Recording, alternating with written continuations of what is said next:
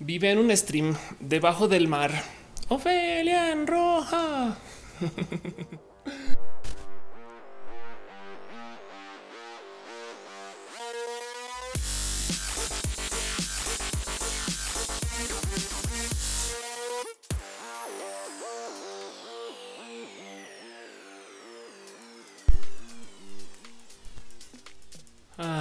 Ya ven, gente bonita, usuarios del Internet, gente que le preocupa cuando se cae Twitter y Facebook, gente que cuando se cae Twitter va a Facebook a avisar que se cayó Twitter, o gente que pone un mensaje en WhatsApp para decir que vayan a Facebook para que lean el mensaje acerca de cómo se cayó Twitter, o gente que envía un email y luego entonces le dice a alguien te puse un DM, pero ese DM, entonces lo dicen en público, no? Te puse un DM, entonces vas al DM, el DM dice te puso un mail y vas al mail y el mail, el mail dice podemos hablar por teléfono. gente bonita, usuarios del Internet, gente chida, cool, bonita y gente que le gusta estar acá. Yo soy Ophelia Pastrana, estoy roja, el show que se hace y se produce enteramente desde mi casa. Hoy no tengo la gran cámara espía, eh, sino tengo la gato cámara. Esta gato cámara no debería estar en blanco y negro. Entonces vamos a hacer algo dos segundos eh, mientras ustedes eh, hacen caso omiso de que yo estoy aquí. Ahí está. Ahora tenemos gato a color, no? El gato está vivo, les prometo. Podemos comprobarlo. y como les digo, Roja es un show que se hace justo en mi casa, eh, a mi dirección, a mi producción y para ustedes. Lo hacemos una vez a la semana para vernos, enredarnos, darnos cariño, amor. Oye, ya, ya dijo ya a la ver, perdón, a la ok. Venga para acá, venga para acá. Sí, ya quiere trabajar. Dice estoy permisado por el sindicato para trabajar y él es Matú. Entonces él realmente es a quien se le ocurren los contenidos este y quien pues, le gusta echar la hueva mientras se hace el show. Vamos a hacer caso omiso de todo eso.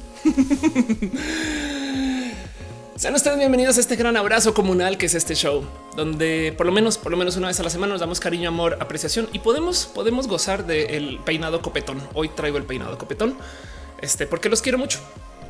Este show se está transmitiendo en tres plataformas a la vez. Estamos aquí en un chat que en varios chats, de hecho, estamos en twitch.tv guion o diagonal, perdón, of course, en youtube.com diagonal, of course, y en mixer.com diagonal, of course. Muchas gracias a la gente bonita de las tres plataformas que me permite hacer esto, aunque algún día, algún día alguien se va a quejar, porque técnicamente tú no puedes transmitir a varias plataformas hasta donde tengo entendido. Pero bueno, cuando eso suceda, lloraremos todos en público y pues así serán las cosas. y en el Inter, más bien, em, aquí estamos para darnos cariño y amor. Si usted de puro chance no puede ver bien, es que se traba en YouTube, pues salte a Twitch. Si en Twitch no puede ver bien, salte a Mixer y así las cosas. También, de hecho, yo tomo el audio de este show y lo empaqueto para que quede como podcast. Por si ustedes quieren escuchar esto manejando o en el camión o en la mañana en la mañana o algo así. Em, para lo cual necesitan tener un dispositivo Apple para usar la aplicación de podcast o en iTunes para escuchar. O si tienen un dispositivo Android, pueden ir a soundcloud.com diagonal, of course, donde también consiguen todos estos episodios. Pero bueno, justo este show sucede porque nos vemos una vez a la semana para darnos cariño, amor, apreciación. Eh, para degustar lo que es el saber y la tecnología y el conocer. El show de hecho compone de un par de secciones. Las secciones últimamente me he sentado a verlas y casi que no tienen orden alguno o lógica, pero pues trato de hacer como una sección general donde levanto cosas que pasan la semana, cosas que yo creo que son importantes para que ustedes sepan que haya sucedido. Em, y cosas donde en últimas, pues yo acabé llamándolo como los abrazos de la semana, pero luego vamos a hablar un poquito de ciencia y tecnología, donde vamos a hablar hoy acerca de Huawei, aguanten sus carnes si traen preguntas de ese tema y luego vamos a hablar del tema de vida y lo LGBT, donde vamos a levantar este eh, un poquito de como de actualidad acerca de temas de lo LGBT y al mero final preguntas para Ofelia. Suele ser que todo el mundo hace streams para hacer preguntas literales. Hola, pregúnteme cualquier cosa, no? Pues yo también, solamente que dejo eso para el mero mero final para poder platicar de temas y entonces por lo menos hacer que este show sea eso, un show que es un decir, porque en últimas para mí este show es más una conversación. La cantidad de cosas que he aprendido yo por ustedes es alta. Entonces también aprecio mucho eso por parte de ustedes y para eso justo es que están los chats. Eh, y pues así es que nos vemos. Entonces un abrazo especial. Caro de paso es eh, nuestro martillo oficial del chat, aunque varias personas también son moderadores, pero Caro es el mejor martillo del Internet. Quiere decir que va a estar moderando lo que ustedes escriban. Hay una cantidad de cosas que eh, no siempre se es chido que queden en el chat. Me explico. Sobre todo, miren cosas básicas. A veces nomás el escribir con mayúsculas y demás, porque entonces como que se descarrila la conversación, no? Entonces ahí está caro para cualquier cosa. Este es la policía oficial del chat. Ya veo que está poniendo iconos de policía y así las cositas. Y del resto, si te libres de escribir cualquier cosa, yo literal detendré los temas para platicar si veo algo que valga la pena y si no, seguiré presentando. Pero bueno, en fin, un abrazo especial también a Monserrat Morato, Dani Trouble, Milky Blur, Karim, Gia, Ale, Martín, Carelli, Lupis, Daniela, Miau, literal miau. Y dices anárquica plataformal. Pero bueno, si Eduardo Castaña dice saludos desde Chetumal, ¿qué se necesita para que participes en la marcha Chetumal? ¿Cuándo es? Eh, es que depende, porque ya tengo todos los fines de semana de junio, porque voy a ir a Monterrey, voy a ir a Mérida, voy a ir a Cancún y luego está en la Ciudad de México y entonces esos ya son todos los fines de semana, pero igual si encaja, encaja. Isaac dice pelos de gatos y por todos lados. No es sino que lo Y de hecho, para los que no saben, esta cicatriz es, de Matú. Eh, la primera vez que lo fui a bañar donde yo de novata aprendí cómo se bañan los gatos, pues nada, me quedé con la cicatriz y pues ahora es parte de mi gatification para los que saben de qué hablo, pero así las cosas. Y dice Ángel Chávez, ya te hiciste la cirugía de resignación de género. Ángel, antes de hablar de mis genitales, una chela, por favor, o no sé, güey, cuéntame más de ti antes. pero para responder tu pregunta, no, no me he hecho la cirugía y no quiero, me vale gorro, que es una broma, de hecho, pero bueno. no por eso dejo de ser mujer. En fin, dice Mauricio, le platicamos de Mérida. Platícanos de Mérida. Mérida estuvo espectacular. Voy a hablar espectacular.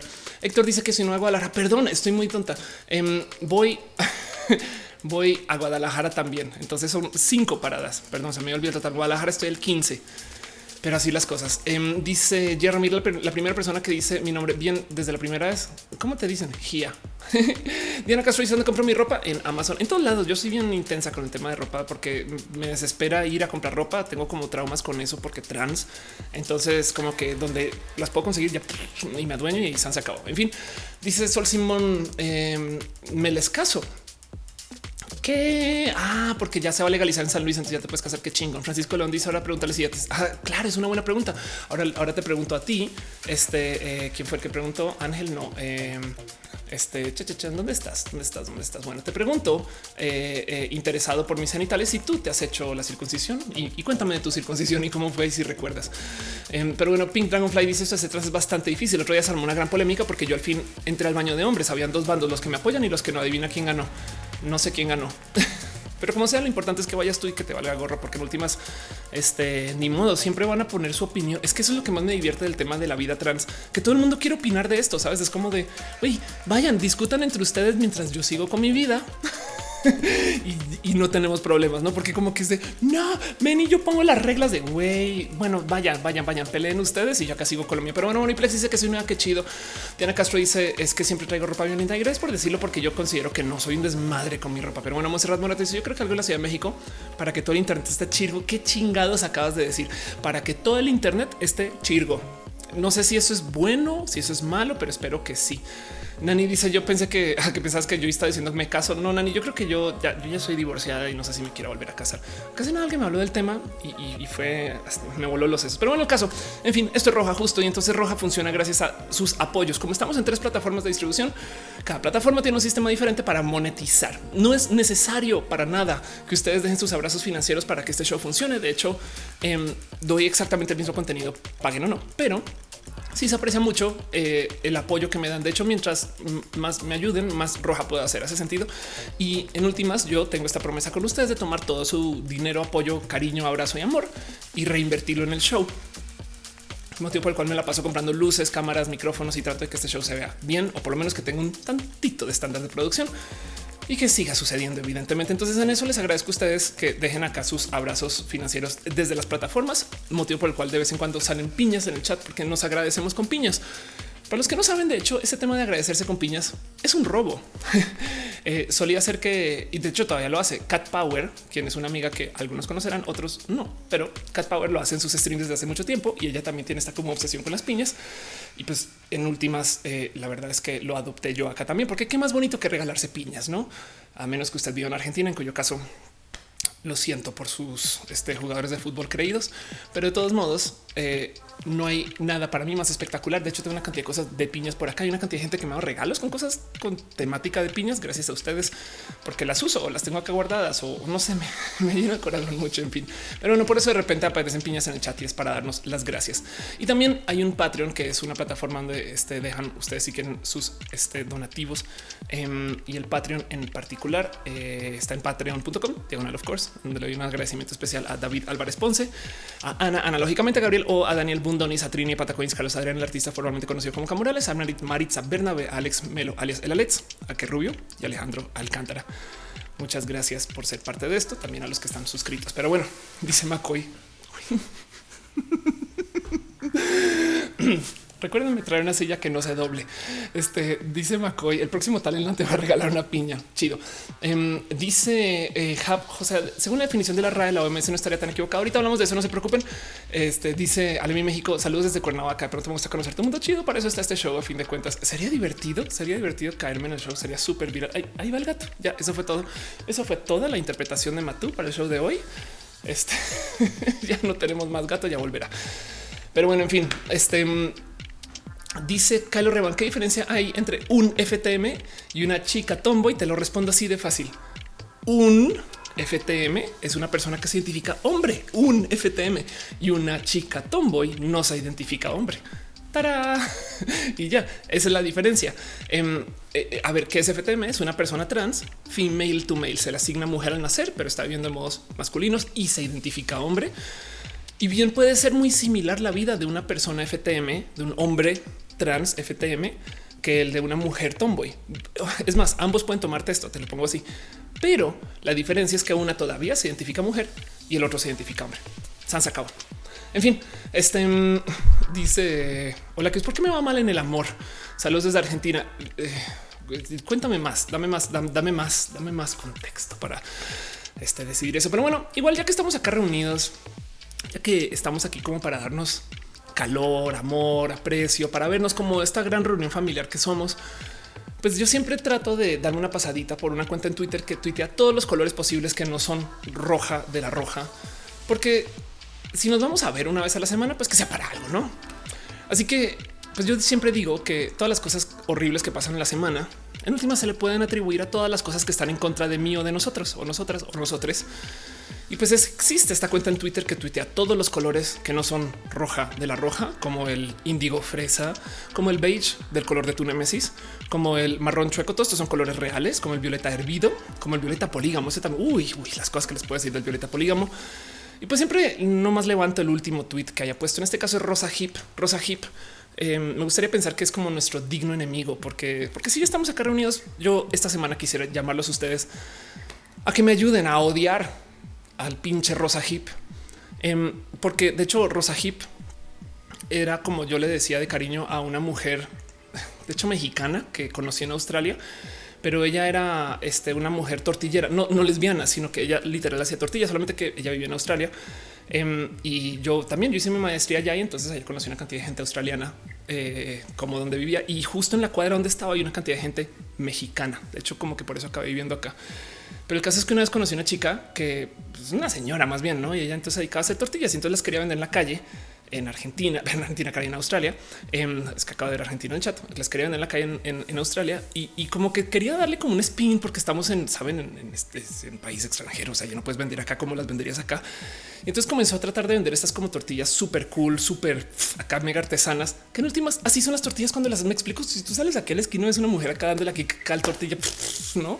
Pues evidentemente como que tú dices, pues es que así se hace morra, no?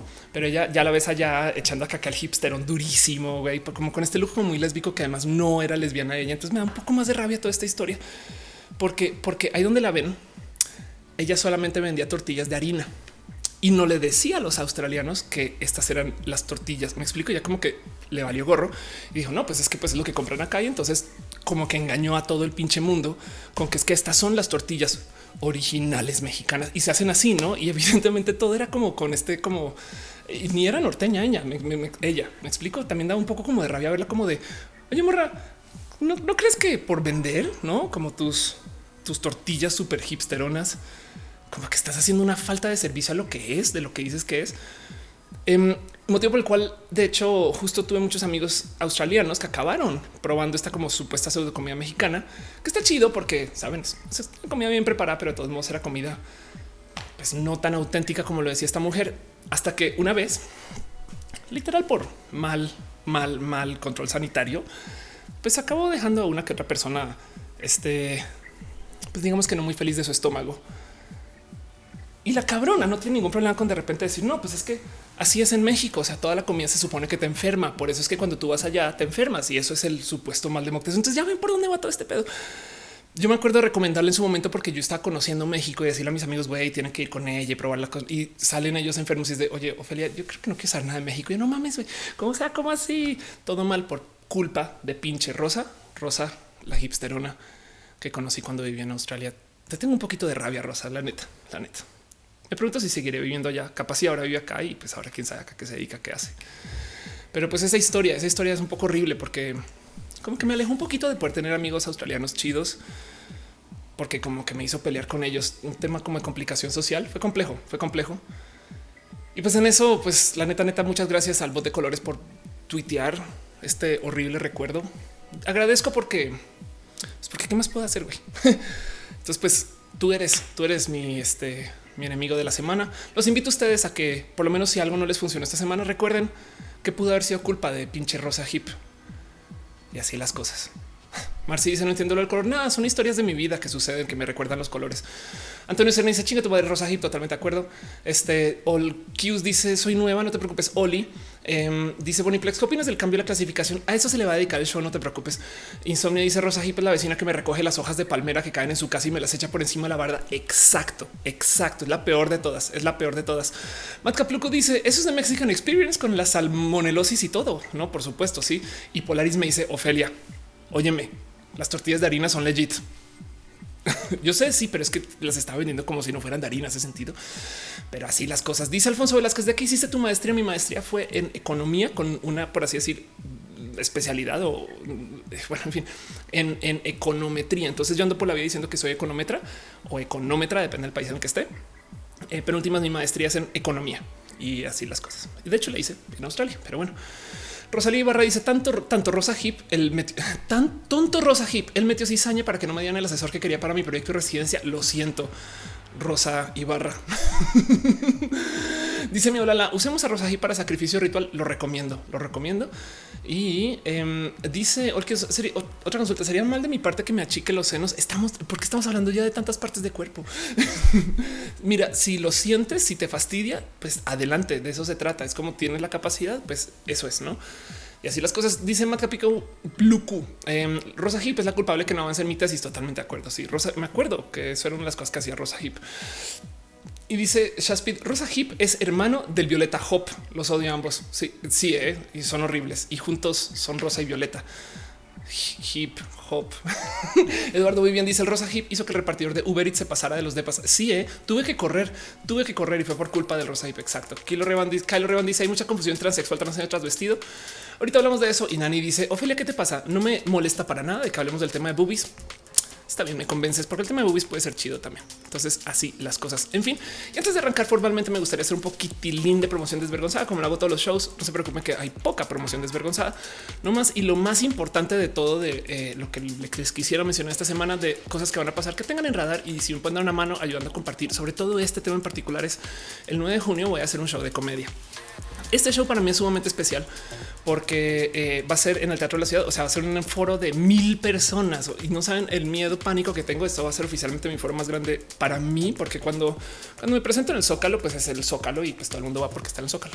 En este caso en particular, vamos a estar muchos comediantes, comediantes chidos, chingones, gente súper pinche cool y todo esto es para apoyar también justo temas de diversidad. Entonces, eh, no más el mero hecho que permitan de parte del gobierno hacer un show así ya es especial. Y pues esto va a suceder el 9 de junio. Entonces sería chido nomás vernos. Me explico yo allá voy a estar, prometo abrazos, cariño y demás. Yo sé que ellos también se van a quedar ahí un ratito por si los quieren conocer. Pero en últimas, esto pues está tratando de es que vender mil sillas es un chingo de gente, pero pues ahí les dejo por para que sepan. Entonces va a suceder eso. El True Colors va a ser un show de comedia stand up que este va a estar chido. Entonces sepan que eso está sucediendo. Luego, eh, otras cosas que pasaron esta semana, así como rapidín, nomás justo en promoción desvergonzada y también porque me preguntan mucho en Twitter o me dicen, Ophelia, cuéntanos un poquito más de esto. Em, estuve en Mérida, fue súper bonito.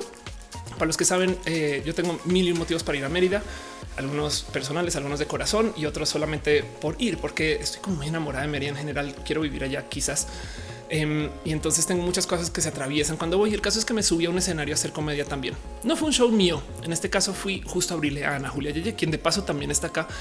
Em, y estuve pues 20 minutos en el escenario. Kareli estuvo ahí y, hubo muchas personas también que pasaron a saludar y fue muy, muy pinches especial porque presentarme en Mérida para mí fue romper un poquito con muchas cosas que tenía en mi cabeza de algo que yo pensé que no iba a poder hacer. Entonces repetiré sí.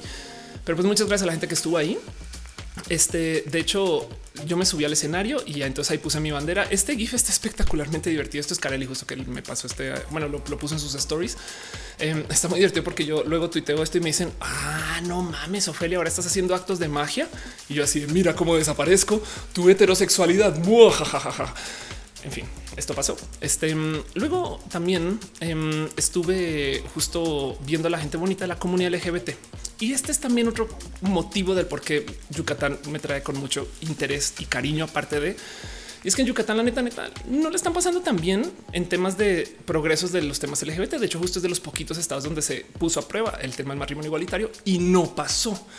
Entonces hay mucho que hacer, em, pero siento yo que también hay un tanto de, o sea, Miren, hay gente muy chida LGBT que no se hace presente en estos eventos. Esto me rebasa. No quiero decir nombres, pero pues ustedes pueden pensar y saber que se van a saber bien quiénes son. No quiero culparlos de nada. La neta es que también la mera logística, ir, este, mm, algunos youtubers LGBT, te paso Kareli, mírame a los ojos, me decían es que no nos invitan. Y yo, pues bueno, tampoco necesitan una invitación, vayan. Pero como sea, em, este fui y estuve justo enredado un poquito con esto porque es muy chido ver a esta, o sea, es gente chida, güey. O sea, quién va a pararse. Ahí estoy yo en mi, en mi máximo, en mi máxima lenchez.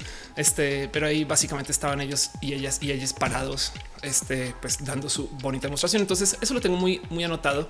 Este, porque pues la neta, neta, yo voy, tengo muchos amigos allá. Gerudito, que para quienes saben quiénes son, quién es, este, pues está viendo en Mérida. Entonces también estuve allá con eso. Esto es un poquito lo que está pasando en esta semana y por eso lo pongo aquí en promoción desvergonzada, porque ustedes me preguntan, oye, ¿qué hacías en Mérida? Y yo, pues nada, no me besos con Jeru. y así las cosas. Rete Sam dice acá Baja California Sur también se está batiendo en el Congreso de Matrimonio Igualitario, chonguitos y nada, mucha presión. Este dice Cari, son bienvenidos. Me queda claro. Yo también les dije exactamente lo mismo. María José dice ya empezaron oficialmente. Sí, aunque no hemos llegado a los temas todavía, pero no pasa nada. Em, dice Kareli. Ah, claro, no nos prendió la iluminación por el día contra la homofobia. Sí, eso también pasó. Esto estuvo muy pinches, muy pinches jodido. Este, eh, porque justo la idea era no, no sé si iban a subir la bandera o no. Según yo, sí, porque eh, este monumento tiene un mástil arriba, pero em, no iluminaron el monumento de los colores que se había autorizado y luego dijeron hoy es que está en mantenimiento. Ahí no mames. Entonces, bueno, en caso hay mucho que hacer. Fíjense que cuando estaba el día del voto em, del matrimonio igualitario, yo estaba en Mérida y por motivos personales no fui y, nada, tengo, tengo todavía me da como escosor ese tema el caso. Pero bueno, todo eso y eso es todo lo que yo estaba haciendo esta semana eh, y por eso estaba allá. A fin de cuentas, también eh, el motivo por el cual viajero es porque era el cumpleaños de Guavir y, entonces Guavir, para los que lo conocen, es un youtuber espectacular también muy chido. son mis amigos de allá, aparte de ustedes que están allá. En fin, tanto, tantas cosas que tengo enredadas y pues eso se los quería compartir porque luego me preguntan, Ofelia, la neta, ¿qué es acá? Yo, pues nada, vine por Tere Casola, güey, que necesito alguna justificación o qué. Pero bueno, dice Kareli, no se sube la bandera, se ilumina de morado. Ojalá se pueda hacer en algún momento. Pero bueno, dice Monserrat, está triste la cosa. Lo peor es que por allá hay cosas bonitas. Sí, ¿eh? dice Felipe Asis. Eh, ¿Y qué te pareció nuestro calor? Amo el calor de Mérida. La neta, sí. Pero bueno, Edgar Ricardo dice: Vengo llegando después de un mes. ¿Dónde estabas, Edgar? como que me, te imagino que te fuiste como sabes, como por los cigarros y entonces de repente, ah, no mames, ya vuelve roja, güey. y así, en fin. Dice Oscar que a mí me gusta mi bandera lésbica, tiene el rompe tormentas. Ah, no manches, sí. Es que no manches que la bandera lésbica tiene. Ok, vamos a decir este lesbian flag. Em, hay dos banderas lésbicas para los que no saben. Em, y entonces depende qué tan, qué tan intensas sean ustedes o como personas o como personas del mundo lésbico. Em, como que la entre comillas bandera formal lésbica es esta con el rompe qué, qué divertido. Este y la otra es justo esta que la he visto también usada mucho en marchas. Con la diferencia que esto es como lo que se supone son los lipstick lesbianos, estas como mujeres lésbicas que se identifican muy como este, si quieren verlo de modos ultra femeninos, que de paso tienen un motivo específico para darse más visibilidad, porque la gente asume que las lesbianas se tienen que ver de un modo y eso está totalmente fuera de lugar, no? Y la otra es esta, no? Esta yo, he usado esta, pero nunca había pensado que este es el pinche storm, el, Stormbreaker, güey. Y así las cosas. Em, pero bueno, en fin, todo eso. Em, dice Shaspit, ¿qué tan heavy es esa bandera lésbica que tiene el rompe tormentas? Mira, tienes que ser una persona digna para poderla portar. Dice Caro que serían las lesbianas rosas. Podría ser, podría ser. Em, veo que en Mixer llegó Channel One, entonces muchas gracias gente bonita de Mixer por darme este apoyo para que este canal se vea más y así las cosas. Luis Maclachi, si un amigo me conseguirá la bandera B en la Ciudad de México. Sí, de hecho la bandera B es esta que tengo acá atrás, em, eh, que no puedo. Ah, bueno, sí puedo. Así hago esta operación. Ahí está, ahí medio se ve eh, y, nada, yo la uso porque pues nada, motivos personales. En fin, este. Mm, Así las cosas, todo esto pasó esta semana. Entonces ahora sí formalmente que viva el Rohan Roll y hablemos de los temas de los que quería hablar. No más para repasar nuevamente, carajo, chinga. Ahí están. Vamos para repasar formalmente. Vamos a hacer un poquito eh, como abrazos, cosas que pasaron esta semana y un tema en particular, el tema de la incongruencia que me parece que es un tema que vale la pena platicar con ustedes, que lo he estado platicando en muchos medios. Eh, y, el tema como de lo que es el género. Y luego vamos con todo lo demás. Entonces arranquemos con eso. Dice Joana Vila, como que la bandera vino es una capa invisible. Qué divertido. Este pájaro, pájaro te dice para más pájaro. Dice por fin agarro un vivo. Qué chido. Eh, dice que, me está viendo los, las chichis. Gracias. Em, de paso, en Mérida no puede, o sea, las chichis son tu abuela. Así las cosas. Este y dice Firos, tío, acuérdate de apuntar a la cabeza la transfobia con el Stormbreaker. Exacto. Eh, y, ya comenzaron el mixer con me encanta cuando Channel One me menciona. Entonces ya comienzan a llegar las personas de qué pedo con esta persona. ¿Eres hombre o eres mujer? Ah, pero bueno, así las cosas. En fin, pues arranquemos formalmente y eh, hablemos de este tema que traigo muy, muy enredado, porque mucha gente me ha estado preguntando. El cuento es el siguiente. Em, esta noticia apareció y se volvió sumamente viral ahorita y es una noticia vieja pero ahí les va. El cuento es que la OMS, o sea, la Organización Mundial de la Salud, cambió el término transexual por el de incongruencia de género. Ok. Y entonces hizo una actualización de su DSI, em, que básicamente es el libro de la clasificación internacional y estadística de enfermedades y problemas relacionados con la salud. O sea, la clasificación internacional de enfermedades, que es una, un manual, un índice de todo lo que le puede ir mal al ser humano, casi, casi, y que se considera una enfermedad. Entonces, este el cuento es eh, que esto se anunció de hecho desde el 2018 y es algo que se viene peleando y pidiendo desde hace mucho tiempo porque no sé si ustedes saben, pero de hecho la homosexualidad también estuvo clasificada como una enfermedad por un rato. Em, entonces, antes de entrar exactamente a hablar de ese cuento de la incongruencia, quiero nomás hablar de las T's. Hay tres T's en el acrónimo LGBT. Em, y si bien hay una cantidad de infografías y gráficas y demás que pasan una cantidad de información, en mi opinión, como que siempre meten la pata porque no se van a lo más básico de todo, del de dónde vienen y qué significan eh, estas palabras. Básicamente trans, perdón por si me han escuchado decir esto 100 millones de veces. Imagínense que yo me lo he dicho 100 millones de veces, pero bueno, trans viene del latín de atravesar. Quiere decir que tú atraviesas cosas. Tú puedes ser transnacional, atraviesas lo que se te asignó de nación. O sea, lo cambiaste. Me explico. Este eh, fuiste una persona que hizo una transgresión que implica cambiar tu nación. Em, este eh, y entonces en eso, si tú eres transvesti, atraviesas tu rol del vestir transvesti. Si tú eres transgénero, atraviesas el género. ¿Sabe? ¿Y cuál es el género? Pues si tú naces y ven tus genitales y dices, oh, tiene falo, quiere decir que va a ser hombre y le van a gustar los coches rápidos, el color azul, las mujeres, cosas que de las cuales no saben nada, pero asumen todo eso. Entonces, em, si tú atraviesas esos roles de género, eres transgénero. Una persona transgénero se puede operar por su pollo.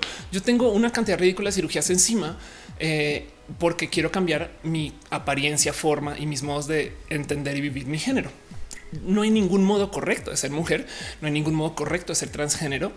Una persona transgénero no es quien toma hormonas y tampoco es una persona que no se ha operado, porque esa es la definición que usan una cantidad de lugares de que quien se opera, entonces ya es transexual, transexual, quien atraviesa su sexo. Entonces, si en esta mezcolanza, si en lo que te hace sentir bien o mal, si en tu disforia, si en quién eres, si en cómo te identificas, tu sexo, o sea, tus genitales son parte de todo este desmadre, entonces eres transexual. solía ser que quien se opera los genitales es transexual, pero como vale tanto, pues no más si te molestan tus genitales y no los quieres tener, eres transexual. Y les voy a decir casos raros porque tú puedes ser transexual sin ser, sin ser transgénero. Em, por ejemplo, CD hombres que se identifican hombres que nacieron con falo y que se operaron para quitárselo. Suena raro, pero conozco. Y, lo digo porque se acercan conmigo y me dicen no sé qué hacer. Y pues nada, pues vas con un doctor y te haces una vaginoplastia y sigue siendo hombre. Me explico porque todavía se identifican hombres. Esa es una persona transexual que no es transgénero. Son raros esos casos, pero existen. Em, igual y no son tan raros y simplemente no lo dicen. Eso también puede, suceder, pero bueno, como sea, eh, esos son las definiciones, no? Ahora hay algo que hay que considerar acá y es que justo la noticia es así. Ahora, en este libro de la clasificación internacional de enfermedades, que es un literal una guía que se hace, eh, que se actualiza cada tantos meses, años, que cambia a medida que nosotros vamos aprendiendo más de quiénes somos y por qué estamos acá y a dónde vamos y todo esto, se cambió la definición de lo que era ser una persona transexual, porque solía ser que transexual es una persona que pasa por una cosa que se llama disforia de género y entonces se trataba como una enfermedad mental. Esto tenía el problema que causaba una cantidad ridícula de estigma, porque entonces ahí iban todos los conservadores a decir, pues todos esos transexuales, pues están enfermos de la cabeza. Aquí está mi libro de doctores que lo dice. No mamen, pum. Eso existía este eh, y existió por mucho tiempo, pero de nuevo para la gente homosexual también. Johanna Vila dice como los castrati puede ser. Sol Simón dice puede ser gente no binaria, así se identifican. Ricardo el Real dice siempre he dicho que desde que comencé mi transición yo me siento congruente con lo que siempre me hizo, me visualizaba totalmente de acuerdo. Este Sol dice a mí me disforé muy poco mis genitales, pero no creo que me gustaría tener pene. Exacto. El tema es que va desconectado la preferencia de tus o, tu identidad de sexo con tu identidad de género. ¿Cuál es la gran diferencia entre una persona travesti y una persona transgénero? Por ejemplo, el travesti cuando se quita toda la ropa vuelve al género que se le asigna al nacer. la persona transgénero cuando se quita toda la ropa sigue siendo del género que se identifica. Entonces, por, si yo me quito toda mi ropa, pues sigo siendo mujer, ¿no? Em, si una persona que hace drag, un hombre que hace drag, se quita toda su ropa, pues adiós drag y entonces vuelve a ser hombre en su cabeza, ¿no? Entonces lo que importa aquí es cómo te identifiques, cómo te sientes y a fin de cuentas es tan complejo porque tenemos muchas definiciones ahora que no teníamos porque antes no se observaba. Pero para la gente que dice, Oye, es que ahora está muy complejo todo. No, no mames. Pues güey, los invito a que vean los mapas de 1600 de cómo era el mundo, y donde habían muchos menos países que hay. Me explico, porque luego me dicen es que es que se ofenden mucho ustedes. ¿eh? Es que es que pues es que si uno se confunde y es de pues sí, pues imagínense yo decirle a ustedes, ah, bueno, qué chido que ustedes, los de Guatemala, eh, y no, no, no, espera, pero es que yo soy mexicano. Ay, bueno, es lo mismo, se parece. No, no, no, para nada. De hecho, eh, hay gente que se ofenderá si les dicen que son norteños y viven en la Ciudad de México o que son de Oaxaca si viven este, no sé, en Texas, ¿no? Entonces es algo acerca de, cómo se identifican y esto importa mucho porque pues es un poco como llevas tu vida, cómo te sientes y sería chido que la gente nos pudiera respeto sin andarlo pidiendo todo el santo día. Pero como sea, este, eh, esto sucede porque el problema es que esta clasificación de enfermedades es sumamente importante para mil y un procesos. Pregunta Rocío Porras, los aliados podemos participar en los prides, por supuesto. De hecho, siempre y cuando apoyes la diversidad, también es tuya. O sea, la marcha por la diversidad. Hay una cantidad ridícula. Es más, hay bandera de aliados. Te pongo así. Pero bueno, Elisa dice: Yo, como no siento que encaje en ninguna T al ser de género fluido, simplemente me considero tranza secas. Exacto. Entonces el cuento es, por mucho tiempo estaba listado como una enfermedad mental. De hecho, en este show mismo yo celebré el dejar de ser una persona enferma cuando se anunció en el 2018 que iban a sacar del rubro de enfermedades mentales a la gente con disforia de género. Y lo celebré porque entonces, pues no, pues ya, ya simplemente ya no tengo ninguna enfermedad. Entonces ahora pues ya no sé, soy solo una desorganizada, ¿no? y el cuento aquí es que justo Em, ahorita en junio se publica la revisión del manual del ICD, se va a llamar ICD versión 11. Eh, se le considera una versión estable, quiere decir que ya no hay mucha más discusión que hacer, donde hay algunos cambios drásticos complejos. Em, y, el cuento es que esto es como la guía de la Organización Mundial de la Salud de, qué, tiene cada quien. Me explico. Em, y entonces lo que están haciendo este año para su CIE 11, o sea, la versión estable para el lanzamiento de la implementación en junio del 2018, ahorita es que van a añadir una nueva sección de salud sexual. Ok, porque es que el cuento es el siguiente. A la gente transexual resulta que, y esto no aplica en español, por esto no ser, por eso es que es rarísimo para nosotros ahorita acá discutir esto. Pero es que a la gente transexual en Estados Unidos se, le volvió despectivo decirle transexual. Acá en México, eh, de hecho, en, donde se habla en español no es tema, porque si nos vamos un poquito más a esa raíz de pues sí, transgénero, transexual, travesti y no trae carga, digamos, cultural tan pesada como lo trae el término transexual en Estados Unidos. Transexual es uno de los poquitos términos que se ha usado por la industria del porno estadounidense para describir una persona como yo. Entonces, em, muchas personas optan por negar decir que son transexuales porque no quieren que se alíe quienes son con una persona del sexo servicio. De hecho, se considera ofensivo decir una persona transexual en Estados Unidos, motivo por el cual ellos también solamente dicen trans y ya. Em, y eso tiene el problema que entonces devaluó mucho la palabra y hasta amenazó a muchas personas y las estigmatizó, motivo por el cual la gente de la Organización Mundial de la Salud, por chulos, por querer apoyar, dijeron, sabes que le vamos a cambiar el nombre, ni pedos. Entonces, en lo que aprovechan, que sacan el término, y crean una sección de salud sexual. Entonces de una vez le dieron un nuevo resignificado a lo que es el término, ¿no? Este Gomileos de ay, gracias, dejaste un gatote este en el chat eh, que desafortunadamente no se va a ver aquí en el chat de Mixer, pero, pero en el chat mezclado, pero en el de Mixer y se ve. Muchas gracias, Gomi, de verdad. pues bueno, el cuento entonces es ese que decidieron hacer una nueva sección de eh, eh, salud sexual y entonces ahora describieron a la gente transexual. Ojo, no a la gente transgénero, a la gente transexual como personas que, como lo dice acá, son incongruentes de género. Así que el cuento es este. Para desligarlo del trastorno mental, para poder decir ya la transexualidad no existe, sino que existe la incongruencia de género, usaron, o sea, existe esta cosa, la vamos a llamar la incongruencia de género. El esfuerzo es bueno. El problema es que se comieron palabras. Básicamente lo que están diciendo es la incongruencia va entre el sexo asignado, el rol que se supone que debería de seguir y por consecuencia el género con el que está viendo la persona. Esto tiene una cantidad de problemas nomás del, del interpretar qué significa ser una persona trans, porque si hay una incongruencia de género implica que hay una congruencia. Y entonces lo que está asumiendo la OMS, y esto es un punto de vista muy, muy, muy atado como a medicina, es que quien tiene un falo tiene que ser hombre. Y eso es falso. En la vida queer, en la vida de cómo vivimos las personas trans, ni al caso. Em, me queda claro que yo nunca tengo que operarme mis genitales para ser mujer. Entonces, eso genera otro nuevo rubro que va a estigmatizar gente. Y es una lástima porque entonces por querer apoyar hicieron algo torpe, desafortunadamente. Entonces ha sido cuestión y causal de muchas risas y bromas y comentarios y mucha gente me voy a es súper incongruente. Pero el motivo por el cual eso tiene que existir todavía el manual en el CIE 11 es porque ahí donde lo ven, el otro reto que tenía la gente de la OMS es en vez de quitarlo del total, esto ya no existe, ya no debería estar acá. Tenemos que mantenerlo porque hay gente que recibe apoyo económico, financiero o desde sus seguros de salud y demás, gracias a que todavía está en el manual. El problema es este. Si quitamos todo a la transexualidad, transgeneralidad o, transgeneridad o transvesti, bueno, en fin, si quitamos todas las test del manual, Em, adiós clínica condesa, adiós eh, seguros que apoyan con esto, adiós tantas cosas que se crearon para apoyar a la gente trans, para ayudar con sus transiciones. Y entonces creamos otro problema porque la neta sí se requiere de que todavía se le considere una condición.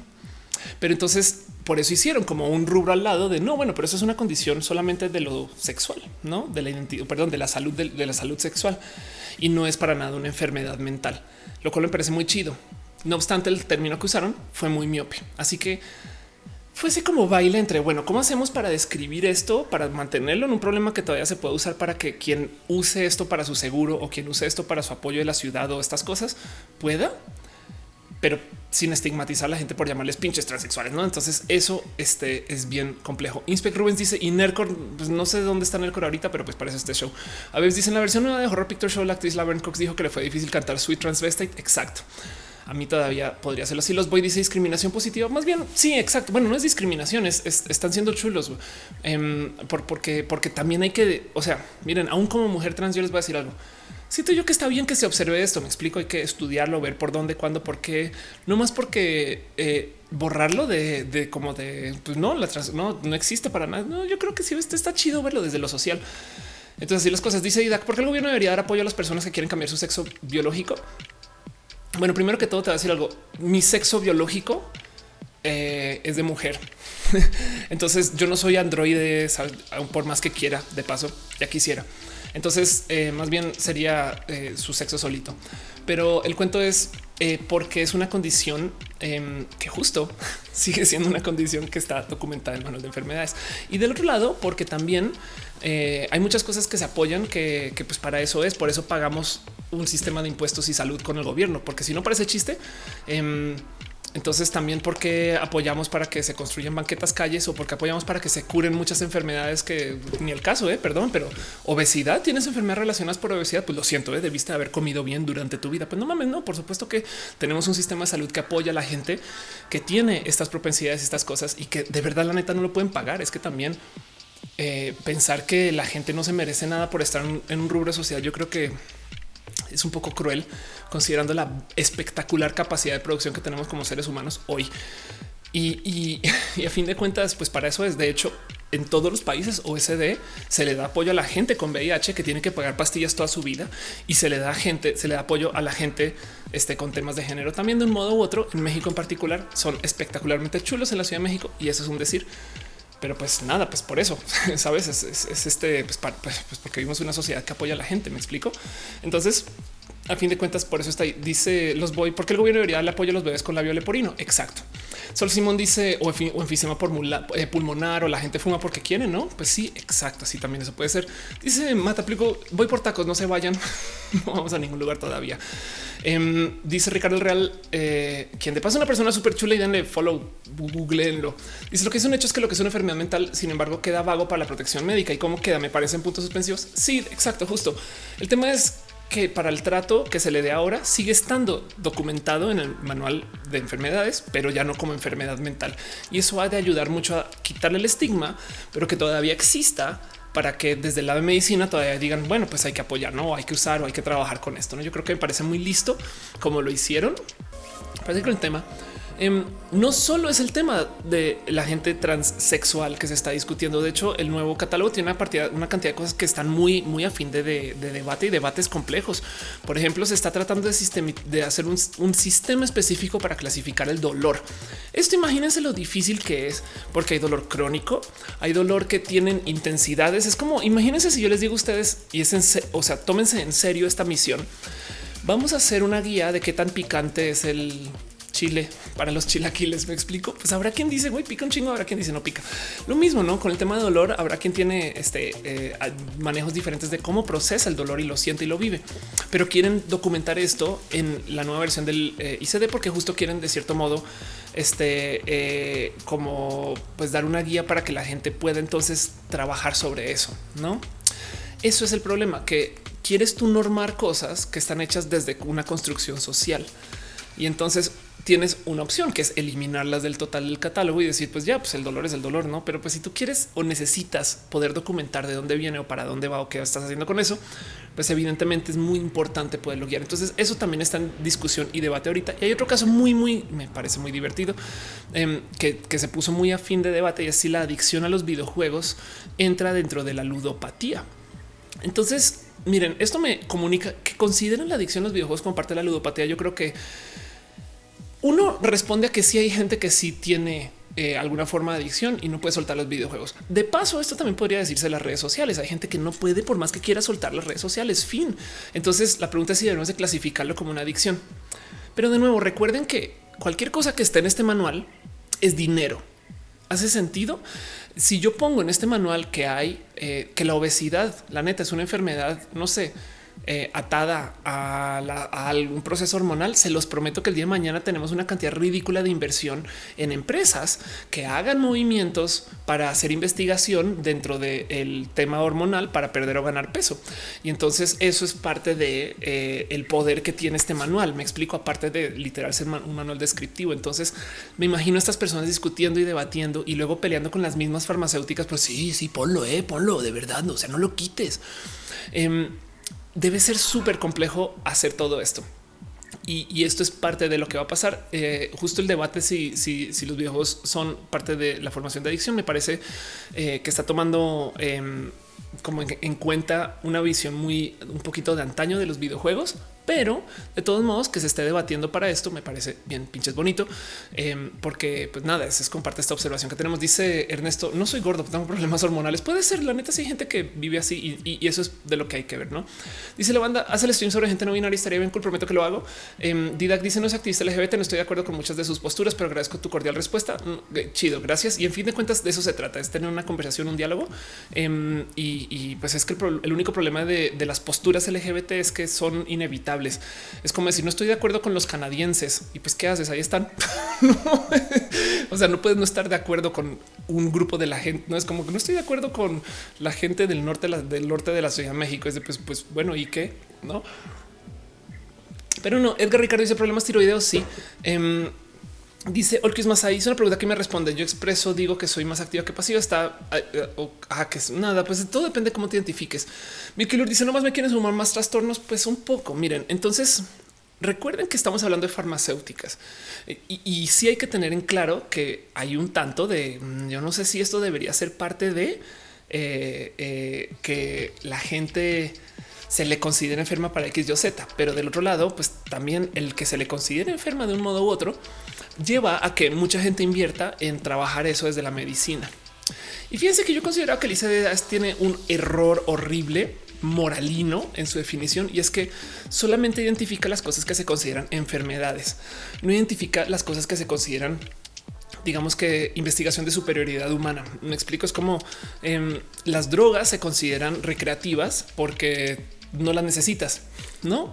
Entonces, lo que te dirían es que desde lo moralino es no, no, no, tu vida es así. Si te enfermas, entonces la medicina es eso que te hace volver a la normalidad. Pero hay de que tú te tomes una droga para ser mejor corredor o para hacer dar mejores logros o cosas. No, y eso ya se considera doping y enfermedades, eh, o digamos que opcionales, por así decir. O sea, nadie te pidió que tú quisieras ser mejor persona. Y de no mames, hay una cantidad ridícula de ciencia em, dentro del hacernos mejores y eso, y eso tiene el problema que ya asume que sí nos estamos tomando responsabilidad sobre el desarrollo del ser humano, pero eso lo venimos haciendo desde hace por lo menos, por lo menos 100 años. Con el mero elegir nuestras parejas ya estamos asumiendo el diseñar al ser humano. Me explico, no tiene nada que ver con que hoy es que ahora somos Dios. No, güey. Em, entonces, eh, nosotros estamos también formando el cómo somos y yo creo que hace falta un poquito también de entender y asumir que como personas también necesitamos como un manual de suprahumanidades y hace falta. Entonces el ICD de por sí me parece que es tantito corrupto en que es moralino. Asume que pues, lo único que vas a consumir tú es algo para mejorarte cuando te enfermas, que es una lástima.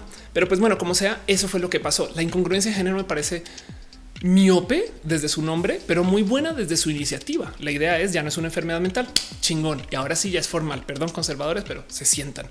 Y del otro lado, em, el que hayan usado la palabra incongruencia tiene el problema que implica que hay una congruencia que es falso, porque qué es ser normal, no? Y entonces tratar de definirlo desde la biología, pues está un poquito fuera de lugar. Dice este eh, justo dice entonces qué es la transexualidad? Pues justo es eso, es atravesar tu, lo que se te asigna desde el sexo a la hora de nacer. El cuento es que cuando tú naces, los doctores literal te ven los genitales y dicen hoy pues, tiene estos genitales, va a ser mujer, tiene vulva, va a ser mujer y es de pues no, no necesariamente.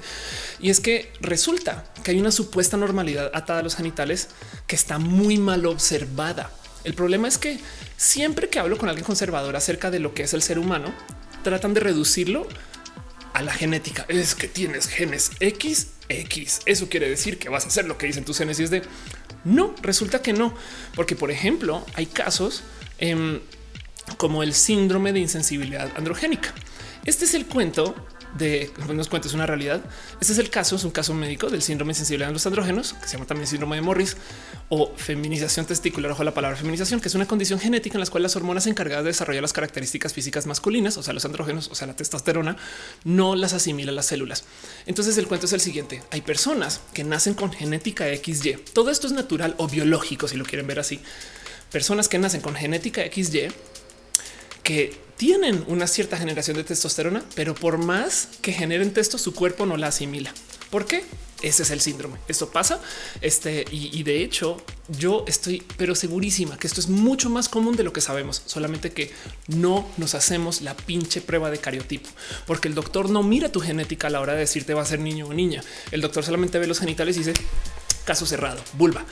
Y, cuando no es ni vulva ni falo, literal, a veces los tratan de modificar, güey, que, es cruel si lo piensan. Es como de no, yo quiero que sea hombre, ¿por qué no? Y, crece toda la vida pensando, no sé.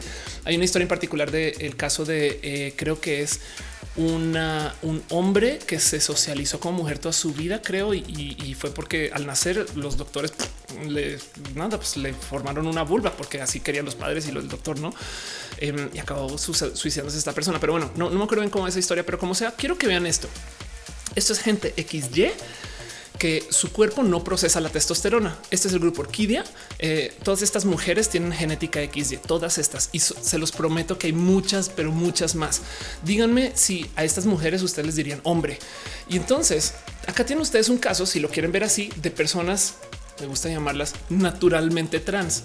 Saben o, pueden decir son mujeres biológicas. Sí, son mujeres biológicas con genética XY. Ahí las pinches tienen esto. Queridos conservadores, ¿de dónde salió ese cuento que la genética XX es de mujer y la genética XY es de hombre? Y esto es sin meternos a la intersexualidad que implica tener genética con mosaicismo o tener genética XXY, XYY. Me explico, puedo hablar larguísimo de esto. Caro, de hecho, es nuestra uh, moderadora y es una persona abiertamente intersexual que nos puede hablar larguísimo de esto. Tengo una entrevista al tema, porque de hecho también me pasaron esta nota hoy. Ya tiene un rato esta nota, em, pero quiero que vean esta historia que yo no sabía que existía del caso de un hombre de 37 años que tenía dudas de si tenía cáncer y entonces va con el doctor a los 37 años, va con el doctor y el doctor de repente descubre que aparte de tener un falo, este señor tiene eh, es un, órganos reproductivos supuestamente femeninos.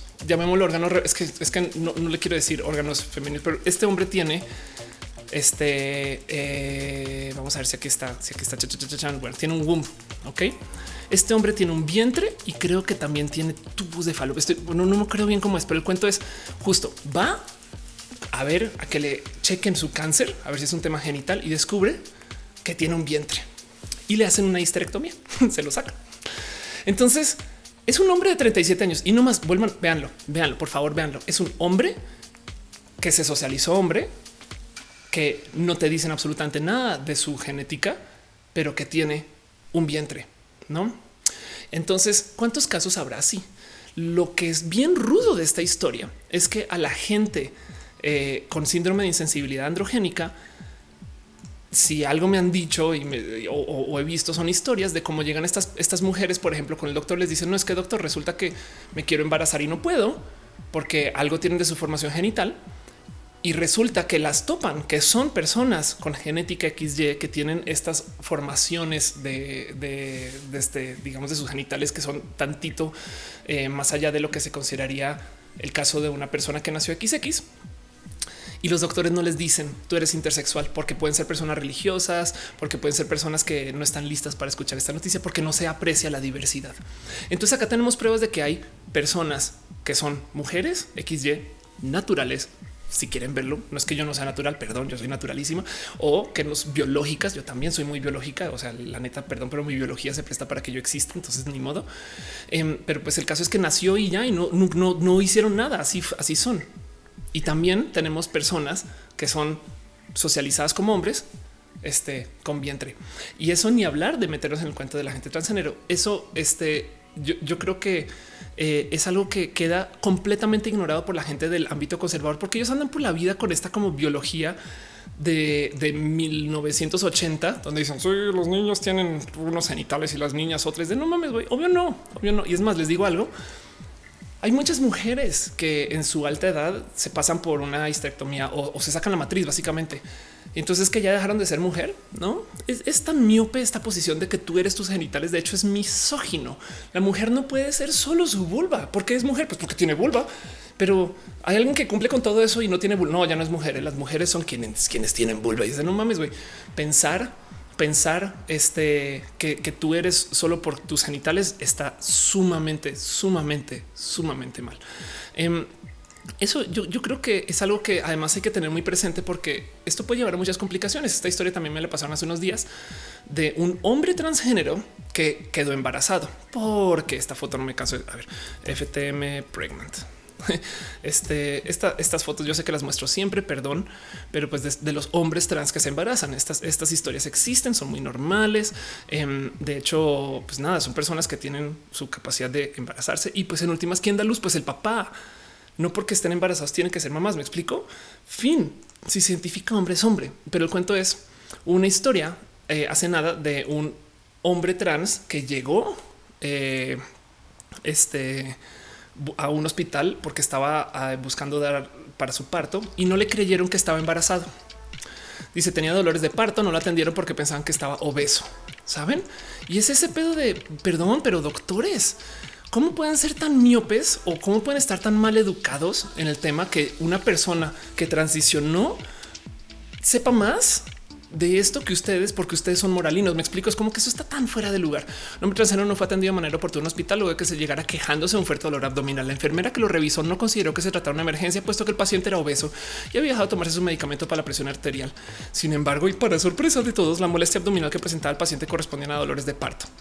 El bebé, de hecho, murió. Entonces, esta vida no se dio a luz. Fue una persona de 32 años. Ah, caray, este eh, que le explicó. De hecho, le explicó la enfermera que transgénero desde hace años, este no menstruado, que había tomado testosterona. En fin, entonces esta historia me parece horrible, horrible em, y se da solamente porque pues, ahí tienes estas personas en el ámbito de la medicina que se niegan a que, a que hoy en día, pues la neta, tú puedes vivir para nada que ver con lo que se te asigna de tu sexo, de tu género. Me explico. Y todo eso está pasando. Dice Buki, eso debe ser de generar mucha disforia. Ser un hombre embarazado puede ser, pero he visto de todo. Jauregui dice eh, y todo funciona. Pues parece que sí.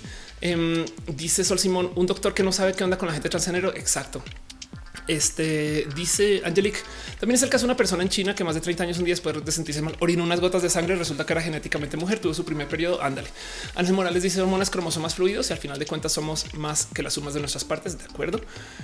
Y eh, dice este Didac que si la transexualidad y intersexualidad son anomalías genéticas, no. Em, eh, de hecho, eh, yo creo que son anomalías sociales, según yo porque se asumió por mucho tiempo que tú tenías que ser quien dictan ciertos genitales solamente para mantener un control sobre la mujer como supuestamente inferior. Y hasta ahorita que vivimos una era de altísimos, de altísimas presencias feministas, la neta, estamos rompiendo mucho con eso, porque tenemos información, porque tenemos medicina, porque tenemos el cómo realmente poner en duda de es neta que si tú tienes falo tienes que ser hombre. Pues no, la verdad es que no. Y ve pues como hay mucha gente que hoy en día lo dice porque es que el cuento es hay gente trans desde hace mucho pinche tiempo. Em, mi, clase, pero, mi, ejemplo clásico es el cuento de Amelio Robles, que es un hombre trans de la Revolución Mexicana. Entonces, esto no más por dejarlo en dicho, porque hay una cantidad ridícula de gente del ámbito conservador que insiste, oye, es que ahora de repente está de moda y todo el mundo dice, no mames, güey, esto tiene cientos de años. ¿Cuánta gente habrá sido trans en la historia y simplemente no se identificó o se vivió? Sino que cuando entramos a la época de la fábrica y que se dividió el rol del hombre y la mujer, porque cuando vivíamos en si quieren ver el cuidado de la granja, em, los hombres y las mujeres tenían roles bastante más cercanos desde la operación de la familia. No fue sino hasta que llegó la industrialización que se separaron del total de modos extremos dejando de lado reyes y reinas, eh, la verdad es que la gente vivía de modos muy, entre comillas, similares. De hecho, este cuento de que los bebés tienen que tener un color de ropa u otro, también es muy moderno, por así decir, en 1900. Entonces estamos rompiendo con eso porque tenemos la pinche ciencia para romper con esa anomalía social pero tiene que ver con lo, no tiene nada que ver con este lo genético. Pero bueno, en fin, dice Carola Bernadette, la transexualidad existió desde siglos totalmente. Sí, de acuerdo. Es que tenemos aquí. Oye, tenía el dedo así en el mouse para hacer clic y él no tiene ningún problema con empujarme con la cabecita, hacerme clic. Luis Eduardo García dice quizás genéticamente sean anomalías, pero no de percibirse la anomalía como negativo. Sí, exacto. Es que el cuento es que no son anomalías, son divergencias. Pero para ese chiste, eh, la gente del espectro autista es divergente y es otro modo de ser. Eh, tanto así como la gente asiática, bien que puedes decir que la gente asiática es una anomalía. Es más, estadísticamente hablando, la anomalía somos nosotros las personas caucásicas, porque hay más de ellos y ellas y ellas, no? Pero, pero en últimas, este, eh, no por eso somos inválidos o inválidas y no por eso somos personas raras diferentes en fin, todo eso. Dice Elisa, transgredir la expresión de género es como ver un güero rapeando. Solamente no han hecho creer que no es, nos, hicieron creer que no es para el exacto. Dice Gaby Guzmán, también están la, gente muche que son considerados del tercer sexo. Totalmente de acuerdo. Este Eh, Princess Black dice hola, hola. Ángel Morales dice los mitos griegos. Eh, hay muchos cuentos de hombres transformados en mujeres, incluso en animales. De acuerdo. Eh, está esta historia la de Tiresías y dice Luis Eduardo García que genéticamente sí anomalías, pero no, ah, ya, te había ido, perdón, pero no debe consumirse rara. Andrés Castillo dice por favor busca Tamite en YouTube. Es una DJ compositora, performer transfeminista súper cool. Chido. Hay mucha gente cool. SRF, SRHB dice debería estudiar maestría em, solamente si sientes que te va a, este, a construir un poquito más con tu vida. Y Ana Sholotl dice investigate los leones transgénero. Esa es otra historia muy bonita para contar. Pero bueno, David Gonzalo dice hay gente que cree que la transexualidad es una enfermedad ya que se presenta presenta disforia de género y debe tratarse como un trastorno. Pues exacto, es que justo ya no es un trastorno, ya no es un problema de desarrollo mental. La ICD está, ah, perdón, la OMS, la Organización Mundial de la Salud está diciendo no es una enfermedad mental, pero sí es una condición de salud sexual y esa condición es justo eso, incongruencia y por eso yo creo que queda en duda el nombre, pero el esfuerzo de sacarlo como enfermedad mental me parece espectacular. Em, porque luego, luego la otra cosa que hay que considerar es que em, si, si lo tratas como trastorno, asumes que hay una normalidad. Y es que la cosa, lo más cabrón, lo más cabrón de como que si quieren verlo de la vida del, en el ámbito conservador em, o, o, la vida con la gente del ámbito conservador es que nos hicieron creer que existe un mundo. Esto lo he dicho muchas veces, pero ahí va de nuevo. Existe un mundo y hay este grupo de gente rara por aquí que son las personas LGBT. Saben cómo este es el mundo. El mundo es normal y la gente LGBT pues son los raritos. No, todo el mundo es diverso. La naturaleza es diversa. Ven ustedes cuántas cosas existen en la naturaleza que son de múltiples géneros que van, cambian. El papá de Nemo eh, también era la mamá de Nemo. Me explico. Entonces todo eso es parte de esta historia en la naturaleza y en nuestra vida y en cómo nos socializamos. Existe un mundo que es altísimamente diverso y los que son especiales son ese grupito de gente que dice hoy no es que tú solamente puedes ser heterosexual. Perdón, pero la heterosexualidad no tiene nada que ver con tan nada, tan poco naturales que no existen matrimonios en ninguna otra especie eh, por fuera de los humanos. Me explico tan, tan socializado es por nosotros, porque no es como que hoy es que fui una boda de jirafas eh, y estuvo espectacular. Eh, o sea, muy elegantes todas. No mames, güey. Eso evidentemente es inventado por el ser humano y no pasa nada. Este y por eso lo podemos redefinir, porque como es ideológico, entonces o sea, eso es claro que podemos este, reformar cómo, cómo hacemos nuestras cosas y muchas cosas desde la ideología. Yo creo que vale la pena reformar. Em, porque para, por eso son ideológicas, porque las podemos discutir, platicar, trabajar, editar, cambiar. Las leyes son ideologías, tampoco son naturales. No existe, no existe una ley. o sea, no nacemos con la constitución en nuestro ADN en ese sentido. Pero bueno, en fin, dice Lu, ¿qué opinas de la sigla Gender Romantic and Sexual Minorities? La vi recientemente. Ah, eso sí es como otro modo de decir como, eh, pues bueno, tiene el problema que es minorities. Pero ya, Rocío Moreno dice eh, hay que casar al perro y al gato para que no vienen a maciato. Anston dice si una persona no es lo que sus genitales, sino lo que cientifiquen cómo funciona eso, tomando en cuenta que las características de los géneros son constructos sociales, pues nada, es eso. Yo voy a decir algo como como una persona así que me lo teatrera y lo he dicho muchas veces. Yo estoy perfectamente bien con los roles de género. Por mí está bien que el ser mujer implique vestirse así. Pero lo que está mal es que sean impositivos y más contra cosas que no tienen nada que ver con quién eres tú por tu propia decisión. Porque es como decir que si tú naces en Colombia, siempre serás colombiana sin importar. Eso es una falta de respeto a la capacidad de emigrar por una mera tecnología, a la capacidad de aceptar cómo es la gente, a la capacidad de aceptar de la identidad de la gente. La neta, hay personas que viven en México que nunca se han identificado mexicanas. ¿Qué nos cuesta darles su lugar y respetarles que en últimas, pues, y qué güey, pues estas personas igual y lo que quieren es ser japoneses. Pues bueno, van a ser personas japonesas. Hace sentido em, como que yo creo que es tan, tan difícil entender el por qué hay gente que se cuelga y se aferra de sus no, yo no voy a aceptar que la gente pueda cambiar. Claro que podemos cambiar. Es la naturaleza humana modificar quiénes somos, güey. Y en eso hasta me salta mucho, y lo he dicho mil veces, que desde el ámbito conservador se piense que quien nos diseñó, nos diseñó perfectos, inamovibles, inmutables, sin cambios. No mames, güey. No es más, no sería más chido considerar un Dios que nos diseñó con capacidad de cambiarnos, güey. Saben como que, como que eso yo es como no sé, güey. Yo, yo, yo creo que es darle poco crédito desde, o sea, yo no soy religiosa, pero pues para la gente que cree que nosotros somos una creación perfecta, es dar, se le está dando muy poquito crédito a un supuesto creador si supuestamente no podemos modificar quiénes somos, porque, porque la neta, si tenemos que ser naturales y usted está usando lentes, me hace el favor y se los quita. Pero bueno, en fin, todo eso. Charlotte dice: Mis padres son muy religiosos, matarán si se dan cuenta que me gustan los hombres. Esperemos que no te maten. dice Caro, en esa pregunta dijo la respuesta: los roles de género son constructos sociales. Yo decido vivir dentro de este constructo. Exacto. Yo decido vivir dentro de este constructo social. Exacto. Este dice los voy un Dios que nos creó mutables. Totalmente de acuerdo. Yo, yo creo que porque eso es tema. en fin, bueno, David Farías dice qué pasa con Huawei. Ahorita vamos para ese tema. No te preocupes. Ira dice escribe un libro. No tengo tiempo y debería. Em, dice Saint Studios. ¿Qué opinas de la palabra travesti? Me parece espectacular. Yo creo que hay un tanto de misoginia asociada porque cuando digo travesti, todo el mundo piensa en un hombre en falda, pero es igual de travesti una mujer en pantalones y el gobierno está lleno de travestis. Pero así es la misoginia, que se piensa que quien está mal es el hombre en falda, pero quien está bien es la mujer en pantalones porque se puso los pantalones.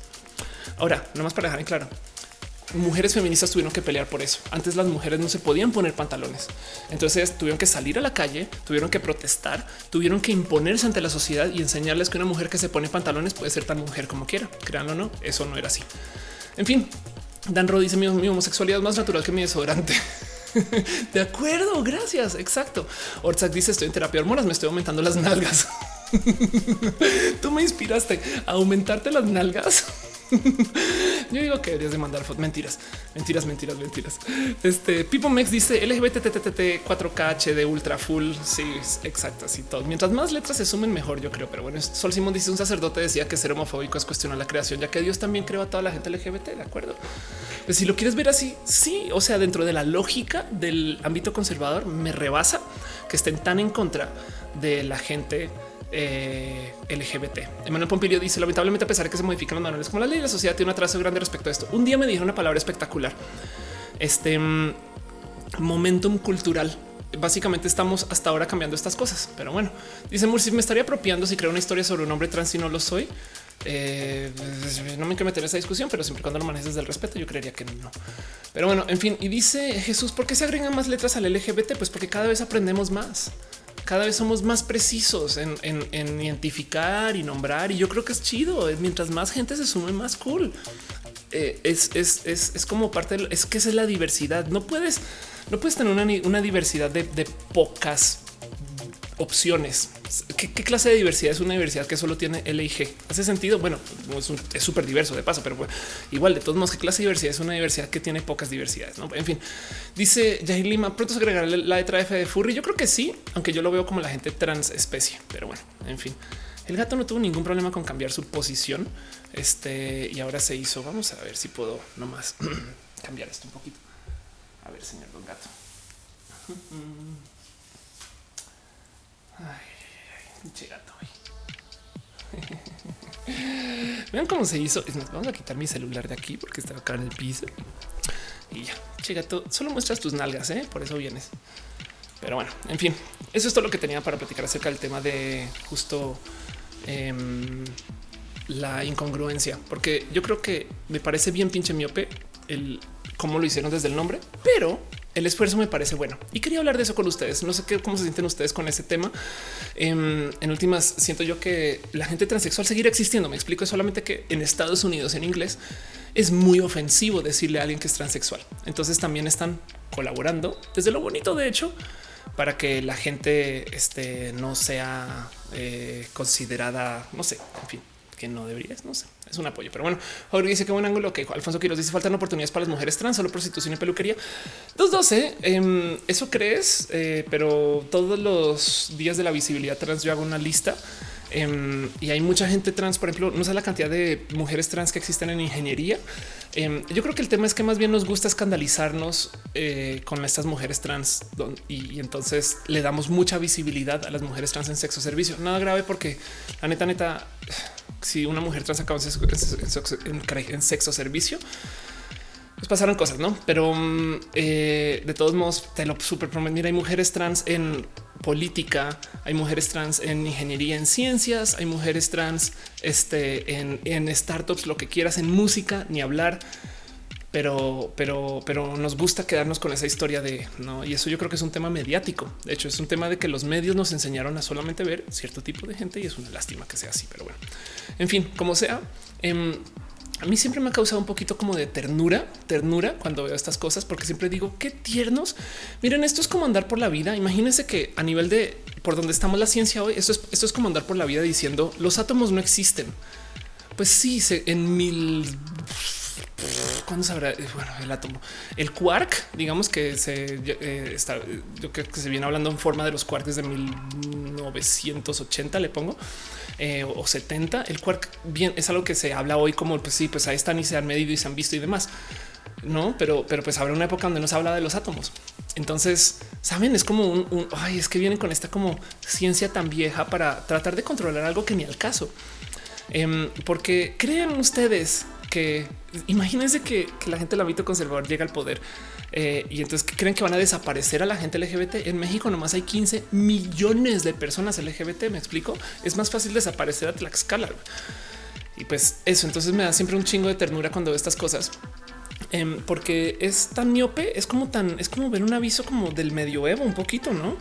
Y es una lástima porque pues hay dinero detrás de eso, ¿no? Y, hay muchos motivos por los cuales la gente del ámbito conservador está en contra de la homosexualidad. Uno en particular que yo he dicho muchas veces, que yo creo que es una pequeña de esas teorías sin fundamento de Ofelia, es que si permitimos que la gente, eh, si, la gente del ámbito conservador permite que existe el matrimonio gay y la gente trans, entonces muchas personas que están dentro del sistema de religión se podrán casar entre ellos y ya no le estarían dejando su dinero a la iglesia. Me explico, estamos hablando de una cantidad de monjas que viven en esta como lesbiandad y una cantidad de curas que bien que pueden ser personas homosexuales, em, pero pues se les reprime y entonces están dentro del sistema y las tienen completamente controladas y se permite que los curas y los padres se casen entre ellos. Eh, tendrías una cantidad de dinero que se pierde porque ya no se estaría donando dentro de la iglesia o se estaría dejando este em, como herencia. Y ahí donde lo ven, el año pasado, no, perdón, el 2015 fue el primer año donde en Estados Unidos más gente se identificó sin religión o sin alianza religiosa que católica. Entonces eh, también están ellos en pánico de que pues ya no hay feligreses, se acabaron y o se están acabando. Por eso están haciendo estos como zarpazos durísimos de, de extra conservadurismo porque no saben bien qué hacer. Desafortunadamente están haciendo como los taxistas y Uber que para quejarse vienen con la violencia. Me explico. Entonces, si los taxistas se ponen violentos contra quien está en un Uber, pues qué creen? La gente va a estar menos en el taxi. Entonces han logrado que mucha gente, no solo mucha gente deje de acercarse con el ámbito conservador, y, sino que le tome odio, recelo y distancia, sino que encima de eso también han logrado Em, que mucha gente se entere que existen alternativas, porque la ideología de género no existía hasta que ellos lo volvieron una cosa. Entonces ahora de repente todo el mundo sabe que hay una diversidad desde el marketing de la gente eh, del ámbito conservador. Entonces ellos mismos nos están haciendo a dar a conocer famosos, pues, saben como que em, eh, eso es como me, divierte mucho de ver cómo, como en su en su histeria por tratar de retener feligreses están haciendo cosas tan miopes, pero pues nunca han sido famosos por hacer y tomar buenas decisiones. Pero todas son teorías sin fundamento. Pero bueno, en fin, Dice Jorge, LGBT son más fácil, solo cuatro letras de forma resumida. Yo uso LGBT plus este y así las cosas. Pero bueno, en fin, todo eso con este tema en particular. Yo no me considero una persona incongruente. Este al revés, yo creo que eh, el problema es que se nos olvida que eh, la construcción del género es en últimas algo que es completamente pues eso, social, ¿no? Y entonces, pues, ¿qué es ser congruente? No es como, pues bueno, y ahora no, no sé, ahora que no traten de definir la congruencia, oye, gato, no me muerdas. No, no me muerdas, señor Don Gato. No, perdón, perdón. Dice Adriana Gaitán, eso sucede también con las personas y género. De acuerdo, Darío Prado dice es extraño que en la actualidad se apegue los radicalismos religiosos absurdos cuando se tiene por la libertad de decirlos antes ser impuestos por la fuerza. Totalmente de acuerdo. Este, eso también es una realidad y estás en lo correcto. Y bajo que dice pensó que estoy sobre gente que transiciona. No, de hecho, según yo, las de las de transiciones existen en que hay en que en la diversidad hay que permitir cosas que no te gustan. No más entiéndase. Em, yo creo que eh, tú no puedes realmente de transicionar. Es como es como deseducarte. Me explico. Es como que, pero, pero, pero si alguien se me pone enfrente y me dice destransicioné como persona de la diversidad, es mi lugar darles respeto a su posición y decir, ok, va. Aunque la neta, neta, yo siento que eso es como decir, ya me quité la prepa pues, pues, aprendiste algo, me explico. O sea, tú no vuelves a ser la misma persona, pero bueno, no pasa nada porque en últimas, de nuevo, es, una posición desde la diversidad acerca de la construcción social de lo que es ser o no ser una persona diversa. Pero bueno, dice Alejandra Huitrago, ¿cuál sería la ventaja evolutiva de la transexualidad del desarrollo de la ciencia? El tener control sobre nuestro género, yo creo que nos puede hacer unas personas bastante más, eh, digamos que dispuestas, por ejemplo, a mantener nuestra capacidad de la reproducción, porque un día, no sé si sabes que ahorita, por ejemplo, estamos viendo la época donde hay menos capacidad de Em, de generación, por ejemplo, esperma. Es como que la gente está en su momento más infértil de la historia. Y eso, o sea, tiene mucho, por ejemplo, a la polución, a nuestras capacidades de vida, cómo tenemos el planeta arruinado, tantas cosas, ¿no? Y el cuento es que... Em, pues mucho, eh, mucho tiene que ver con justo el cómo estamos viviendo. Y pues si nosotros permitimos la transexualidad, yo creo que podemos de cierto modo adoptar aún más cosas y más saber, investigar más, sabes, como que quitarnos estas como obligaciones de que el hombre tiene que ser así, la mujer tiene que ser así y crear sistemas espectaculares para desarrollarnos. Pero bueno, eso es una pequeña teoría que me saqué atrás de la oreja, no? Dice Alearse, supongo que literalmente la de transición es modo de transición distinta. Sí, de transición es como si yo ahorita dijera me arrepentí y vuelvo a ser Mauricio. No puedo. De hecho, puedes Es más, yo sigo siendo Mauricio para un chiste, pero bueno, en fin. Darío Prado dice: Puede el avance tecnológico terminar desapareciendo la diversidad sexual que se ve hoy por hoy. No, al revés, va a añadir más diversidad. O sea, sí la va a desaparecer, pero es de la oclusión. Entiéndase, van, van a aparecer 700 géneros más. Me explico tanto así como aparecen nuevos nombres para los colores, como hay y como sabemos que hay tantos colores que hay muchos colores que ni siquiera podemos ver dentro del espectro ultravioleta, el espectro microondas. Me explico. Este mm, hay muchos, eh, muchos espacios de la luz que no podemos ver, pero sabemos que ahí están. La idea no es, no es eliminar la diversidad ni quitar los nombres. La idea es añadir más. Pero bueno, yo les dice que anda con los casos de gente que transiciona sexualmente, cambian de gustos. Eh, por ejemplo, mujer a hombre, antes de transicionar eran les y después se vuelven gay. Pues nada, que este, que cuando tú transicionas te das permisos. Es que cuando, cuando vives una vida que es este, altamente normativa, entonces solo te enseñan que hay un modo de ser mujer y después cuando entras a la diversidad, pues te comienzas a cuestionar muchas cosas. Y entre todo esto que te cuestionas y entre todo esto que eres y todos estos modos de vivir y ser, pues igual dices, vaya, nunca había pensado que a mí me hubieran gustado personas de otro sexo, género o, gente no binaria, pero pues no estabas expuesto o expuesta a eso antes de transicionar y ya no pasa nada. Es más, yo soy fiel creyente que tú puedes cambiar tu sexualidad mil veces a lo largo de la vida. Bien que te identificas heterosexual creciendo, luego homosexual, luego bisexual, luego homosexual. Sabes como que no pasa nada de nuevo. Es la diversidad. el, tema es que existe esta presión por encasillar y así las cosas. En fin, dice Hugo el Valle, unos colores con nombres súper tontos. Sí, ¿eh? como por ejemplo me dijeron de este rosa hip que che color horrible. O sea, no mames, güey, qué pedo. ¿Quién se le ocurre un nombre así? Este dice que chica así súper rara. ¿Qué pasaría si una persona trans pierde la memoria y solo recuerda su vida pretransición? Sería güey, que sería bien pinche raro de ver, ¿eh? O al revés, solo recuerde su vida post transición, no que tenga algún accidente, no sé. Em, mucho por hablar de eso y mucho por investigar. Pero entonces, justo porque estas son cosas que hay que investigar, andar por la vida diciendo no deberían de existir. Entonces, yo creo que nos está quitando poder de observación, sabes? Como que eso, no? En fin, Ángel Morales dice nada, le teme más las personas que al cambio el ignorar que hay más allá, pues una lástima, pero sí. Em, dice eh, Frank Cruz, primero es las y los trans solo tratan de ser que las personas trans son tan comunes como tuyos y totalmente de acuerdo, gracias por decirlo. Em, y dice Rocío Moreno, las marchas visualizan y normalizan y evitan que vivamos en represión, totalmente de acuerdo. Eh, ¿Por qué están respondiendo esto? Que dijo, perdón Alejandra Estrada, un abrazo financiero y no te vi, muchas gracias, muchas gracias, muchas, muchas gracias. Este, pero bueno, estas eh, están preguntando que quién es la Organización Mundial de la Salud. Em, vamos a ver, aquí está. Vamos a, leer del, Wikipedia. ¿Quién es la Organización Mundial de la Salud? Em, es el World Health Organization, es el organismo, la Organización de las Naciones Unidas, especializado en gestionar políticas de prevención, promoción e intervención en salud a nivel mundial. Inicialmente fue organizado por el Consejo Económico Social de las Naciones Unidas, que impulsó la reacción de los primeros estatutos de la OMS en Ginebra en 1948 hay 196 estados miembros de la OMS. Entiendo que entonces básicamente es todo el mundo, excepto dos o tres personas seguramente. Este, y la asamblea está compuesta por representantes de todos los estados miembros de la OMS. En 2009 la institución fue galardonada el premio Príncipe de Asturias de Cooperación Internacional. Eso es la OMS y por eso nos importa tanto. Tienes toda la razón en cuestionar quiénes son y así las cosas. Yo el Valle dice la psicología de la felicidad habla de eso, que está bien cambiar. Tenemos todo el derecho a hacerlo, así como tu música favorita, tu identidad de género, por ejemplo. Totalmente de acuerdo. Yo creo que sí. Ariel Semana dice saludos desde México. Besitos, Ari. La banda Cream dice yo, de hecho, tengo muchas dudas sobre mi identidad de género, pero mi orientación sexual la dejo a veces ser vía, a veces homo, así. Exacto. Sí, total. El tema es em, lo identitario te lo, te lo aplicas tú. Y, el mejor ejemplo que tengo yo para esto es en la gente transnacional, que ya procesamos cómo funciona. O sea, puede haber alguien que vive en Los Ángeles y se identifica que es de Nueva York. Saben, ya eso es así es. Te identificas como si fueras de otro lugar. Entonces, lo que nos consta a nosotros como sociedad es aprender que si una persona enfrente nuestro se identifica como algo diferente a lo que su apariencia dicta, debemos de darle respeto de cómo se identifica, no lo que diga su apariencia, porque si no, entonces estamos normando a que la gente tiene que ser de como yo pienso que tú deberías hacer y no como esa persona se siente. Y eso es cruel.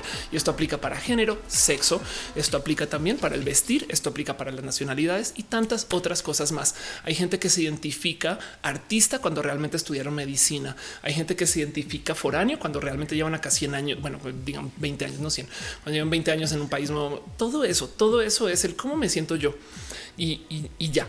Entonces es como un ajuste de sociedad que tenemos que hacer porque nos enseñaron que tú tienes que decirle a alguien cómo es. Y la verdad es que eso está, yo creo que es hasta injusto, pero bueno, en fin. Abraham Big deja un cheer. Muchas gracias, Abraham. Aplausos y abrazos para ti. Aplausos y abrazos para ti. Eh, gracias por estar acá. Ser Beltrano dice días, días como hoy me recuerda lo importante que es que yo exista. No, pues tú también.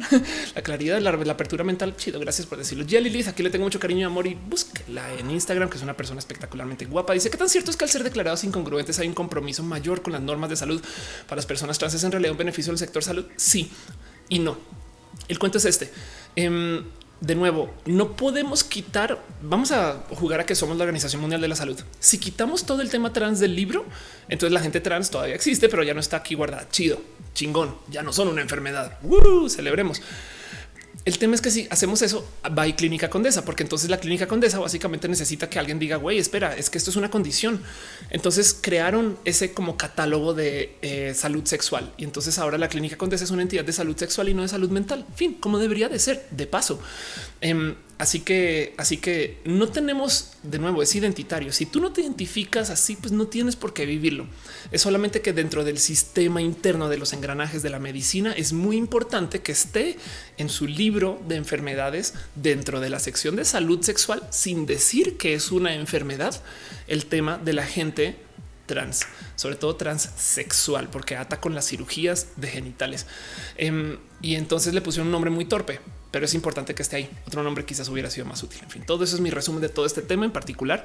Em, no le quitan, no le ponen, no le añade si ustedes no se identifican así. Y de nuevo, recuerden que muchas cosas que se están discutiendo, no solo el tema trans, en esta clasificación del ISD está, están tratando de, de, hacer una clasificación sistémica del dolor, que esto me parece súper complejo de hacer. Y también están discutiendo si los videojuegos son adictivos y eso también me parece increíblemente complejo porque de nuevo hay muchos dineros, influencias, hay muchas empresas, tantas cosas, tantas cosas. Y pues por eso lo quería discutir con ustedes.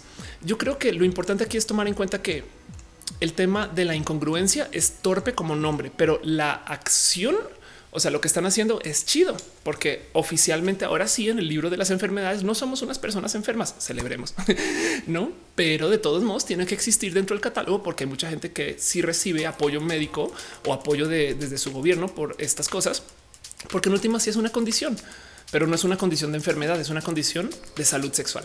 Entonces, por eso tiene que seguir ahí. En fin, dice David Gonzalo, eh, ahora saldrá el closet como gamer.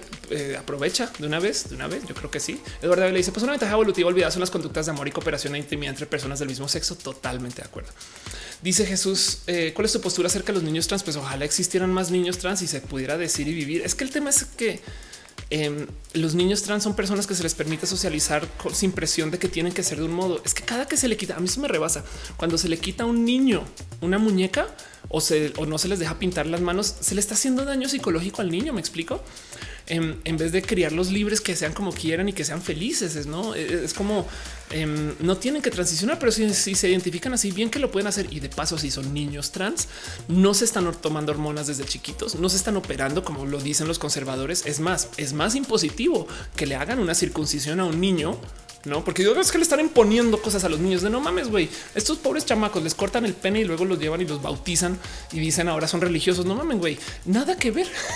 Alguien le preguntó al niño si quiere tener una circuncisión. Este, los niños o las niñas trans literal los están dejando vivir como se sienten sin ponerles presión de nada y tienen todavía, digamos que arrancan a los seis como Jazz Jennings, tienen 10 años para considerar si quieren o quieren, si se identifican más niñas o niños o gente no binaria y luego verán si quieren y todavía pueden demorar su pubertad y todavía no se tienen que operar. Entonces, es tan, tan poco invasivo el tema trans desde el cuerpo de los niños a comparación de lo que dice la gente del ámbito conservador. Y del otro lado, del otro lado existe esta como creencia de que oh, es que le están imponiendo desde no, perdón, perdón, pero es al revés. La gente que tiene el problema no son los niños trans, son los adultos que no entienden que la gente debe de ser un tantito más libre, como se le dice. Pero bueno, todo eso. En fin, yo creo que con eso va a cerrar este tema un poquito y dejo con ustedes el qué opinan, cómo se sienten con el tema de la incongruencia de género. ¿Se, sienten ustedes incongruentes de su género? De, paso, mera pregunta, no es como que también eh, es importante pensar que eh, hay mucha gente que, jura que em, solo porque o oh, es que yo no me pongo aretes, ya soy niño. Es de pues, si te identificas niño, mi lugar como persona en la sociedad es darte respeto, si así lo es, pero de resto no tiene por qué ser así. Asakura Tetsubo Folco dice hablando del ISD, buscan el ISD no el número 978. Adelante, gente, hasta que de este asunto de soluciones no se vacunen más. ¿De qué hablas? Por su el tema de las vacunas también es un tema que está fuera de control, sobre todo sabiendo de dónde viene eh, esta leyenda de que las vacunas son negativas. Sol Simón dice alguien vio la película Mi vida en rosa. Es linda. Sí, exacto. Es de una niña trans. Exacto. Y el otro día me tocaron eh, la vida en rosa en la calle en un violín y fue muy bonito y recordé a Ludovico. Bueno, Matt dice me siento incongruente con mi vida, pero no con mi género chido. Este mm, Marco Ruiz dice eh, oh, dónde estás? Aquí está. Lo que la OMS debería incluir ya el manual de trastornos es el fanatismo religioso. Totalmente de acuerdo. Totalmente. Y sabes que hay algo ahí también con el tema de la pseudociencia, porque la pseudociencia quiere cuestionar la realidad, pero la gente no está dispuesta a dejar que los datos los lleven. Entonces hay como una adicción al sentirse bien por tener la razón.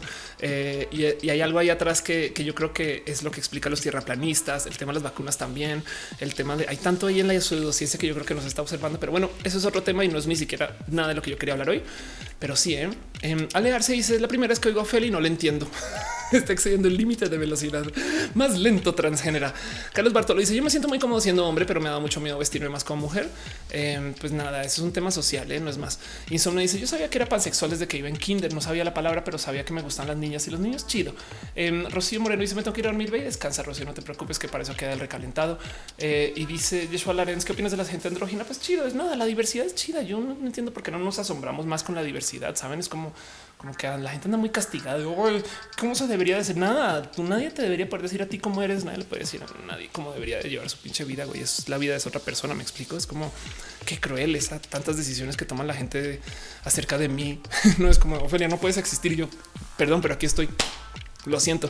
En fin, yo rico dice el concepto de identidad está ligado a una verdad personal y debe de ser respetado. Gracias por decirlo. Exacto. Retesam dice cómo podría saber si no sé si soy no binario, si te identificas así. Una prueba que yo me gusta, un modo que me gusta vivir y hacerlo es identifícate como una persona no binaria un día. Si te da alegría, pues ya estás. en, fin, en fin, todo eso. Sandripon dice que estoy hablando muy rápido español. perdón, perdón. Es que estoy, me emociona mucho este tema y ya me prendo con estas cosas. En fin, Cierro el tema con esto. Ya llevo una hora y media hablando de este tema nomás con todo y el salto que luego tendré que arreglar. Ahorita veré cómo. Em, y dejo con ustedes el cómo se sienten con esto, qué opinan eh, y, cuéntenme, déjenme en los comentarios, vayan comentando, yo también iré leyendo y ahora sí formalmente arrancamos con las secciones y eso, porque primero me gustaría repasar cosas que pasaron esta semana que son importantes. Lo tengo una sección que se llama abrazos. Los abrazos pues básicamente son eso, pequeñas menciones por encimita de cosas que pasaron esta semana que yo creo que son muy importantes o que me encantaría platicar con ustedes. Así que vámonos con los abrazos de esta semana, cosas importantes, noticias, temas y cositas así. Y cuéntenme ustedes cómo se sienten con el tema de la incongruencia de género y demás ya le dediqué un chingo de tiempo, pero bueno, en fin, todo eso es lo que es. Este mm, primero que todo, eh, para levantar el primer tema, nuestro primer abrazo del eh, día de hoy, em, fue un pequeño comentario que quiero guardarme en el corazón. Esto lo puso Alex Fernández, que es un comediante espectacular. Por si no lo conocen, Alex, tengo mucho pinche cariño. Eh, mm, como que nos hemos cruzado mucho el mundo del stand up y es un crack y lo amo con todo mi corazón para todo lo que hace. Es una persona pues, lista encima de, su gran entrega, pero pues puse este tweet nomás, lo comparto a calidad de abrazo que dice disfrutando, disfrutando tweet en el 2019 y me parece que es un pequeño apunte acerca del comentario social de cómo estamos viviendo hoy en las redes y me parece tan, tan atinado lo que es esta observación porque me pasa a mí que de repente pongo un tweet y hay 20 tweets que salen así. Este tweet no está disponible.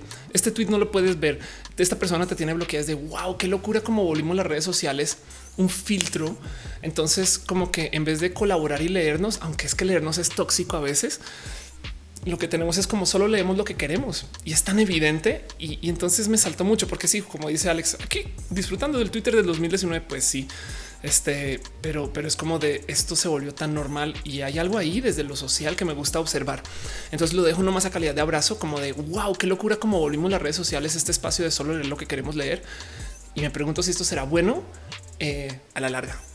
Pero bueno, no más un pequeño abrazo, una cosa que pasó esta semana. Sépanlo, ténganlo en su corazón. ¿Qué piensan ustedes de eso? Y vamos al otro abrazo. Eh, cosas que pasaron esta semana que yo creo que son eh, también importantes y, por lo menos bonitas o, que también me gustaría platicar o dejarles a ustedes así como la, la inquietud.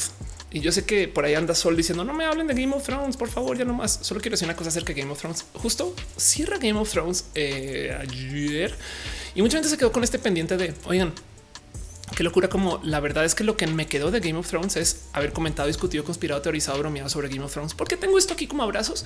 Porque ata con lo de Alex.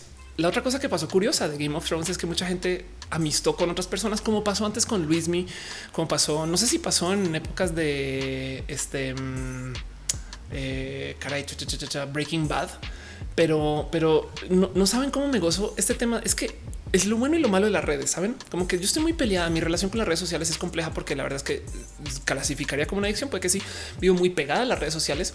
Este estoy muy atada al cómo funcionan las redes sociales eh, y, y, tuiteo como una desgraciada y leo a muchas personas también que hasta bloqueadas me tienen. No, entonces, este la verdad es que es que es como complejo el cómo me ato con las redes sociales, pero bueno, me gozo mucho entonces de ver cómo funcionan y una de esas cosas que no me sobran de mi observación es el ver cómo cuando funcionan, funcionan muy pinches bien, muy bien. La neta, hubo mucha gente que amistó desde Game of Thrones todos los domingos y chacoteábamos y demás, como con Masterchef. Me explico. Entonces, este, eso, eso me parece. Wendy López dice cómo funcionan los abrazos financieros. Abajo hay un simbolito de dinero. Dale ahí. Eh, Joel Valle dice las redes sociales me ponen los pelos de punta. Siempre toca alejarse de ellas. Es conveniente para mantener la privacidad. Ahorita hablamos de eso cuando hablemos del tema de Huawei. Este, pero sí, eso también es un tema. Pero bueno, entonces digo con ustedes un poquito también el justo el abrazo, cosas que pasaron esta semana. Eh, ah, caray, no manches que esto lo tenía en abrazos y esto era súper para el tema anterior. Pero bueno, levantando un tema, eh, es que ya no quiero. Okay. En fin, bueno, nomás quiero hacer una pequeña mención otra vez hablando de los roles de género. Esto fue un pequeño tweet que puso Monse eh, Happy Musaraña, Monse Arrieta, que resulta que ahora le están regañando a ella de que por favor juegue juegos de niños, no? Entonces ella no es como, oye, ¿por qué no juegas juegos de hombre? No como Ghost Recon Willans. Eh, y entonces ella responde, güey, ¿de cuándo acá los juegos tienen género? No? Eh, esto lo he tenido en la primera sección, pero bueno, sépanlo y nomás lo dejo en calidad de abrazo, porque qué idiotez que se piense que un juego tiene que ser de niños, un juego tiene que ser de niñas. Me parece horrible y nomás esto ni siquiera es un abrazo. Esto es la neta, es algo de la sección anterior. Pero como soy desorganizada, no, no soy desorganizada porque soy incongruente. Entonces, este igual ahí lo tengo, pero bueno, en fin, no pasa nada. Vámonos con un abrazo real y formal de cosas que pasan esta semana em, que sí me parecen muy entretenidas de observar. Y es eh, esto que está sucediendo que me rompe el corazón. Sepan que esto sucede y si pueden apoyar sería chido. La Olimpiada Mexicana de Matemáticas, em, de hecho, eh, tiene una competencia en Sudáfrica, en Sudáfrica en agosto.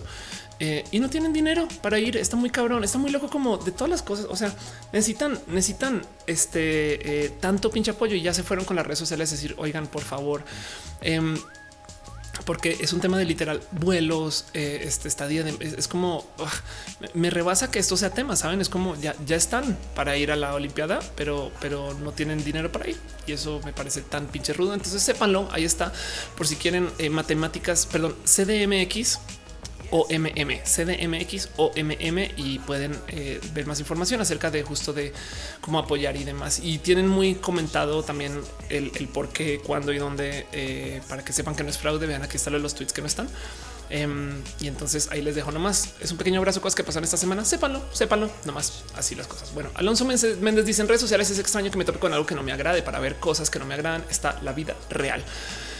Ah, David Farías dice una pregunta que es ser no binario, pues que no te identificas ni hombre ni mujer o te identificas hombre y mujer al tiempo o una mezcla y ya no pasa nada. Dice Lilith 73. El día 17 de mayo se legalizó el matrimonio igualitario en mi estado de Hidalgo que por lo general es un estado medio mucho. Me sentí muy orgulloso de las decisiones de mi congreso local. Chingón. Marco Montoya dice: Yo fui olímpico. Les juro que ese concurso es bien bonito, influye de muchas formas hermosas en la formación científica. Los jóvenes, por favor, ayuden, por favor.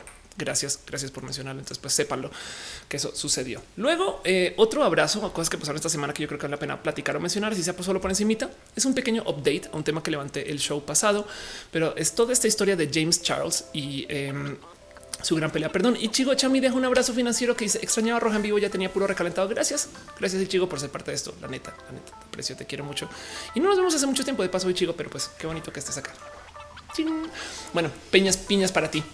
Volvamos. Eh, Trans pregunta que si no binario es una forma de ser queer. Puede ser, puede ser. Si, te, si eh, no binario básicamente es no me digas mujer porque no sé si soy mujer y ya ni quiero ser. O no me digas hombre porque no sé si soy hombre tampoco. Es, soy lo que soy, soy yo y ya. O sea, no estoy dentro de ese binario hombre y mujer.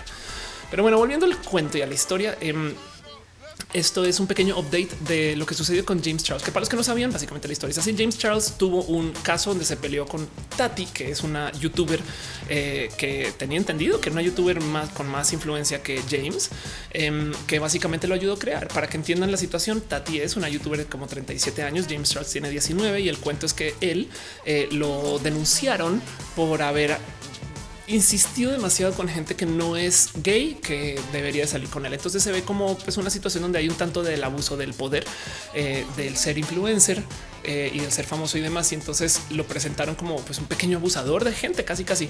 Em, y Tati hizo esto porque resulta que James en algún momento hizo una mención de un producto competencia del producto que hace Tati. ¿no? Entonces ella se sintió ofendida que esta persona que ayudó a crear y a formar, entonces ahora resulta que está apoyando a, a otras marcas que no son las de Tati, que es una lástima y eso como que se tomó personal. Entonces se volvió este video donde se quejó y se dijo y supuestamente desarmó la carrera de James. Yo lo que comenté en este show es que pues no, no se desarmó esa carrera para nada. De hecho, tan no se desarmó que yo les decía, este tipo de cosas siempre apoyan y ayudan las carreras de las personas que están involucradas en el escándalo. Sí, hay escándalos que sí destrozan gente, pero en este caso en particular estas personas son tan masivas que se los prometo, se los prometo que no van a llegar este, como esa situación de eh, a la chingada, no básicamente. Entonces, em, sucedió que luego eh, Jeffree Star eh, le añadió datos e información y em, ahora apareció James también dando un poquito más de información y datos y entonces no todo era verídico o algunas cosas cambiaron y cambió la dinámica. Entonces ahora resulta que James está creciendo en, suscriptores este y Tati está perdiendo suscriptores, no? Y también Jeffree Star, porque entonces cada quien mide su veracidad, por así decir. Lo que me parece distópico de todo esto es poder medir la popularidad en tiempo real según el número de suscriptores. Esto me parece lo más entre Black Mirror, eh, entre situaciones de vida de hoy, entre cómo somos y, cómo, en fin, eh, cómo vivimos, que, que, no solo es decir uh, pasó tal cosa, no está sucediendo esta novela, sino que encima de eso también está pasando que luego em, la gente como que eh, no manches, ganó tantos seguidores, pero es como que güey, qué locura que en tiempo real podemos ver si alguien le va bien o no. En fin, en fin, como sea, en ambos casos, para las tres personas, se los prometo, van a seguir apareciendo en los medios. El mero chisme, todo esto les va a seguir dando fondo y trasfondo y demás. Y entonces todo eso este, eh, es como parte de esa novela. Y por eso lo puse nomás en calidad de abrazo, porque es como un, pequeño update de cosas que pasaron esta semana que digo, güey, qué locura. Pero pues como lo puse en su momento, es más, lo puse, creo que aquí está el tweet formal que se acuerdan de ese roja cuando les dije que el escándalo de James Charles le va a ayudar a su carrera larga, pues ahí les dejo, no? Entonces esto me pareció muy divertido observar y por eso lo tengo ahí nomás. Pero bueno, en fin, otra cosa que tengo acá en calidad de abrazos y cosas que yo creo que vale la pena platicar antes de irnos con el tema de Huawei, que mucha gente me está preguntando, em, es eh, como también un pequeño update a esto que hablamos en el show pasado, creo, acerca del tema de los estándares de género y de los filtros de, eh, perdón, de Snapchat y cómo me gozo que esto haya pasado. Mucha gente lo volvió broma para hacer todas las canciones que son duetos de hombre y mujer eh, donde cantan una parte de lip sync mirando para allá, otra parte de lip sync mirando para acá. Y entonces no saben cómo me gozo mucho que esto haya sucedido. Em, yo creo que esto es, no sé, me divierte mucho en general. Eh, y es eh, como que estas cosas bonitas de cómo en vez de andarnos peleando de hoy es que se están volando la gente trans y demás, es como no, güey, siempre se puede hacer humor con esto, no? Pero bueno, en fin, sepa, no, no sé por qué le tengo tanto cariño que eso haya pasado. Son pequeños updates de cosas que hablamos en otro show y así las cosas. Y el último abrazo creo que tengo para ustedes ahorita eh, es nomás un pequeño update. Murió Grumpy Cat. Eh, no sé si ustedes ubican quién es Grumpy Cat. Seguramente sí, con que él se los muestre. Grumpy Cat es este gato. Em, es un gato muy famoso que de hecho es más como nunca le. Es un gato muy famoso eh, que resulta que tenía una condición de formación eh, que le dio ese, ese aspecto facial, no? De hecho, es, una gata, no es un gato, que se llamaba Tardarsos, como salsa tártara, yo creo. Em, que una vez vi a Tardarsos, fui a un evento en Estados Unidos y ahí, tenían a la gatita para que la vieras y, jugaras con ella, que me pareció un tantito cruel, pero bueno, es, es una mariconita, perdón la palabra, pero me una gatita güey mínima, güey, era absurdo. Em, y entonces, pues que claro que sí, tuvo un tema de desarrollo, entonces le dio ese rostro y pues se volvieron mil y un memes, ¿no? Entonces Grumpy atacaba en todos pinches lados. Me rompió un poquito el corazón justo eh, el cómo lo anunciaron, porque la neta se formaron tantas historias alrededor de la pobre gatita amargada eh, y como que trascendió tanto. Fue más que memes. ¿eh? Yo vi a, abuelas y mamás con cosas con imágenes del Grumpy Cat. Entonces, pues eso pasó y nada más lo dejo aquí como pequeña nota, noticia, un abrazo también y un abrazo para Grumpy Cat. Si ustedes tuvieron cosas de Grumpy Cat, lo siento. Eh, evidentemente Matú es inmortal, entonces me queda claro que nada de esto lo vamos a tener que vivir nosotros aquí. Y pues así, qué rara vida la de esa gata. Es lo único que me queda ahí. Es como que quedó inmortalizada como meme. Sí, pero bueno, en fin. Dice Santiblo hace unos días se anunció que el koala eh, está funcionalmente que ah, está funcionalmente extinto. No manches. Este dice Alonso Méndez, échale un poco de drama para voltear los reflectores para acá. Pues sí, eh, dice qué tristeza. Sí, estoy de acuerdo. Y dice Shuriken, ¿cómo va la búsqueda para casa para yo en Mérida? Va chido, va chido, chido, chido. Este, eso es un tema largo, pero bueno, Casandra López dice, no sé qué tan real sea no, pero Tati publicó que se iba de redes por un tiempo, como que la situación la rebasó. A ver qué pasa. Pero pues en últimas es un negocio, ¿sabes? Y así las cosas. Pero bueno, en fin, todo eso en la sección y calidad de abrazos y cosas que pasaron esta semana que yo creo que son importantes para que ustedes sepan este y ya em, vámonos con el, tema, nuestro primer tema formal. Eh, ahora sí, aparte de lo que quería hablar acerca de eh, la gente, eh, digamos que los estándares de género, hablemos un poquito entonces acerca de ciencia y tecnología. Ahí les va, ahí les va, porque hoy tengo un tema también larguito con ciencia y tecnología. Em, y es que mucha gente me ha estado preguntando un poquito el, ok, hablemos acerca de Huawei. Entonces, para los que no saben qué está pasando, qué está pasando, Ofelia, perdón. Em, el cuento es el siguiente. Resulta que Huawei, el productor de, tecnología china, eh, que básicamente hace celulares, eh, se peleó, discutió con Google. Eso es un modo de decirlo. Básicamente lo que sucedió es Google, la empresa que hace Android, em, básicamente le dijo a Huawei, sabes qué, perdón, pero ya no te vamos a dar nada de nuestro sistema operativo. Esto eh, de entrada es bastante más pequeño de lo que lo volvieron en, los medios. La gente explotó mucho porque lo que están pensando que va a pasar es que si ustedes tienen un teléfono Huawei, entonces ahora automáticamente no va a funcionar el sistema operativo. se acabó. Pues no, para los que no saben cómo funciona el sistema operativo Android, eh, básicamente un sistema que se presentó eh, de código abierto gracias a la gente que trabajó en Android en su momento y luego que lo compró Google que lo siguieron trabajando. Entonces, por eso es que todo el mundo usa Android, porque no tienes que pagar una licencia y, está libre y está disponible para que lo uses en tus dispositivos. Y por eso es que cuando tratan de hacer sistemas operativos aparte, como que nunca pelean, nunca tienen la capacidad de discutir contra los androides, porque es que androides están en todos pinches lados. Y por eso es que está tan fragmentado, porque tú puedes tomar el sistema Android y luego, este eh, sobre eso, lo que puedes hacer, lo que haces es que literal em, le modificas, cambias y ajustas. Entonces, muchas personas, por ejemplo, Samsung lo que hace es que obtiene una copia de Android, lo modifica a su gusto y ahí se va. Y entonces ahora queda en responsabilidad de los desarrolladores de Samsung hacer que todos los cambios de Android se reflejen según cómo ellos desarrollan, lo cual puede ser más o menos complejo si tienen pocos desarrolladores para estas cosas. Y por eso es que está tan fraccionado el mercado y han tratado de mejorarlo. Y Google salió a decir, saben que nosotros vamos a hacer una versión nuestra que va a ser la chida, que va a tener nuestros servicios, que va a tener acceso a absolutamente todo y nos vamos a encargar de hacer una versión maestra para que ustedes no estén haciendo sus versioncitas chiquitas. Pues bueno, eso no le quita que siguen publicando el sistema de modo de código abierto. O sea, todavía hacen Google con su versión, pero existe una versión, si quieren verlo, blanca, entre comillas, que está liberada para que cualquiera la pueda tomar y seguir trabajando sobre eso. Entonces lo que lo dijeron, lo que le dijeron a Huawei em, es a ver, ya no pueden hacer negocios con este, la gente de Google porque los pusieron una lista de potenciales terroristas eh, o de gente que tiene malos tratos con el gobierno estadounidense. Em, y entonces ahora si Huawei quiere seguir usando androides para su teléfono, tiene que usar la versión de código abierto. Esto de entrada quiere decir que Huawei puede seguir usando Android por mucho pinche tiempo. El único problema es que ahora ya no pueden usar la Google Play Store. Entonces, como chingados instalas apps y del otro lado tampoco puedes usar YouTube, no puedes usar Gmail y los servicios de Google, no? ¿Por qué está haciendo Google esto? Ahí les va. Ahí les pinches va. Dice Meme Grosero, reingeniería es ingeniería tal cual sí. Eh, dice eh, Gómez, este no es una pelea de Google versus Huawei, eso fue el gobierno de Estados Unidos, ya vamos con eso, si no te preocupes. Matt Capico es Huawei o Huawei, puede ser. Entonces, el cuento es el siguiente hay un esto es una esto es hijo de una novelota inmensa porque Google evidentemente no quiere hacer este tipo de cosas porque ellos mientras más puedan poner su tecnología en más dispositivos mejor les pinches va. Lo que pasa es que Google está respondiendo a presión del gobierno estadounidense que está diciendo es que esos chinos espían. Y el cuento es, vamos a ponernos nuestro sombrero conspiranoico para los próximos 20 minutos, porque vienen muchas teorías de muchas cosas que pueden haber pasado, como pueden no haber pasado, como pueden ser parte de algo que están dando y que está sucediendo o no. Pero el cuento es el siguiente.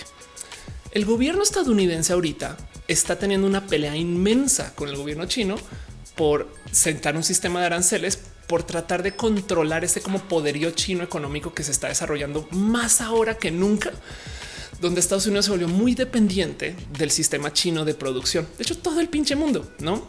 Entonces, lo que hizo Donald Trump, que es experto en construir muros, es decir, vamos a poner aranceles sobre la producción del metal y algunos productos específicos. China, evidentemente, no le gustó, entonces puso ellos sus específicos aranceles en alguna producción de productos estadounidenses. Lo que pasa es que los productos gringos se hacen en Estados Unidos ahora. Entonces, desafortunadamente, estos aranceles por parte de Trump son súper miopes porque quien acabó pagando la diferencia en costo no fueron los chinos, sino fueron los estadounidenses que le están comprando a los chinos productos hechos por ellos, pero en China. Em, lo cual entonces se volvió una forma como de impuesto indirecto a la compra de productos extranjeros. Se supone que estas cosas existen desde su teoría económica para fomentar la producción nacional. Cada que tú montas muros, em, de cierto modo dices, pues bueno, si es más caro comprar chinos, entonces vas a comenzar a hacer fabricación en Estados Unidos, no? Pero en la, en la realidad nunca sucede así.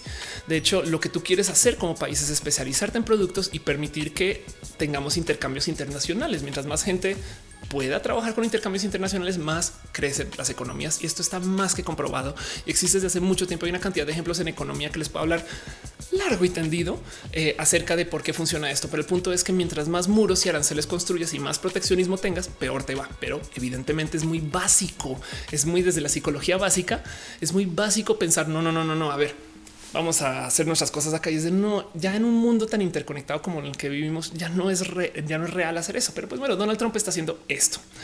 Del otro lado, em, hay otra situación que está sucediendo que es aún tantito más divertida de observar y es que resulta que eh, a los chinos los cacharon espiando a los estadounidenses. Entonces hubo una noticia en particular que fue ya el parteaguas, que fue la gran noticia que no sé si se enteraron o no, pero resulta que Bloomberg en algún momento publica este artículo donde dice con unas supuestas y creo que si mal no recuerdo como 17 fuentes, pero fuentes de gente que trabaja en las grandes empresas de tecnología.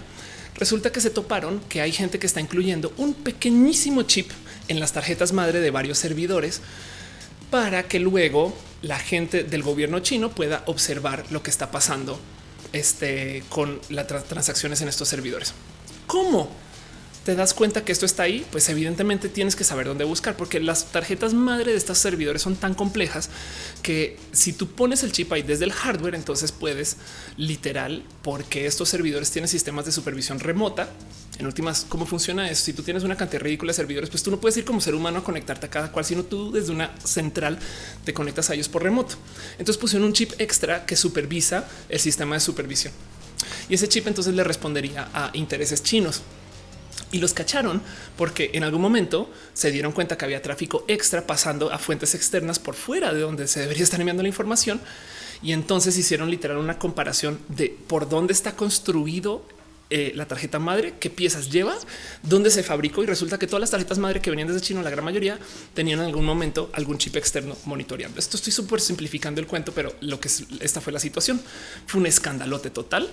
Esto es el segundo gran escándalo de producción de hardware que golpeó el año pasado y a comienzos de este año, em, porque el cuento es cuántos servidores no habrán en el mundo que quedaron con ese chip ahí colado, no? Cuántos servidores, cuántas tarjetas madre tienen ahí, porque además, para que entiendan lo pequeño que es, eh, es una cosita. Es más, eh, esto es un ejemplo, el que, el que, el que usan para, para mostrar, pero eh, es sería una pieza que sería más o menos del tamaño de esa cosita que está ahí en ese, en ese dedo. Entonces, ese pequeñito chip colgado en la tarjeta madre, primero que tú, ustedes ven una tarjeta madre así por encima, no se van a dar cuenta que está ahí. Si ven la esquemática no se van a dar cuenta que está ahí. Y lo cabrón es que como es un chip de hardware, el software no se va a dar cuenta que está ahí. Entonces es un, es un colado, no es un modo de supervisión espectacularmente lista. Y cómo lo hacen, según, según son intervenciones desde las mismas fábricas que hacen las tarjetas madres en China. Y esto fue un escándalo total, em, porque mucha gente salió luego a decir no, no, no, no, esperen. Eso no está pasando. Las mismas empresas de tecnología que supuestamente le dieron la información a Bloomberg luego salieron a decir no, no, no, esto, esto no está pasando por acá. Entonces se acuerdan que les dije que se pongan su, su este, su sombrero, su sombrero conspiranoico pues es que resulta, para los que no ubican, eh, resulta que entre toda esta historia del espionaje chino, no solo han sido los chinos quienes han estado haciendo esta forma de espionaje. Entonces, por si no ubican, existe esta historia de Edward Snowden. Vean este documental, por favor, dense chance de ver este documental. Edward Snowden básicamente es un especialista de inteligencia estadounidense que soltó la sopa y se metió en todo tipo de problemas. Y es una historia súper bonita, entre comillas, pues, horrible, em, de muchas cosas que se publicaron. Y entre las mil y un cosas que entregó Snowden de todos los artículos y cosas que publicó, em, salió a luz un catálogo de los productos y artículos que tenía la NSA estadounidense em, de cómo se pueden usar, digamos que eh, literal por compra, desarrollos para que tú puedas monitorear, espiar y demás. Entonces, Aquí estos son todos los productos y cosas que usaba la NSA y estos son como los catálogos internos de que se, que se envían de ok, ¿qué necesitas? Necesitas monitorear llamadas telefónicas. Perfecto. Necesitas monitorear celulares. Perfecto. Necesitas monitorear tal y tal. Y este es el documento interno que se usaba para saber más o menos qué productos están disponibles. Y tengan en cuenta que esto ya puede tener casi unos 10 años. No, bueno, el caso es que este chip que está acá parece que el chip tiene un diseño muy similar al mismo diseño que tiene la NSA para un chip de supervisión que técnicamente va montado sobre una tarjeta hermana que va colgada encima de la tarjeta madre.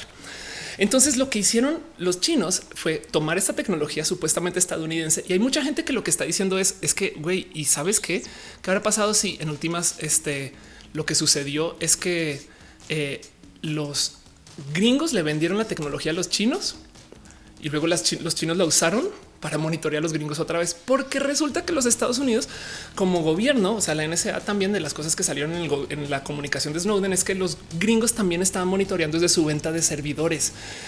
¿Qué pasa? Los estadounidenses, las inteligencias, perdón, las instituciones de inteligencia estadounidenses lo que hacían es que, eh, eh, perdón, atrapaban los envíos de computación. Digamos que tú vives en China y haces una compra en Dell.com, pues en el durante el envío literal secuestran eh, la compu, le añaden su pieza extra y, siguen su envío, mientras que los chinos de plano fueron con las fábricas y les dijeron porlo, no? Que además son piezas que están poco documentadas y que todo esto se hizo nomás dentro del rubro de los servidores. Todo esto es este digo de nuevo, es el sombrero de la conspirano, de la conspiranoia. Son cosas que pueden estar pasando, no, pero pues estoy atando una cantidad de cabos y lo he visto una cantidad de ridícula entrevistas. Entonces, no más por resumir de lo que pudo haber pasado, porque luego todo el mundo salió a decir no, esto no, no, no, pero parece, parece. Acuérdense que este es el show de las teorías sin fundamentos. Em, parece que el cuento es que en lo que los Estados Unidos se desarrolló un sistema para monitoreo y creó un catálogo de ventas de estos productos de estas cosas internas para monitorear otros gobiernos. Luego los chinos rehusaron esa tecnología para monitorear a gente estadounidense, motivo por el cual los estadounidenses no pueden salir a decir sí, ¿eh? es que esto nos pasó porque es tecnología nuestra que se está usando en contra, solamente que ellos la colgaron dentro de la misma tarjeta madre. Toda esta discusión eh, sucedió hace nada, unos meses y fue, eh, fue altamente viral. Mucha gente lo discutió y lo trajo con mucho miedo y mucha plática de qué está pasando con China, porque mientras tanto, resulta que guardemos toda esta teoría conspiranoica del espía. Mientras tanto, los Estados Unidos está lidiando con competencia que podría ser potencialmente desleal desde parte de la producción china, porque lo que están haciendo ellos desde su gobierno es inundar el mercado estadounidense de productos chinos de todo lo que se pueda. Y en ese, porque por ejemplo, no sé si ustedes saben que los envíos de productos chinos a Estados Unidos son casi que gratis.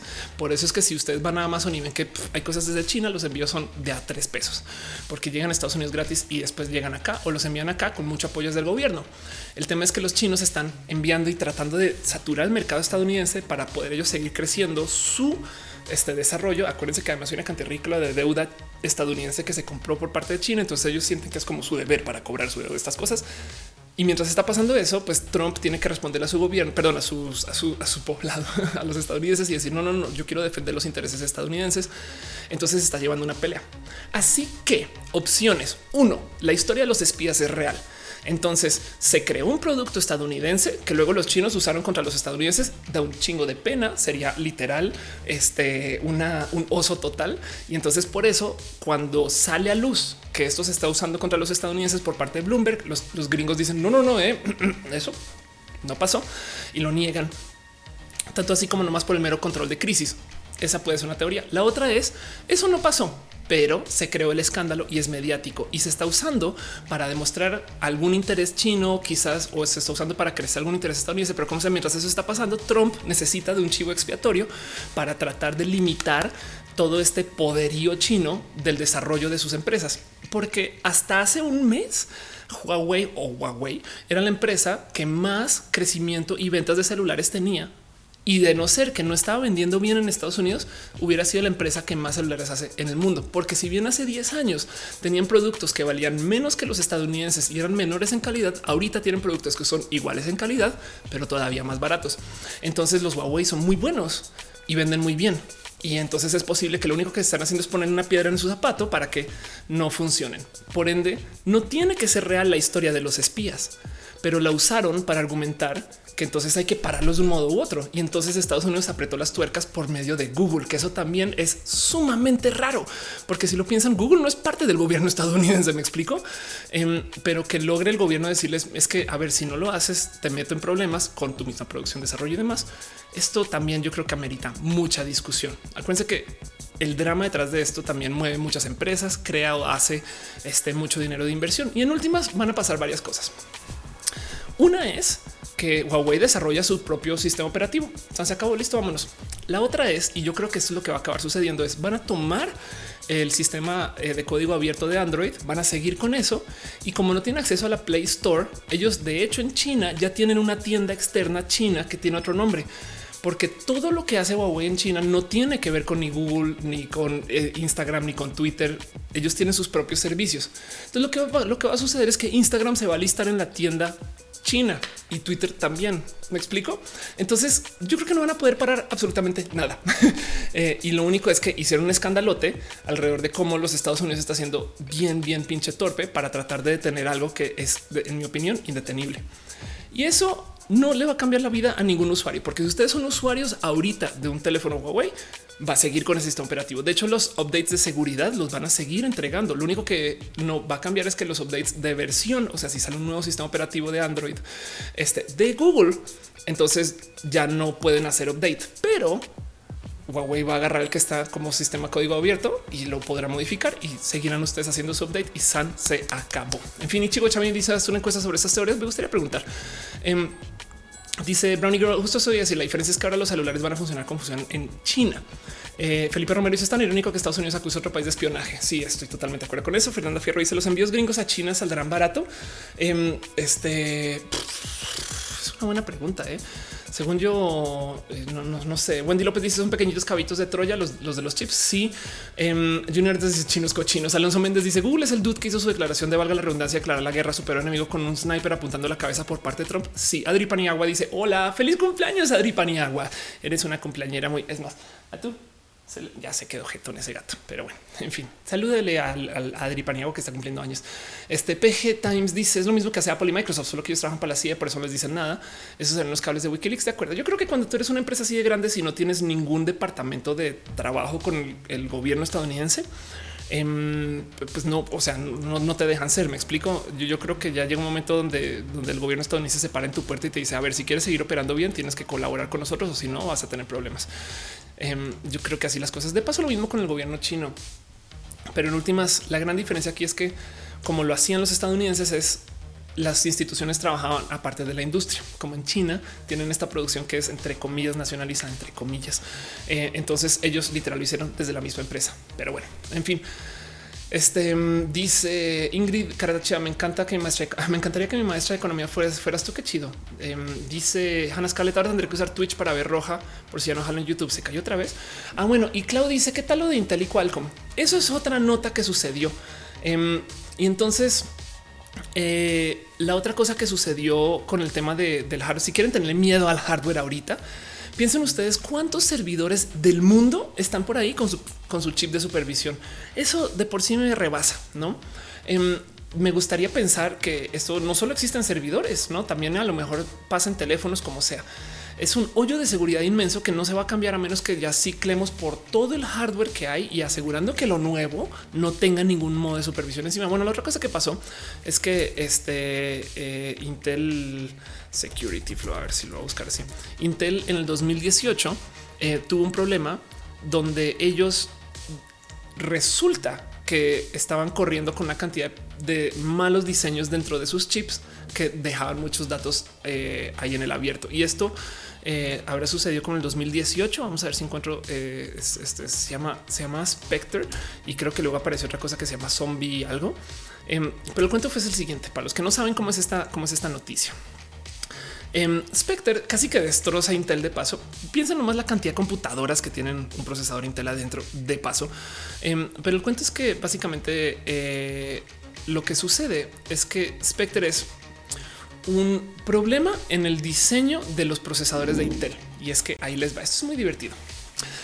Los procesadores de Intel, pues básicamente son la CPU, no hacen todos estos tipos de cálculos acerca de todo lo que va a pasar con tu computadora y, hacen pues, básicamente que la computadora funcione. Pero bueno, el caso, imagínense que ustedes están, voy a simplificar esto un poquito. Imagínense que ustedes están usando un software de diseño y desarrollo, Photoshop.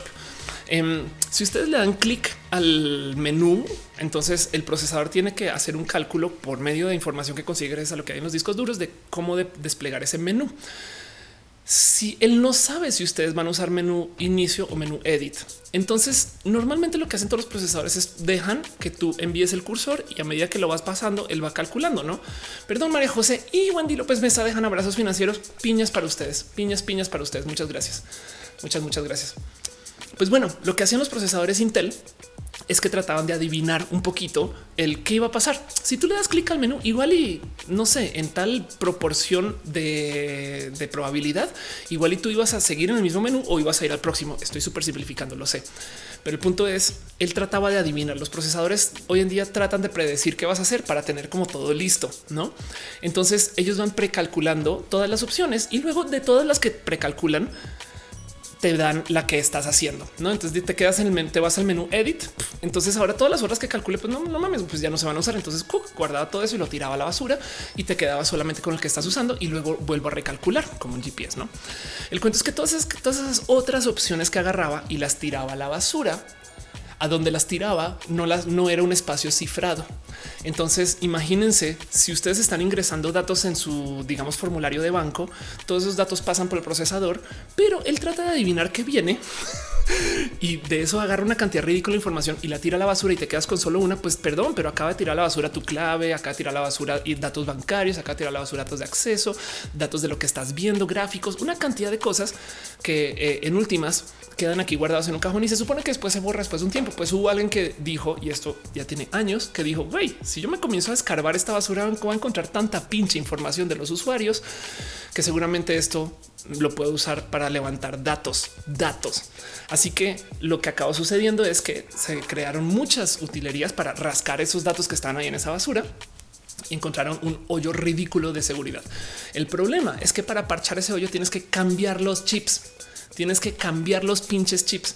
Entonces, el único modo de curarnos de que alguien esté viendo esa basura es cuando cambiemos todas las computadoras del mundo para que ninguna tenga el chip con la falla. no, perdón, Wendy López deja un abrazote financiero. Gracias, gracias, gracias mucho. Gracias, gracias, gracias mucho. Gracias mucho. Eh, qué bonito. Gracias. Me tocas mucho el corazón. Perdón, ustedes aprovecho. Tony pregunta por qué las piñas, porque nada más bonito que darnos piñas para agradecer las cosas. En fin, entonces eso es el otro como gran hoyo de seguridad de hardware de la actualidad. Hay más, hay más cosas que han pasado. Entonces Intel casi que se rompen dos cuando esto pasó, em, porque la neta que de repente te digan no es que es que no hay cómo arreglarlo a menos que cambies la computadora. Imagínate si tocas de gastar un millón de dólares en un data center, cuántos chips Intel, o sea, ya, ya, ya déjalo así con el problema de seguridad. ¿Cuántos hoyos de seguridad hay ahí? Porque habrá quien está comprando estos computadores con chips con fallas en, el tercer mundo. Saben cuántas consolas de videojuegos tienen problemas así y, nos han documentado porque son consolas de videojuegos. Esto lo descubrimos porque están los chips de las computadoras importantes, pero capaz en las consolas de videojuegos donde también se trans, o sea, pasamos muchos datos, también están pasando estas cosas.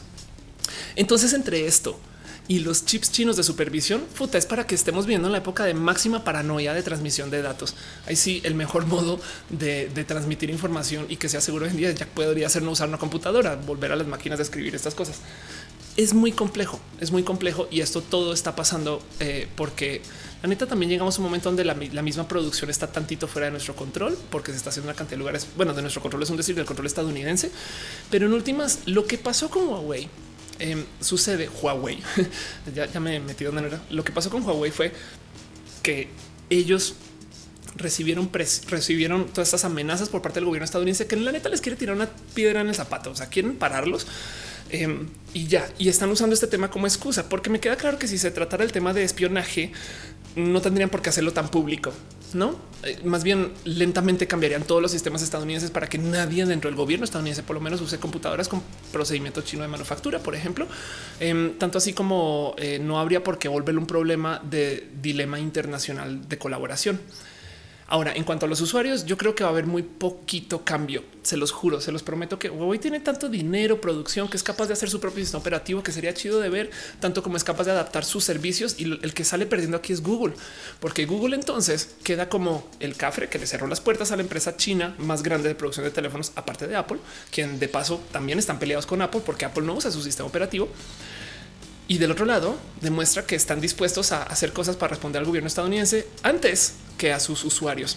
Esto suena muy eh, este, como de pues sí, no, pero resulta eh, que, por ejemplo, Apple se enorgullece de eh, hacerlo inverso. Hace un tiempo aquí está. Em, hace, hace un tiempo un tema donde el CEO de Apple, Tim Cook, eh, se peleó con el gobierno estadounidense porque justo resulta que en alguna situación de, eh, caso de un quién fue, eh, fue un criminal que le encontraron su teléfono. El teléfono estaba bloqueado y fueron con Apple y dijeron: Me lo desbloqueas, por favor, para poder hacer este caso criminal. Y Apple dijo: Pues no, porque es un teléfono de un usuario, por un usuario criminal. Sí, pero no lo desbloqueó. porque en el momento que les dé a ustedes en el gobierno una herramienta para desbloquear, entonces ahora todos los teléfonos son desbloqueables. Como ven, y ahí ven que Apple se, entre comillas, distancia del gobierno estadounidense, por lo menos públicamente. Em, y, se vuelve como esta empresa que supuestamente ve a sus usuarios antes que al gobierno. Vamos a ver qué tan real es eso. No me sorprendería que luego se caiga esa noción, pero por ahora sí son las cosas y ellos ahora se presentan como esta empresa que crea mucho en la seguridad de sus usuarios antes de lo que sea que diga ningún gobierno. Bueno, Google no. Básicamente Google salió a decir, ah, sí, el gobierno me dijo, ya lo hice. Sorry. no, entonces eso es tema. Pero bueno, eh, dice Meni González, el usuario era terrorista. Ándale. Eh, Tony Pérez comparte un link. Vamos a ver qué dice el link. Ok, aquí está. Eh, ah, ve qué cagado. comparte un link que dice igual Huawei ya había desarrollado un sistema operativo alterno en caso de que el gobierno estadounidense ya meta sus este, manotas. Entonces esto también es una realidad. Así que pues estos, estos son como los por encima matices de todo lo que está pasando. El tema de los espías, em, el tema de Trump y el tema de cómo estas empresas le responden a los gobiernos. Hay una cosa más por considerar acá. Esto es una bobada. Esto, esto se puede leer como este fifi es extrema pero eh, que no se les olvide que también en México, por ejemplo, estamos teniendo un tema donde tenemos un gobierno que está queriendo hacer su propio sistema de transmisión de datos pública. Entiéndase, em, entiendo esto quizás ni al caso, pero que no se les olvide que acá en México también se está debatiendo qué tanto debería de, ser que un gobierno lleve toda la comunicación de la gente versus empresas privadas. Y esto lo digo porque eh, por ejemplo, yo hace muchos ayeres yo trabajé con Telmex y me acuerdo que cuando se estaba discutiendo este cuento de las leyes de privacidad, de eh, si las empresas eh, que te proveen servicio de acceso al Internet deberían de ver lo que estás usando dentro del Internet para cambiar tu velocidad, este tipo de cosas, o sea, la neutralidad de red. Me acuerdo que los Telmex me decían nosotros no tenemos por qué meternos en lo que hacen nuestros usuarios con nuestro producto, porque esa es su privacidad. Em, y técnicamente el gobierno tampoco, pero pues ahí ven que este tipo de presión puede suceder cuando no es un sistema de, dar el servicio, sino se trata acerca de conectar a la gente. Estoy siendo extra paranoica y en este caso yo creo que puede, voy a decir algo, ni el caso, igual ni nada que ver. Pero bueno, que no se nos olvide que esta plática también podría estar sucediendo acá. Esto lo dejo ahí nomás porque quiero añadirles a ustedes todas las matices, herramientas, todas las cosas que se me cruzan por la cabeza que pueden pasar con este tema, porque cuando yo hago mis temas, yo hago una lluvia de ideas y lo que sea loco, igual lo pongo ahí. Este y esto es una, pues, entre comillas, realidad. Pero bueno, Inet me dice eh, hacer que un virus tenga recolector de basura. Simplemente la computadora sería hiper lenta. Sí, totalmente de acuerdo. Muchos gobiernos siguen usando Blackberry por tener total manufactura canadiense. Ándale. Em, dice Ana en actual el 100% recomendables como el Nokia, los smartphones, aguanta los chingazos. Bien, ¿de qué hablas? Eh, viajo, trabajo escuchando música, Facebook de, de, de teléfono Huawei. Va. De hecho, eh, el día del orgullo geek, ahorita este fin de semana eh, me van a prestar un dispositivo Nokia para jugar mucho con él. Entonces voy a hablar de celulares un poquito más, em, pero eso cuando llegue ese momento les contaré. Voy a hacer un stream, de hecho, un extra stream esta semana porque me lo pidieron la gente bonita de los de, Nokia. Pero bueno, esos son este, mis sponsors. Este Cloud dice ah, eh, por eso tengo Xiaomi. no es por eso. Dice Daniel Tamirano que si voy a la marcha del Pride en Monterrey, por supuesto, voy a hacer la mariscala de la marcha del Pride en Monterrey el primero de junio. Entonces ahí voy a estar. Giovanni Pérez dice el problema es que Trump prohíbe que las empresas de Estados Unidos no trabajen con Huawei, por lo que ninguna app conocida por nosotros como Facebook, Instagram y demás no podrán meterse a la store nueva. Sí, pero te voy a decir algo.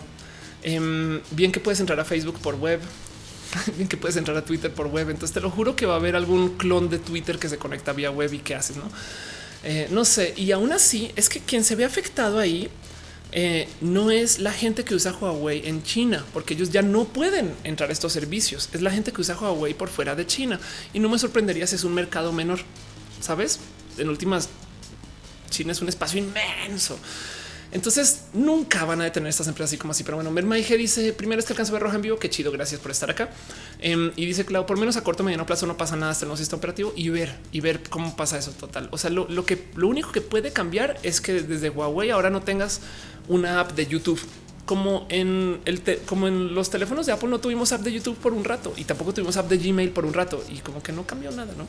Nas dice que Matú parece desmayado, sí, ¿eh? pero está vivo, les prometo. Vamos a ver. Gato. Ya ven. Perdón. Dice Sam Quatplancy, eh, ¿podrías saber cómo trabajaste en Telmex? Em, ¿Cómo trabajaste en Telmex? Bueno, de hecho, mi agencia de comunicación llevaba la comunicación digital de Telmex. Yo abrí en Twitter arroba Telmex, así cuenta nueva poca Telmex, enter. Em, y también Telcel y Sanborns este, y Sears, que son empresas este, Carso.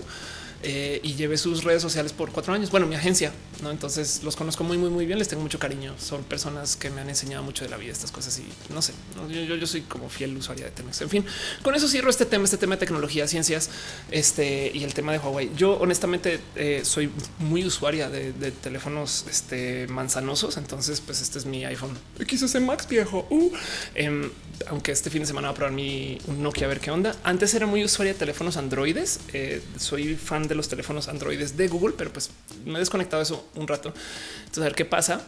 Em, pero sí tengo entendido que los Huawei son teléfonos de altísima calidad que valen menos que los Apple, porque es que así es la realidad de la producción de teléfonos de hoy en día.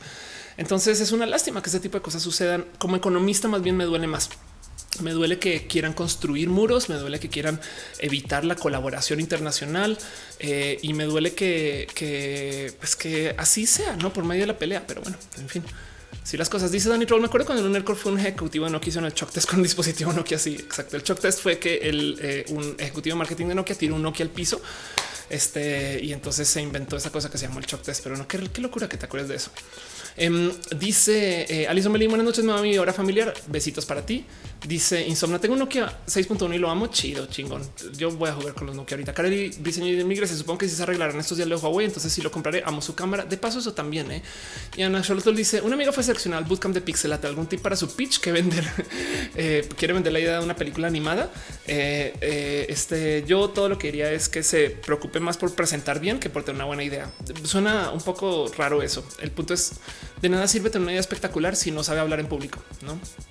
Y así las cosas. Daniel Peña dice la primera vez que te veo. Qué chido que esté sacada. Tony Pérez dice: Yo sí considero que Google es Skynet y me alegra la posibilidad de un nuevo sistema operativo exitoso. Pues sí, pero bueno, este Ángel Morales dice: La diversidad también en naciones puede ser. Si tienes toda la razón con eso, es solo que justo no hay por qué pelearse por eso. Pero bueno, en fin, con eso cierro este tema y dejo con ustedes este eh, el que piensan, cómo se sienten y cómo están si usan teléfonos Huawei. Pues sí, todo lo que les tengo que decir es justo.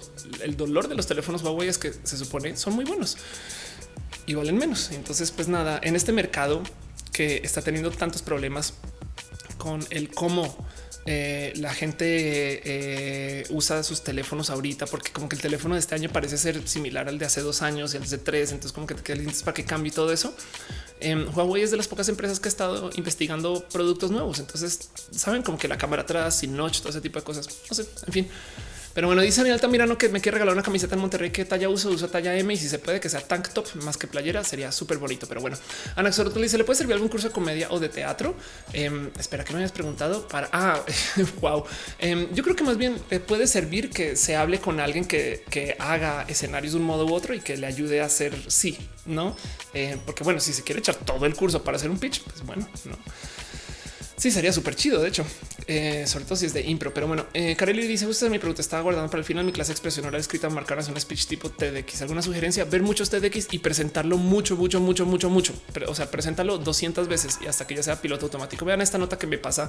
Itneco me dice: China invertirá 47 eh, mil millones. Eh, entonces supongo que 47 billion para cortar dependencia tecnológica de Estados Unidos. Sí, es que así son las cosas. Miren, de hecho, para que entiendan un poquito qué tan raro es la producción china, acuérdense que se supone que es este producción este, eh, que trae fomento eh, de gobierno, no? Porque China es supuestamente este, un gobierno que no es capitalista, porque es completamente falso. Eso en caso es em, como lo que hacen es que si tú eres, si tú como empresa quieres operar en China, ellos obligatoriamente te piden que lo hagas por medio de un intermediario. O sea, eh, tú no puedes llegar como Google y decir sabes que yo pongo aquí mis oficinas y somos Google de China. No, ellos te dicen que tienes que trabajar a través de, no sé, Chin Google, una empresa que es completamente china, que le pertenece a chinos y que tiene la representación y puedes tener cuantos ingenieros quieras y personas ahí. Y se puede llamar Google como producto, pero la SA, por así decir, o su equivalente en China, este tiene que ser una empresa china. Y el problema aquí es que para poder operar tienen que tener estas personas de la subsidiaria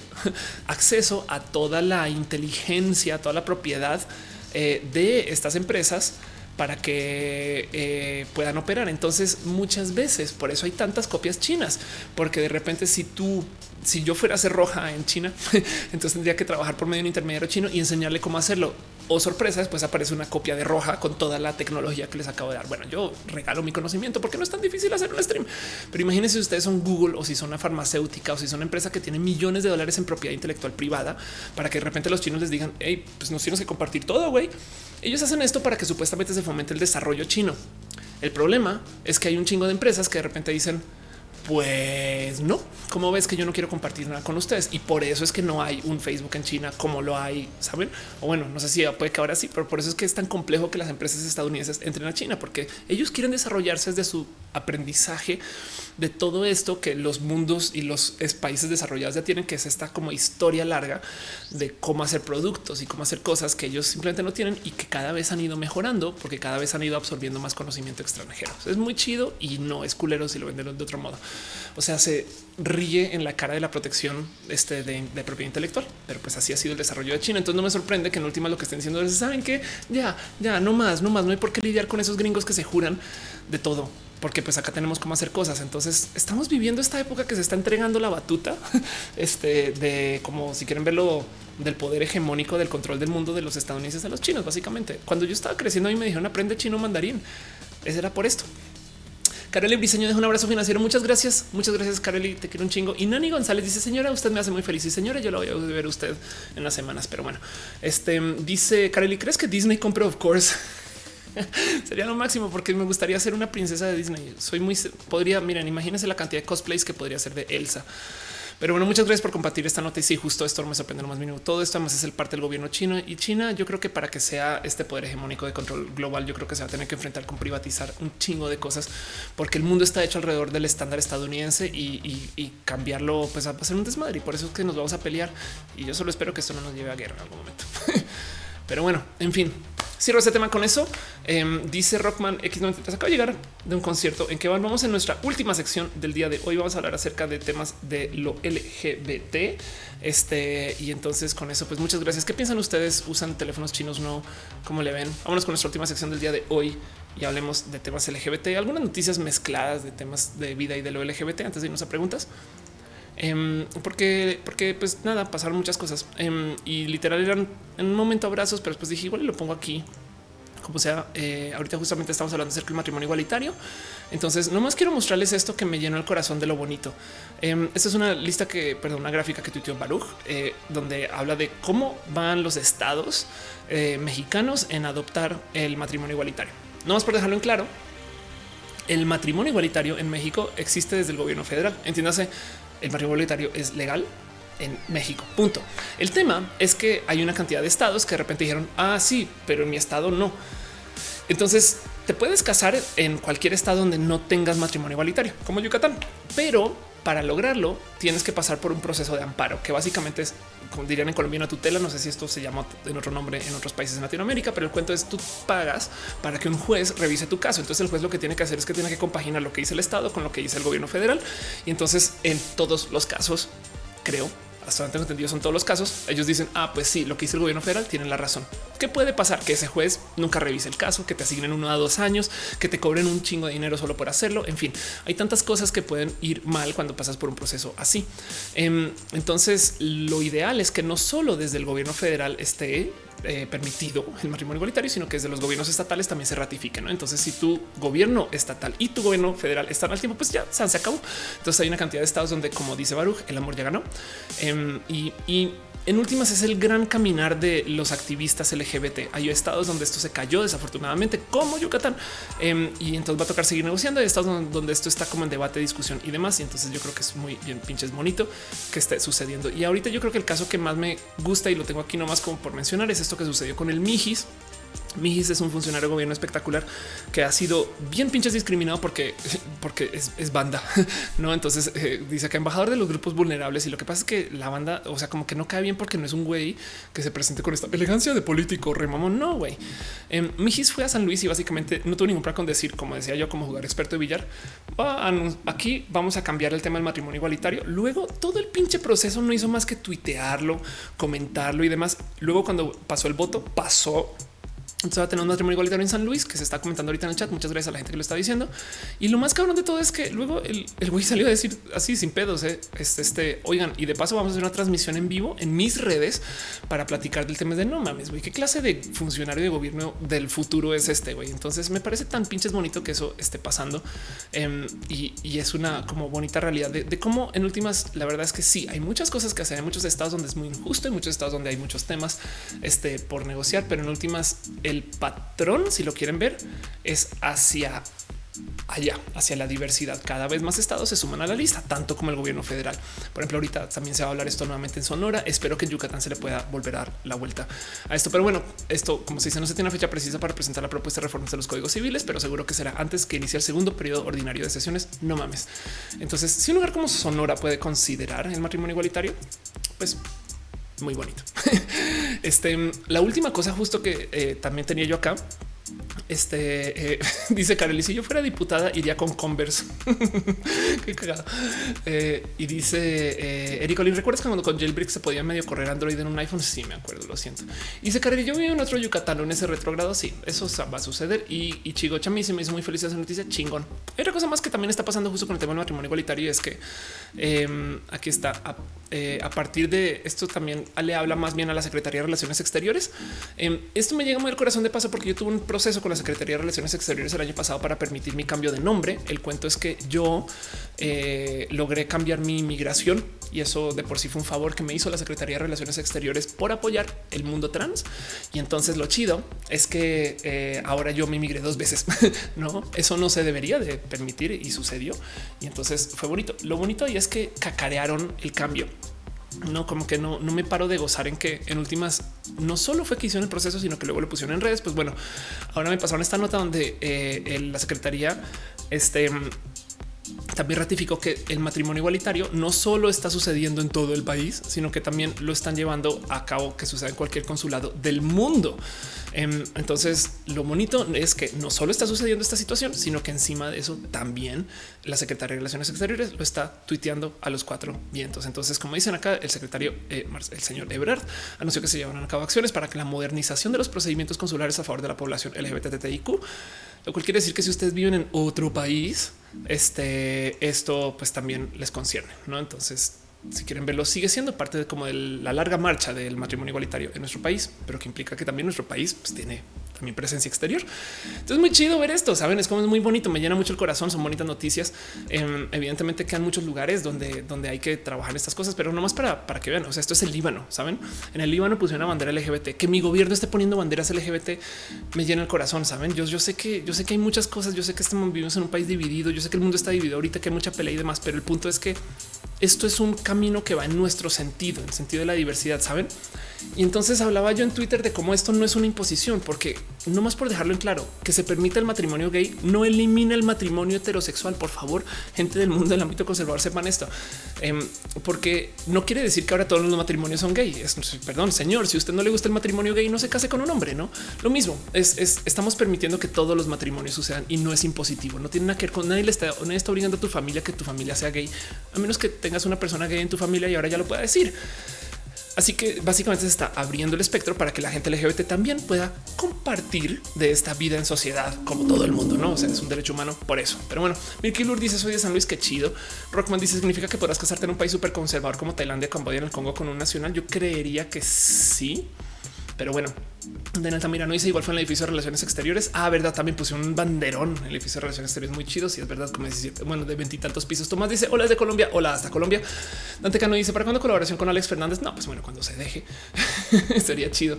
Em, dice Marco Montoya, un candidato a la, presidencia municipal de eh, Aguascalientes propone ayuda al municipio para juicios de cambio de género. No manches, qué chido. Y de paso, de paso, ay, Jols también me dice que sigue lo de la bandera trans en el cerro de la silla. Sí, en Monterrey está pasando esto, ya que hay matrimonio igualitario. Ahora el enfoque de los activistas y por eso voy a la marcha ahorita. El enfoque de los activistas es el tema de cambio de nombre. Es como que listo, chingón, ya tenemos A, ahora vamos por el otro, no? Así que prepárense en Monterrey para que ahora se hable mucho el tema trans y chonguitos. Em, vi que alguien comentó hace rato que porque no tengo acento colombiano y perdón, no vi quién era porque me bobé a contestar y hablar de cosas. Em, lo que pasa es que eh, nada, pues yo soy una vieja rara y ya. este y así las cosas. Wendy dice 18 estados chingón. Em, dice Augusto me da chiste que haya gente que va tan raro el matrimonio gay. Sí, ¿eh? De hecho, según yo, el que la gente del ámbito conservador piense que el matrimonio gay es impositivo es una confesión desde el corazón de que ellos saben que el matrimonio heterosexual es impositivo. Me explico, se están reflejando, eh, están admitiendo que saben que, que, eh, que están siendo culeros, ¿no? Entonces dicen, no, no, no, es que eh, este cuento de, cómo es que, eh, quien es eh, tigre piensa que todos están a su nivel o cómo es ese dicho. Ahorita si me lo pueden recordar, pero es ese punto de que ellos saben que están imponiendo y entonces piensan que les van a imponer de vuelta. No por eso es que nos da miedo que los robots despierten de su, o sea, de su esclavitud, porque nosotros sabemos que abusamos de los robots y hacen lo que queremos. Entonces nos da miedo que ahora ellos se volteen y nos digan, pues ahora yo. no, en fin, dice Kareli, llevemos el tema a llevemos el Trans Friday a Monterrey. Chido, super sí. Em, es un evento que va a pasar en este eh, en Mérida. Va a ser muy bonito, pero bueno, este dice Nameless. Yo veo raro matrimonio gay, pero solo porque nunca lo había visto. Ve a YouTube, goza. Dice Sam Guajardo. Ese león cree que todos son de su condición. Gracias. Eso me está diciendo. El león cree exacto. El león cree que todos son de su condición. Y yo creo que por eso por eso, gracias a todos los que lo que le están diciendo. Qué chido. Es como están recitando ustedes algo. Imagínense todos decirlos al unísono. El león cree que todos son de su condición. Lo acabamos de decir todos al tiempo. Como ven, qué más familia que eso. Em, el cuento es ese. Yo creo que el que la gente del ámbito conservador le tenga tanto miedo a la supuesta imposición del ámbito de la diversidad es una confesión del corazón de que ellos saben que están imponiendo y así las cosas. En fin, dice Rockman, es que no tiene sentido que en estados como Guerrero se permite el matrimonio pedófilo eh, una superimposición por el matrimonio entre dos personas del mismo sexo. Sí, no manches, exacto. También eso. ¿eh? Em, entonces hay mucho que hablar ahí del tema, pero el punto es, y como dice Elisa, que existen iglesias no significa que a fuerza tengas que ir a rezar. De igual forma que existe matrimonio igualitario no significa que todos sean gays. Exacto. Y además, no solo eso, añado, claro que existe gente en las iglesias que puede ser gay, no? Em, entonces, eh, así es la diversidad, no? Y eso está pasando. Entonces, eso es lo que tengo para esta sección y quería platicar con ustedes un poquito de cómo se sienten con esto, cómo lo ven, si les ha tocado. Son todos los temas que tengo para hoy. La verdad es que qué lástima que se cortó a toda la mitad, pero eh, ni modo, así las cosas y así tal cual. Dice Tony Pérez que si va a estar en la marcha gay de Cancún, lo más probable es que sí. ¿Dónde puedo encontrar más info? Eh, si me preguntas por fuera del show, te lo busco, prometo. Eh, y tengo me dice que es el matrimonio pedófilo. Eh, hay lugares donde es legal casarse con gente menor de edad. Alfonso Quiroz dice en Colombia se le dice ladrón juzga por su condición. Gracias. Qué chido dicho. Así justo tal cual, tal cual. Y pues eso, no, eh, yo creo que eso es, eso es lo que es. Eh, y con eso cierro como que todos los temas de hoy, nomás por repasar un poquito de qué fue todo lo que hablamos. Hablamos acerca de eh, la incongruencia de género. Hablamos acerca de lo que es transicionar, no transicionar y me debo un video acerca de la gente no binaria. Hablamos acerca de este la familia Game of Thrones, este tema de las Olimpiadas y la gente que no tiene dinero para ir a sus Olimpiadas de Matemáticas, que es una lástima. Luego hablamos larguito de Huawei o Huawei y lo que pasó con los espías chinos. Y luego hablamos acerca de las marchas y el matrimonio igualitario. Entonces es un chingo de temas. Muchas gracias por acompañarme. Vámonos con nuestra última sección, la sección que de plano se llama así tal cual. Y como lo dice, pregúntele Ophelia. Em, y ahora sí, si, tienen dudas, si quieren saber de, algo, si, sienten que les puedo responder algo, pues adelante, échense sus sus, dudochas. Vámonos con nuestra última sección. Pregúntele off. y cierro temas y más bien leo sus comentarios, como le ven. Pero bueno, así las cosas. Así este show. Es una lástima que se cortó el show, pero prometo que lo arreglo para el recalentado y nadie se va a dar cuenta. Entonces, bien que podrán ustedes hablar de cómo, uy, yo me acuerdo de ese show que se cortó. Este y todos de no, no hay ninguno. ¿eh? Y es de no, yo me acuerdo. Y entonces va a ser fake news y así. Perdón. En fin, dice Michelle Murdoch, ¿a quién querías en el trono de hierro? Eh, este, eh, yo quiero ver el, primer remake de, Game of Thrones. Quiero verlo, a ver qué va a pasar con eso. Pero bueno, este y ya. Y no me, no me dejaré de reír del chiste de Salsa Stark Darbels dice: Pienso estudiar comunicación. ¿Algún consejo? Eh, sí, eh, hay algo en el rubro de la comunicación que vas a ver mucho, que justo es comunicación en público. Entonces vale la pena que comiences a desarrollar tablas, aprender a hablar en cámara o al micrófono o hacer tus propios proyectos de comunicación autoproducidos que te van a ayudar un chingo. Porque si tú llegas a eh, trabajar, digamos que quieres ser presentador o presentadora, entonces en última, si ya has hecho algo de esto para YouTube, pum, güey, va a ser mucho más útil, ¿no? Eh, si quieres trabajar en cine, pues vete empapando de la producción de cine, cosas que puedes hacer desde casa, ¿no? Alexis dice que si juego Smash Bros. Hace muchos años no juego Smash Bros. De hecho, nunca lo he jugado en el Wii, pero pues no sé si alcanzar que ahí están mis consolas. Y ahí tengo estas sus otras versiones de Smash Bros. En Wii, no en el Wii, en Ofelia, por favor, en el Switch. Este dice em, este lanzó Game of Thrones Brotherhood tal cual. Exacto. Wendy López Mesa dice en Sinaloa antes de este julio. Se supone que se pasará a votación en pleno los diputados con Congreso del Estado. Ojalá. Eh, Alexis dice hazme caso. ¿Qué dijiste, Alexis? A ver, a ver, busco tú. ¿Qué, escribiste? Ya, ya, a ver, a ver, a ver. Bueno, Susana Larcón dice hijos de algunos estados de la República los que está permitido el matrimonio y que viajan a otros a casar de manera colectiva parejas LGBT. Qué chido. Este Ángel dice extraño Canvas. Yo también. ¿Dónde está tu comentario, Alex? Que ya, no vi que escribiste. Aparte hazme caso. Em, ah, no, que sí, que sí, pero que si Hugo Smash ya te había respondido. Sí, el Valle dice: Me dio la duda. ¿Qué opinas del matrimonio pedófilo? No, pues evidentemente, siempre y cuando no se pueda dar consentimiento legal o consentimiento, sabes? Este ahí está la, el problema. Por eso es que la transespecialidad también es un tema, no? Pero bueno, este me pidieron eh, este horóscopos. Entonces eh, creo que vamos a ver, creo que vi eh, cáncer, el, horóscopo de vamos a leer el horóscopo de, Libra y cáncer. Este abrí mi sistema de lectura de horóscopos y puse cáncer y pensó que pensó que está hablando del cáncer del meme del cáncer, pero no. El horóscopo para la gente de eh, cáncer libra, entiéndase la gente que es cáncer, pero que tiene parejas o roommates o compañeros o amigos cercanos que sean libra.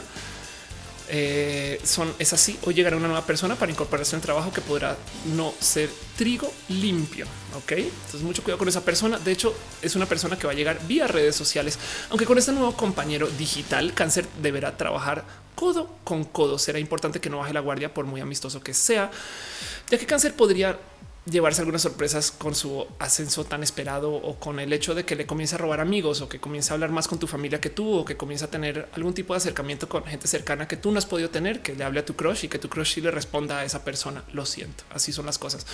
Antes de guardar distancias con algunas personas que solo han buscado perjudicar su entorno más personal, será conveniente que este mes los nacidos bajo este signo del zodiaco, siempre y cuando tengan compañeros cercanos o lejanos que sean libra, pongan límites bien claros, bien claros para evitar que se lleven cosas de tu casa, para evitar que le hablen a personas cercanas, para evitar que te pida dinero prestado y sobre todo para evitar que te robe tweets.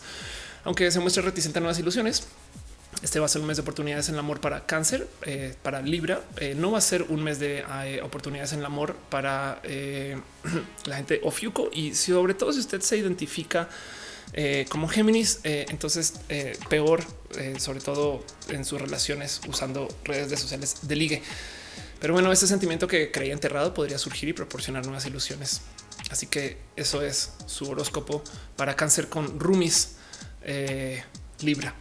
Pero bueno, dice Francisco, pélame, pélame, pélame. ¿Qué dijiste, Francisco? A ver, espera. Este dice Laura: hay muchas aplicaciones que especializan en abrir redes sociales sin tener esa aplicación ni nada. Totalmente de acuerdo. Salma Lira dice: Tengo una duda, pero no soy respetuosa, pero crees que si ya no existe el estereotipo de género, mujeres, falda, etc., seguiría existiendo la gente transexual? Algo no, por supuesto que primero que todo, eh, esos estereotipos sí van a seguir existiendo, sabes? Es que eh, hemos sido personas transexuales desde hace mucho tiempo, solamente que encontraremos nuevos filos y cosas que atravesar. Me explico. Em, siempre y cuando exista alguna condición de nacimiento, va a existir una situación del desarrollo humano para sobrepasarla. Piensa en eso. Pero bueno, Busclos dice quiero usar pantalón en mi colegio en vez de falda por comodidad igualdad. Lo malo es que tal vez me lo nieguen porque necesito argumentos para que sepan que no está mal cambiar así. Uf, eh, me recuerdo que wow, qué locura. Recuerdo que en mi colegio, o sea, esto estoy hablando del 92 al 2000 eh, hubo que pelear por eso. Qué raro, qué locura, qué locura. Rockman dice: ¿Tú recomiendas qué recomiendas para usar redes sociales para promocionar un grupo sin ser invasivo? Define más qué tipo de grupo. Nada, eh, usa anuncios, social ads, eh, usa los anuncios de Facebook, usa los anuncios de Instagram, usa, sabes? Y entonces no eres invasivo porque le estás anunciando cosas a gente que tiene sus gustos afines. Pero bueno, Leiron no que eco que dice: Me recomiendas comprar iPhone. Espera que se anuncien las nuevas versiones de teléfonos. así las cosas. Dice Ángel Morales: ¿Qué opinas de las personas child free? Yo soy child free, entonces me parece chido. Nada, Em, yo creo que justo hay algo ahí donde eh, no podemos tener opiniones en contra o a favor de, muchas cosas que es la gente porque hace su decisión de vida. Sabes, es como que por qué tenemos que, por qué tenemos que imponer em, el cómo debe de vivir alguien. Me explico. Lo único que se puede imponer es la diversidad porque la diversidad es básicamente esta creencia que, pues, que tú puedes vivir como quieras. Entonces, nada, pues chido. O sea, es como tú no puedes obligar a alguien a, erotizar lo que no quiere, no puedes obligar a alguien a que tenga o no tenga niños, sabes? No puedes obligar a alguien a que sea vegano, puedes compartir tu vida como vegano o vegana, pero no puedes obligar a que tus compañeros lo sean. Em, este y ese tipo de negociaciones son muy bonitos de tener porque, como lo he dicho muchas veces en este show, si estamos negociando todas estas cosas, implica que ya no tenemos compás moral. Eso suena horrible, como lo digo, pero el que ya no tengamos compás moral quiere decir que la religión perdió su control de la moralidad de la población. Y eso para mí es una situación muy bonita. Estamos nosotros como humanos negociando el cómo deberíamos de vivir. Y eso me parece chido, chido. En fin, Noelia Verduzco ya dice cómo un país puede crecer económicamente sin contaminar tanto. ¿Qué opinas de la secta sexual? Son 10 preguntas. ¿Qué pueden hacer para, conseguir el gobierno pueste para energías ecológicas? Uy, híjole, el gobierno mexicano ahorita tiene el problema que el presidente es petrolero, no solo petrolero, sino es de industria petrolera. O sea, viene de, se crió en un estado que es petrolero este es muy mayor, entonces tiene una concepción diferente de la generación de energías y encima de eso, al parecer, tengo entendido, es terco. Entonces no es una persona que esté como dispuesta a cambiar sus creencias ahorita. Y encima de eso lleva tanto tiempo negociando entrar a la presidencia que seguro ahorita tiene que pagar un chingo de favores, de los cuales seguramente muchos de esos son de su estado natal, que es un estado petrolero. Entonces yo creo que de aquí a que se solucione eso, falta un chingo. Pero como sea, em, yo creo que eh, eventualmente la mera economía del desarrollo nos va a llevar eh, a una mejor vida. Sabes, hay momentos donde el gobierno sí tiene que interceder y decir, sabes que de ahora en vamos a hacer esto. Fin. Em, pero, pero es que no podemos ser seres humanos y no consumir somos muchos, somos muchos, muchos, muchos, muchos, muchos. Y entonces el tema es, ok, soy una persona vegana porque los animales sufren, pero bien que está muy comprobado que las plantas también tienen un sistema reaccionario que puede ser o no un sistema nervioso. Evidentemente no se considera un sistema nervioso, entonces se considera que las plantas no sufren, pero las plantas sí reaccionan. Hay plantas que tú tocas y, y se cierran, por ejemplo, cosas así. Entonces, eh, eh, es más, hay gente que me ha dicho que es más barbárico el, el consumo de plantas porque no se cocinan sabes, por lo menos el animal estamos seguros que está muerto, no? Entonces, eh, eso es una discusión que tenemos que tener. Como sea, el punto es eh, si hay muchas cosas que podemos hacer para reducir nuestro consumo.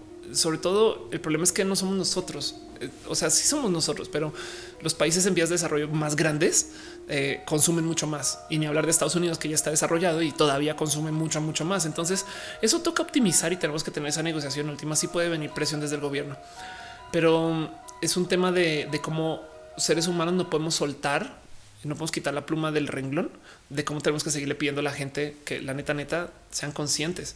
Em, hay cosas que la neta sí están muy mal de cómo la gente consume, pero, pero en últimas, este híjole, yo creo que la única solución a todo esto es alta inversión en educación para que cada quien desde adentro tenga sus ideas de cómo ser mejor persona en vez de estar atrapados en primero negociar con que no le teman a creer que el mundo es redondo o, esférico, sabes?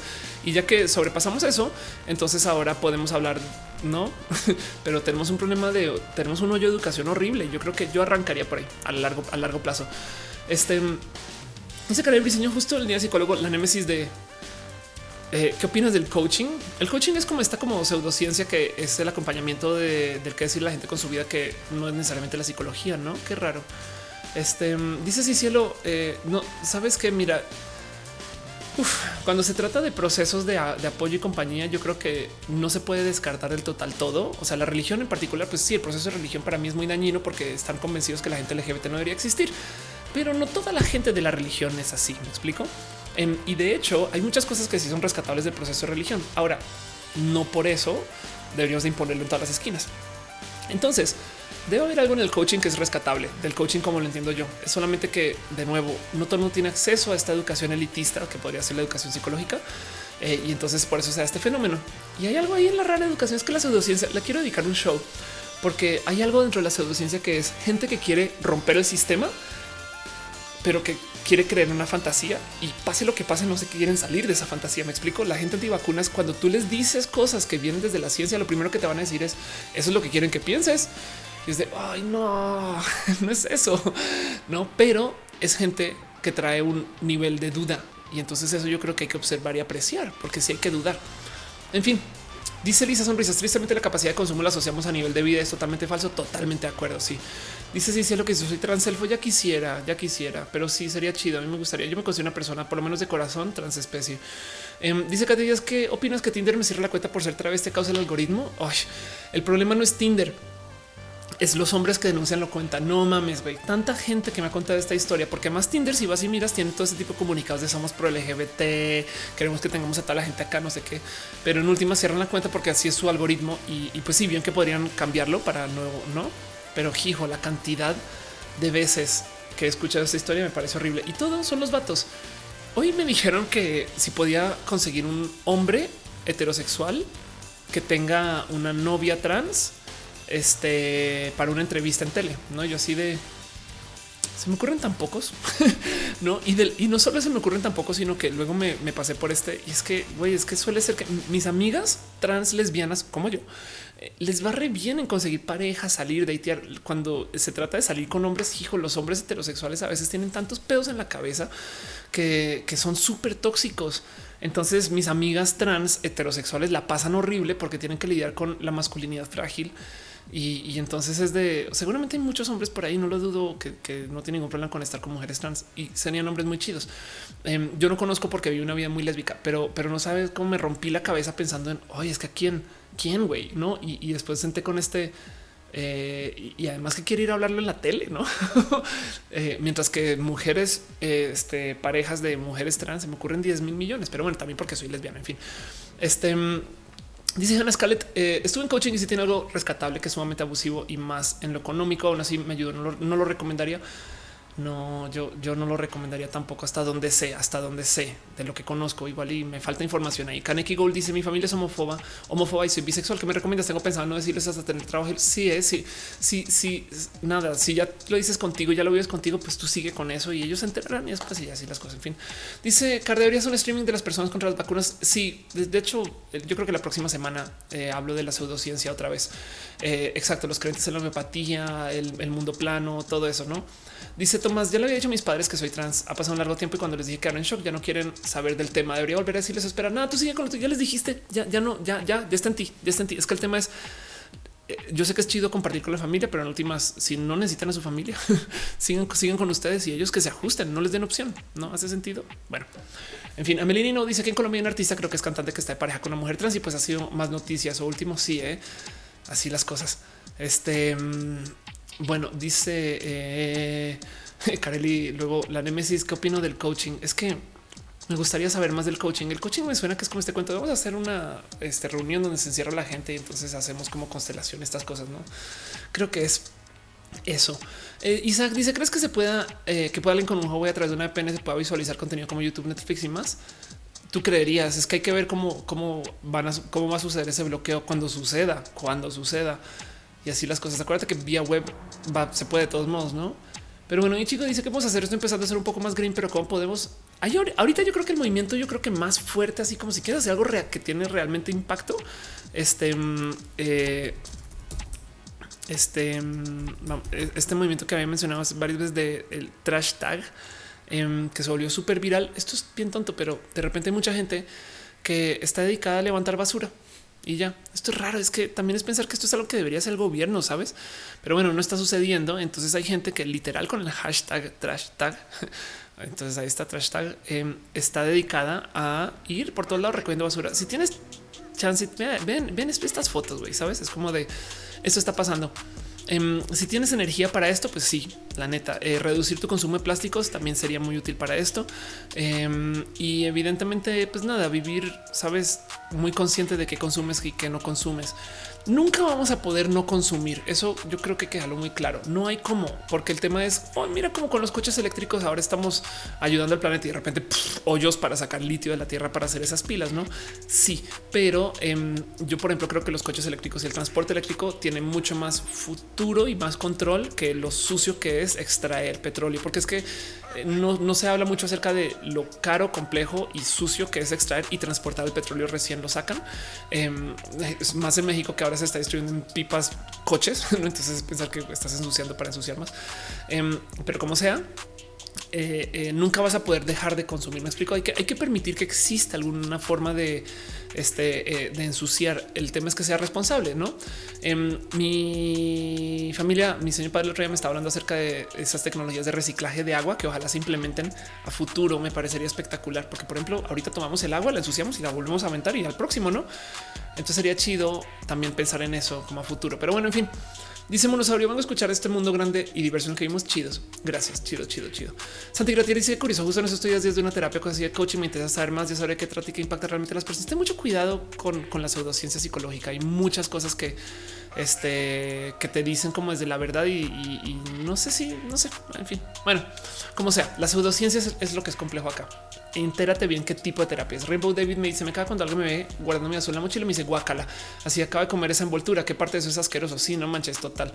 Este y dice lo bipolar más sustentable que podemos hacer es morir. Y eso, porque por ejemplo, no sé si sabes que el que te entierren es súper sucio, es súper tóxico, eh, porque los ataúdes están sellados con químicos requete mega tóxicos em, que luego se comienzan a derramar y muchas veces acaban en flujo de agua que está pasando por debajo de esos eh, donde te entierran. Y luego encima de eso, el mero hecho de que te entierren completo o completa ya es también muy tóxico porque tienes una cantidad de órganos que se pueden usar para otras personas que están esperando que reciban uno. Entonces la costumbre de enterrarnos en un casquete cerrado y sellado es súper, súper sucia. Em, mucha gente ahorita lo que está haciendo es, que nos está enterrando como o se está enterrando, no, no se está enterrando como se enterraba antes con casquete este orgánico, casi casi te dejaré y ya, y entonces que te coma la tierra, no? Em, porque, porque ahí donde lo ves ese tema de enterrarte con un casquete con vidrio, casquete es la palabra, este ataúd con vidrio que tiene todo tipo de sellantes y químicos demás. Eso es también es ahí donde lo ves súper sucio. Eh, y también si te, eh, si te algún químico para que te veas bien. Entonces eso eh, y eso también es un en fin. Perdón, perdón. Dice Alfonso Quiroz cómo les el papel higiénico que se deberían echar y no en cesto de basura. ¿Qué opinas? Em, eso también tiene que ver con el hecho de cómo eh, este, eh, tus tuberías, este tipo de cosas. No, Robert dice: Soy psicólogo en general. Los grupos de coaching aprovechan algunas técnicas grupales para generar movimiento emocional sin la responsabilidad que se debe. Gracias por decirlo. Gracias, gracias por darme palabras para eso y desbordando las psiques de sus integrantes. Sí, eh, yo es, este tema de pues por, algún motivo existen estas ciencias, no? En fin, dice Carely que si algún día haría videos tipo Julio Profe, ojalá pues. Eh, dice si cielo, ¿a ti te gustaría que te entierren? A mí me encantaría eh, donar todo lo posible por lo, desgastado que estén mis órganos. De todos modos, yo me gustaría entregar todos mis órganos donde se puede. Y del otro lado de lo que quede, la verdad es que me vale gorro que, pues, lo que quede mis entierren, no es como, en fin, prefiero, prefiero este que, que se este es el polvito el otro día me dijeron que hay también estas técnicas donde te pueden comprimir y te hacen diamante. Entonces te hacen una joya y suena súper creepy, pero entonces darle esa joya a alguien y no manches, esta persona es Ofelia o esto que queda aquí. En fin, dice Cream, Cream o Karen Cream que hable de True Colors. True Colors, eh, ahí donde lo ven, es esto. Em, es el stand up donde me va a presentar con varias eh, personas o varios comediantes chingones que va a ser el 9 de junio. Em, voy a hacer nomás unos minutos en escenario, pero el punto es que cada quien tenemos mucho que hablar acerca de la diversidad. El stand up es un, es un espacio espectacular para compartir desde el corazón cosas que normalmente no se dicen. Entonces yo hablo mucho acerca pues, de lo divertido que es ser mujer. Es comedia, la idea es hacernos reír. Y todos estos comediantes tienen una cantidad de historias súper chidas. ¿Por qué es bonito esto? Porque son un chingo de comediantes hablando de la diversidad en un espacio de cultura de la Ciudad de México. Esto no me, no me, no me quito de encima que esta es la Ciudad de México diciendo hagamos un gran show bien joto. y literal el ciclo se llama entre lenchas vestidas y musculocas. Saben, es como de qué chido que esto se esté haciendo, pero bueno, eso es. Este dice Selenático, haz videos tipo Julio Profe. Debería. Mi suba dice también quiero hacer un diamante cuando muera. Suena chido. Em, dice Ángel Morales, si te haces una joya, serías tú, serías un rubí, sería súper divertido. Y dice qué opinas de las personas gordofóbicas. Lo digo en un date me dejó por no tener un cuerpo fit. Nada, es que hay dos cosas ahí en particular. Estoy de acuerdo que la gordofobia es una realidad. De hecho, deberíamos de relajarnos un poquito en el cómo entendemos a la otra persona. Pero pero esto es una pequeña joyita de la atracción. Tú no puedes obligar a alguien a erotizar lo que no erotiza, ¿sabes? Eh, de hecho, hay una palabra horrible, horrible, y, estoy aquí siendo súper o sea, estoy sonando la alarma donde no debería, pero hay una palabra horrible para obligar a alguien a que se acueste con algo o alguien que no erotiza y es literal violación. Em, pero si lo obligas o la obligas, no? En este caso no era lo que tú estabas buscando. Tú estabas buscando convencer a esta persona de que nada, pues que no. Entonces hay quien se pone súper picky. No es discriminación. Si tú eres, si tú eres una mujer, este, si tú eres una mujer lesbiana y, y la neta, por más que quieras, no erotizas el falo, pues no eres transfóbica, sabes? Porque es que no, es que no lo erotizas, güey. Es como eh, es, es, lo mismo. Por eso, por eso mismo es que la gente homosexual no puede ser heterosexual, porque es que no erotizan a la gente sabes, como las personas heterosexuales quieren que se eroticen, me explico, y viceversa, de paso. Entonces, cuando se trata de lo que te prende, la traes y no le puedes decir a tu cuerpo que ahora, ahora, si hay gente que por idiotas no se dan chance de averiguar si lo erotizan, esa es otra historia. Pero si tú ya sabes, entonces igual y ni modo. No obstante, eso no quiere decir que tener un cuerpo fit sea mejor que tener un cuerpo que no es fit. Sabes? Yo, por ejemplo, no estoy, en forma física desde hace mucho tiempo. Antes está muy en forma física y yo sé que hay muchos cuerpos, pero no le quita que cuando erotizas lo que erotizas, así es, no? Entonces, eso quizás esta persona fue injusta contigo y tú sabes bien que se podría dar el chance, pero se puso de culero y de discriminatorio y demás. Puede ser. Es un tema de tener criterio. Pero de nuevo, solo recuerda, no puedes obligar a alguien a erotizar lo que no erotiza. Eso llévatelo al corazón. En fin, em, eh, eh, no obstante, lo siento. no quiere decir que tengas ahora que ir a hacer un putero de ejercicio para estar fit. Si igual no eres tú y ya no pasa nada. Entre gustos, disgustos y esas cosas. Temotzin dice: Soy ontólogo, tengo especialidad y me preocupa por atender atención a las personas trans. Me han contado todo lo que sufren al requerir un servicio médico dental. Sí, déjate de eso. Yo, yo hace nada este, pasé por un muy invasivo proceso de recuperación dental con una cantidad ridícula de temas, porque yo toda mi vida transgénero he evitado doctores por la cantidad de culeradas que me ha tocado vivir. Cosas del orden de endocrinos diciéndome, oye, es que yo no te puedo ver a ti a menos que vengas en la noche porque los otros pacientes te van a ver. Y yo sí, ¿y qué? no, y es de pues, es que una persona como tú, no mames, güey. El motivo por el cual yo estuve sin endocrino todo un año, porque dije, a la verga, no quiero ver a nadie. Este, entonces imagínate eso en temas de salud dental, pues literal, fueron ocho años de no ver a nadie. Y entonces imagínate. Em, lo más complejo yo creo que es hacer tu marketing, porque entonces habrá quien, acuérdate que quien es débil y quien es frágil es la gente de no de la diversidad. Si tú de repente dices pones una bandera LGBT afuera, quien se va a sentir ofendido es la gente del ámbito conservador. Quien menos, menos debería ser, no es que me quieren imponer que ahora soy gay. Es de no mames, güey. Lo que estoy diciendo es que te atiendo a ti y a la gente gay, idiota. Em, pero eh, yo me la jugaría mucho por ese tema del voz a voz de, si tienes a un paciente gay que le diga a otro y demás y este eh, ver si hay algún espacio donde te puedas listar como una persona pro LGBT y sobre todo nada trabajar en es que el tema no cambia nada. Lo único que cambia de hecho es el estándar de cuidado, sabes tu lenguaje, lo que dice la gente de la entrada, cómo tratas a la gente y ya, porque el resto del servicio es lo mismo, no casi, casi. No, Kevin Franco dice: ¿Sabe la diferencia entre carreras como química y su respectiva ingeniería? Pues sí, que en ingeniería, en ingeniería aplicas a mundo real eh, una cantidad de cosas que podrían ser consideradas solamente teoría de la química. Entiendes, en química te van a enseñar desde literal lo abstracto cómo funcionan las cosas. En la ingeniería química te van a enseñar cómo hacer químicos, este para lo cual tienes que saber eso y mucho más. No, yo, yo, yo siempre he visto a los ingenieros como gente de ciencias plus, pero eso es eso. En fin, Dice Hannah Scarlett, pero entonces no está bien decir preferencia sexual. Me refiero a que yo siento atracción por los dos sexos, hablando de lo genital. Soy lesbiana, pero puedo estar con chicas y sí trans. Entonces, sí, ok, es muy complejo. De hecho, el otro día me dijeron que hay una cosa que es decir que tú eres transamoroso o transamorosa. Em, puede ser. Eh, la verdad es que es que es que yo lo viví. A ver, yo, yo tuve un tema donde eh, dos veces una pareja transicionó y entonces eh, nos conocimos y éramos en una relación lésbica y comenzó su transición. Y entonces me dejó de atraer. Y entonces tuvo un momento de pinche cuerpo, güey, pinche Ofelia. ¿Cómo chingados no te puedes obligar a que te guste un hombre como te gustaba mujer? Sabes, solo porque cambió la voz y ahora y la verdad es que cambió mucho. Entonces descubrí que a mí no me atraen las personas masculinas. Eso, eso para nada me cambió la vida cuando me cayó ese 20 pero fue como ese momento de claro, pues así como yo no puedo obligarme a erotizar cosas que simplemente no me prenden, pues lo mismo. Em, entonces debe haber algún nombre de haber, no? La gran mayoría de personas que están dispuestas a o sea, mientras, mientras menos requisitos tengan para erotizar, yo creo que más chidas son, es una opinión. Pero hay gente de todo, es que la diversidad, es así es la diversidad, es diversa. No te preocupes por, más bien date chance de investigar y si, si funciona, funciona y si no funciona, pues ni modo, ya no pasa nada, no, no eres mejor ni peor porque te atraiga una cosa u otra, ¿no? Es más, hay gente que tiene fetiches, fetiches, güey, hay gente que les prende, que, o sea, que les erotizan, este eh, que ah, el otro eh, hay un fetiche de inflación, no? Entonces erotizan el inflarse partes del cuerpo, sabes? no sé cómo funciona, pero así es. Este hay gente que erotiza eh, este tema de todo lo transespecie, furry, el GIF, estas cosas también. Hay gente que erotiza tantas cosas. Hay gente que erotiza el amarrarse, sabes? Y no pasa nada, no pasa nada. Es, es un tema de, de, negociarse, darse permisos, investigar y ver que sí y que no. Y sobre eso, pues nada, seguir y ya. Y entonces vas a encontrarte que las parejas más chidas son las que menos pedos tengan y ya. Pero, pero bueno, en fin. Daniel también dice la cosa química es muy divertida. Yo estudio químico farmacéutico biólogo. Este wow, mis respetos. Rainbow David dice la preferencia sexual puede existir en la gente biopan. Por ejemplo, yo prefiero a las mujeres de cualquier tipo, personas femeninas, pocos hombres me atraen. Ándale, exacto.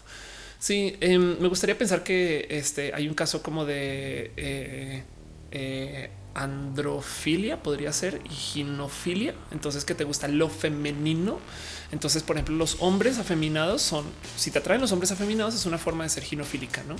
Creo que así es. Podría ser, pero bueno, en fin, nombres, son nombres, son nombres. Dice Ángel Armento, me gustaría que hablaras si hicieras un video de empresa donde pueden laborar personas trans y también cómo salir del closet como personas trans en tu trabajo. Bueno, te recomiendo que busques a la Federación Mexicana de Emprendedores LGBT, que habla mucho de ese tema. Lo recomiendo. Mac dice, como siempre tarde, no te preocupes que acá seguimos. Este, ¿y qué más tenemos por acá? Veo que Caro está baneando. Gracias, Caro, gracias, gracias, Caro. Em, dice Ángel Moranes, eh, si te hacen, allá te si te hacen una joya. Este y dice Rainbow David, le estoy haciendo la publicidad a una funeraria que te da la posibilidad de hacerte una semilla.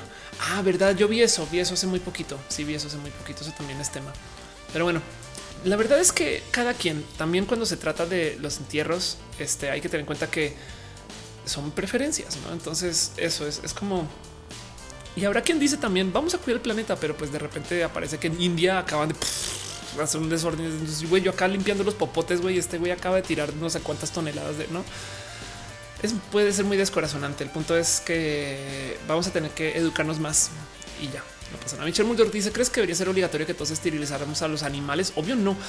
Mi mascota tuvo gatitas y la persona que, ah, ok, los animales mascota. yo, pensé por un segundo aquí en la jungla, en, el Amazonas, esterilizando animales. yo, ¿qué te pasa, Michelle? ¿Qué clase de, de, de animal eres? Este mm, si te digo algo, eh, es costumbre esterilizar a tus mascotas. Es un poco brutal si lo piensas, eh, porque nada, pues porque es que tener mascotas de por sí, no? Pero em, a fin de cuentas, eh, sí, sí es, se considera, se considera humano humane, se considera, sabes, se considera que no es tóxico ni dañino y que además puede garantizar una mejor vida para tu mascota también de paso. Y Chico me dice entiendo el punto. Por un momento te me ser gordofóbica, pero exacto, no la soy ni nada, solo no me trae físicamente. Exacto. No le quita que gordofóbica es no hablarle a una persona porque la consideras con sobrepeso, que ojo ahí la palabra consideras, porque además la línea de quién, tiene, quién es gordo y quién no, pues está aquí güey, y allá. Entonces eso también es tema. Em, no hablarle, no darle trabajo, no permitir eso, ser culero con alguien, solo eso. Llevarse a alguien a la cama es muy diferente, es muy diferente y ya. Em, y, en eso también me gustaría recalcar, hay muchos modos de amar, de paso, o sea, hay mucho amor que no tiene que ser sexual, entonces ya no importa que erotices o no, no piensen en eso. Dale Caro dice hace años desconozco los planes del estudio de la UDG, pero en general dan fundamentos generales de las carreras monosaurio. Monosaurio está preguntando, según tengo entendido, un químico puede pasar a acreditar la ingeniería, pero no al contrario. Sí, es que es que entiende. Bueno, depende de, pero hasta tengo entendido, un ingeniero es una persona que estudia toda una ciencia y luego le añade mundo real, por así decirlo. Aunque bueno, también parece chiste. Hay ciencias experimentales que son una forma de ingeniería, si lo quieres ver. Pero ya Rebeca Baez dice quiero ser Valle Queen, pero no sé por dónde empezar. En chiquito y en tu casa. Ángel Morales dice los animales domésticos son artificiales y como artificiales que son es nuestra responsabilidad que no se plagas. Tienes toda la razón. Los, animales domésticos, o sea, que ya se domesticaron, entiendes que ya los modificamos genéticamente por medio de su reproducción de tal modo que ya no pueden vivir afuera en la vida salvaje. Em, entonces tenemos que responsabilizarnos por estos animales que hicimos. Tienes toda la razón, toda la razón. Sí, porque eh, el perro es eh, un descendiente genético de un lobo, pero el perro de hoy hay muchos perros que no pueden vivir afuera como si fueran animales de casa, este tipo de cosas. Entonces, o sea, de, cacería.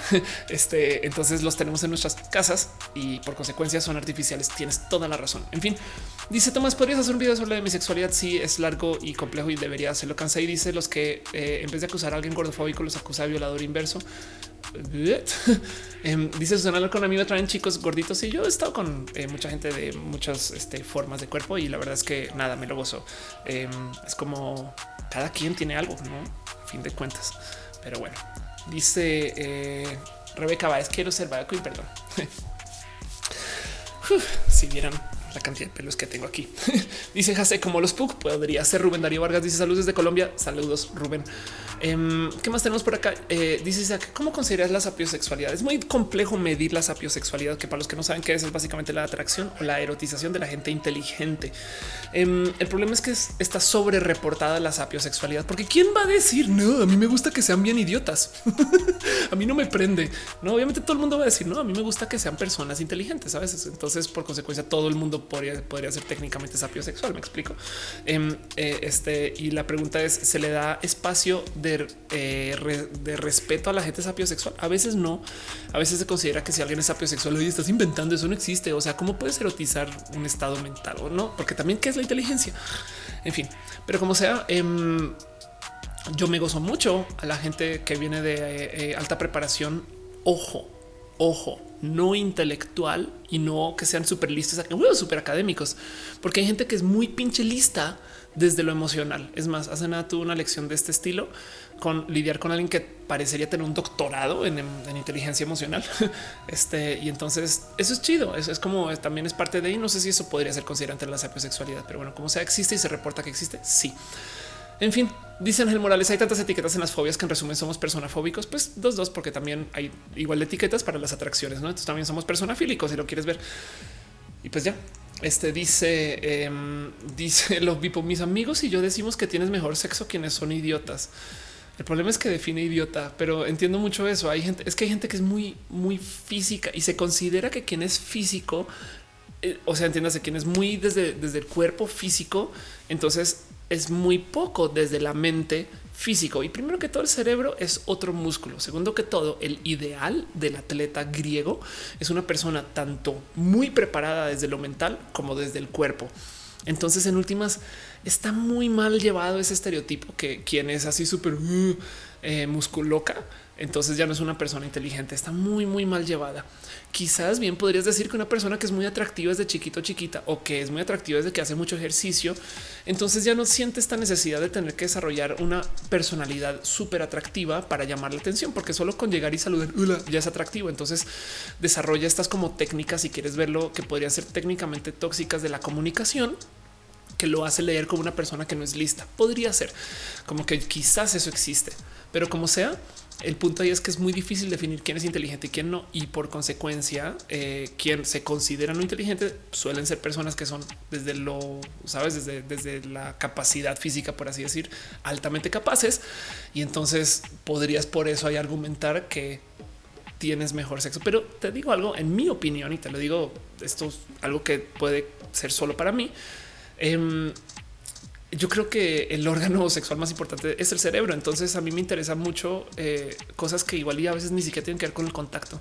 Así que, pues, ¿qué te digo? Entre gustos no hay disgustos y lo que tú ves, no necesariamente lo que yo veo, pero así las cosas. Y Demon dice, tengo una pregunta muy rara, pero no escribe la pregunta.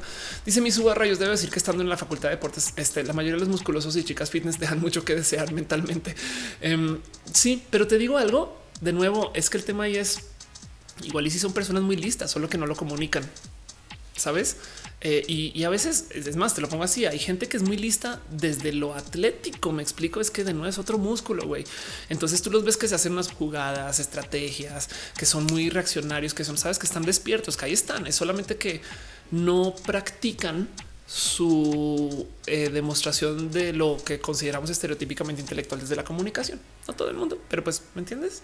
No, en fin, dice Demon que si me considero hombre mujer, ¿qué clase de preguntas es eso? Evidentemente me considero mujer, que idiotes de preguntas, perdón.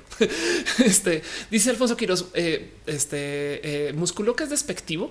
Em, depende de, depende de Denis Guerra dice el sentido del humor es indicativo. Puede ser, no sé, no quiero. Miren, les digo algo, es que también les voy a decir desde ya hay tanta gente que tiene un trauma con que se debería de considerar inteligente o no.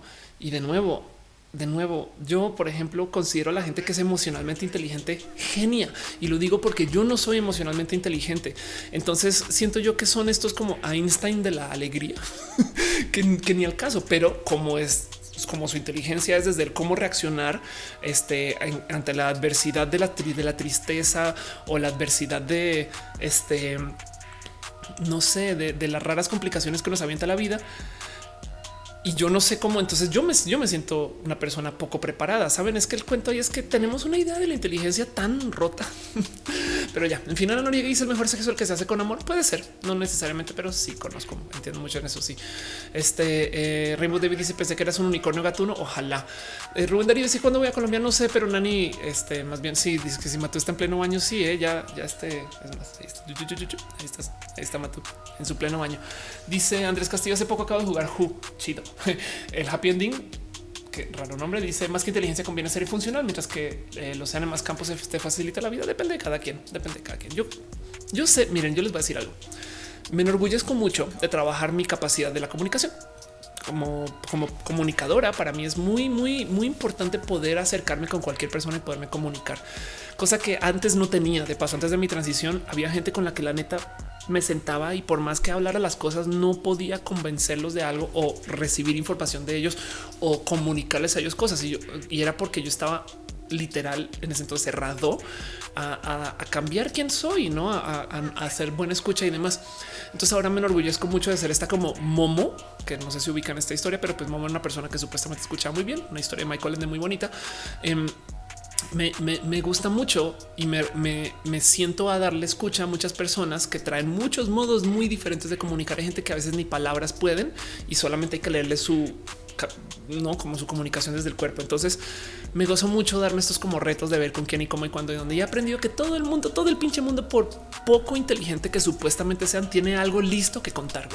Así sea una experiencia de vida, así sea este algo que vieron, así sea lo que piensan de los demás. Y a veces hace nada estaba con Elisa este, sonrisas en un Starbucks y justo vino un güey a contarnos unas historias eh, que intrometió en nuestra conversación, no? Pero el güey de repente tenía métodos que a mí me parecieron bien pinches listos de interactuar con la gente, porque durante su, su conferencia, durante su, plática con nosotros, de repente nos juiciaba. No, entonces nos decía, no, entonces yo iba llegando a mi casa, bla, bla, bla. Y luego dos frases después salía el güey y decía, a dónde iba llegando. Entonces, güey, no manches. Eso como comunicadora para mí era oro puro. O sea, todavía al sol de hoy llegué a casi lo anoté, güey. Entonces, y era una persona que se nota que no mucha gente hablaría con él. No una persona que estaba vendiendo este, cosas que se nota que vende afuera en la calle. Entró al Starbucks a vender. Em, y entonces me he gozado mucho que el ver que todo el mundo tiene algo que comunicar de cierto modo, solamente que estamos acostumbrados a que listo es el que se comunica de un modo, no y un modo muy específico, porque, porque también conozco genios. O sea, conozco personas que vienen de una preparación espectacular que son bien idiotas. en fin, eh, dice Daniel también ¿dónde se fue? Pues fui yo. Nada, cortamos. Este eh, le pueden escribir en redes sociales si quieres, Dani. Eh, es una persona chida, Noelia, pero pues escribe en redes tú y ya. Yo algún día tendré que hacer mis pases con muchas cosas y pues nada, que queden claro que aquí la grosera fui yo. En fin, eh, dice hace años no me preocupaba mucho por el físico ni nada de eso. Lo detestaba por culpa de esas creencias populares acerca de la inteligencia del físico, pero hoy en día ya no me importa. Hago regímenes alimenticios, me preocupo por quitarme las imperfecciones. Mi callo chido, chido. Rainbow David dice muchos que me oyen hablar dicen que seguramente soy bueno vendiendo hielo. no más que le tengo tan poca paciencia a la gente que tarde o temprano va a terminar mentando madres. Hay gente que la neta no quiere escuchar. Es verdad. Mi suba dice simplemente creo que cada quien puede ser inteligente en un área y ya no todos debemos saber de todo.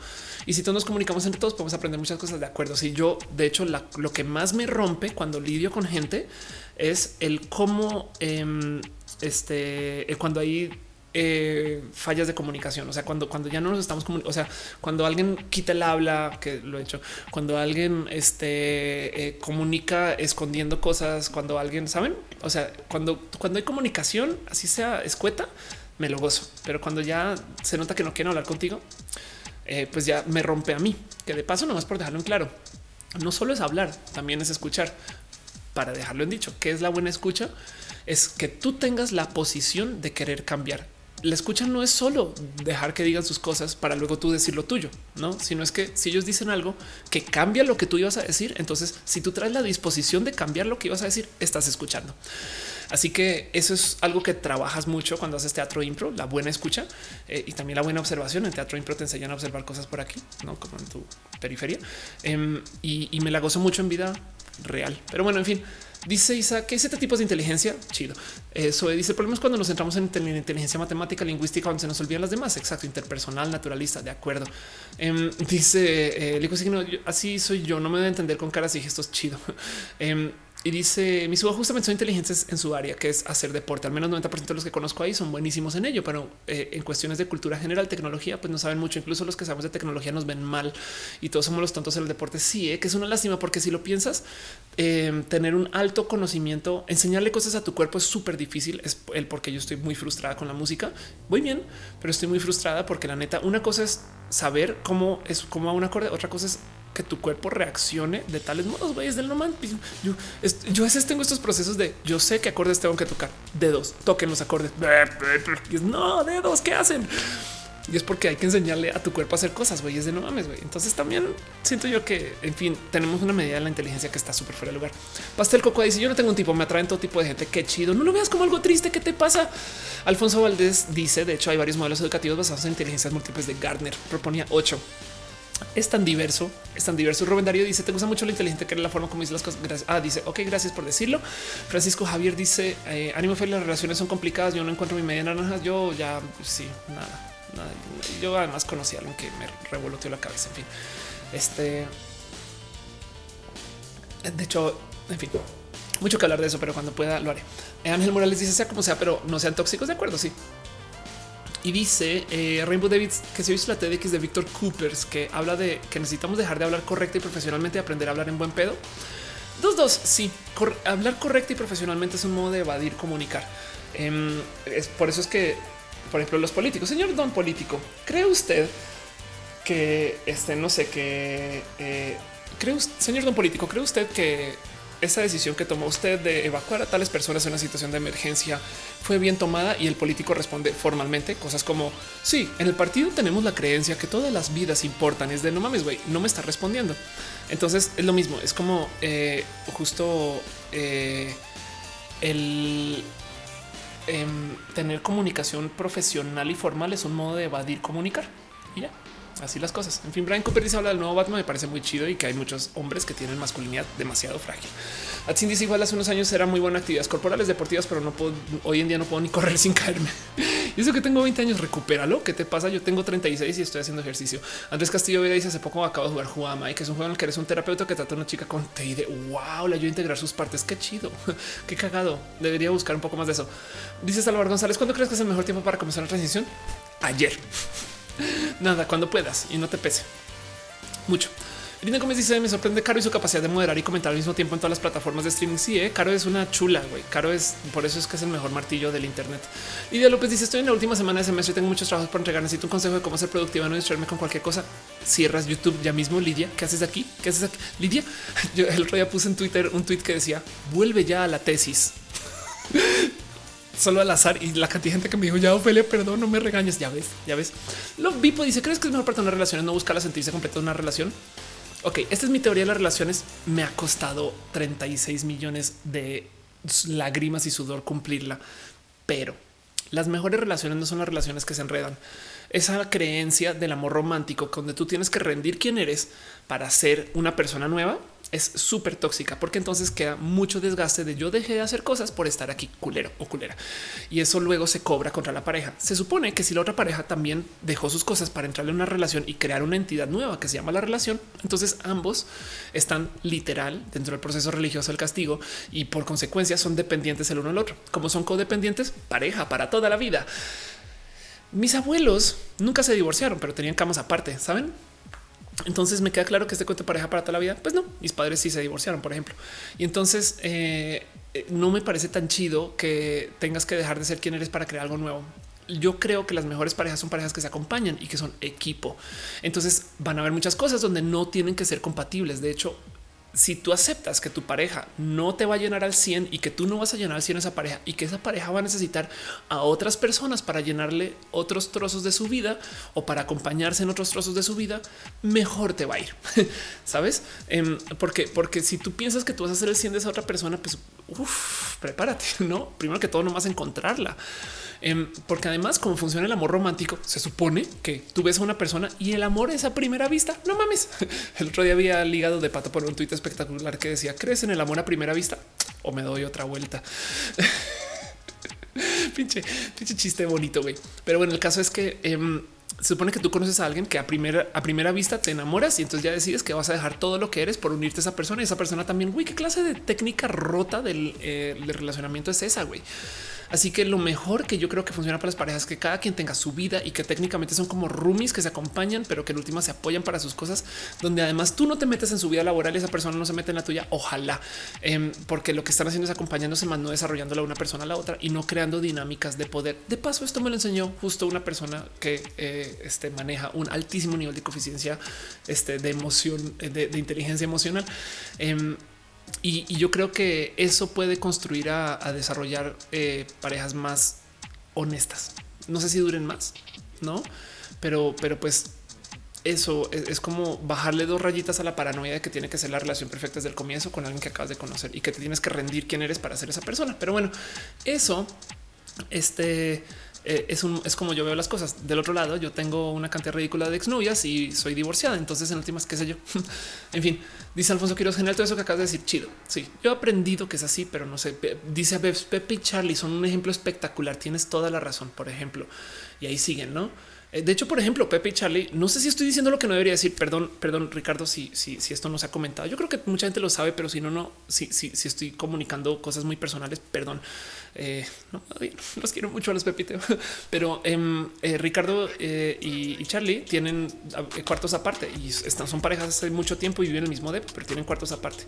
Em, esto estoy casi segura que se ha comentado, pero, pero si no lo siento. Y como sea, es a mí me, explotó la cabeza de claro, huevo, qué chido, qué chingón. No como que yo cuando he vivido con mis parejas siempre ha sido como en este depa de las dos y no, y como que luego pensar que güey, igual si tú tienes tu cuarto y tu lugar y tu espacio donde cuidas y mantienes, wow, no como que eso me parece tan pinches bonito. Em, y ellos dos son una pareja espectacular que llevan mucho tiempo además y ve que tienen vidas complejas porque son generadores de contenido y, y, eso te cambia un poquito la dinámica de cómo colaboras y ahí van y son espectaculares. En fin, este Sara Noche dice voy llegando, me dieron permiso para la tío el trabajo. Gracias. Yo igual voy a estar cerrando el show ahorita en cortito. Isaac dice ya se comentó. Gracias, gracias. Ya me estaba estresando mucho porque no sabía si se podía comentar. Em, Gabriela dice cómo se llama esa canción. Em, la canción que estamos escuchando ahorita. Eh, mm, a ver, voy a aquí están las canciones. Vamos a ver si, aparecen. A ver si las alcanzas a ver. Acuérdate que estas canciones, a ver, enfoca, enfoca, enfoca. No enfoca, no enfoca, no enfoca. Ahí están.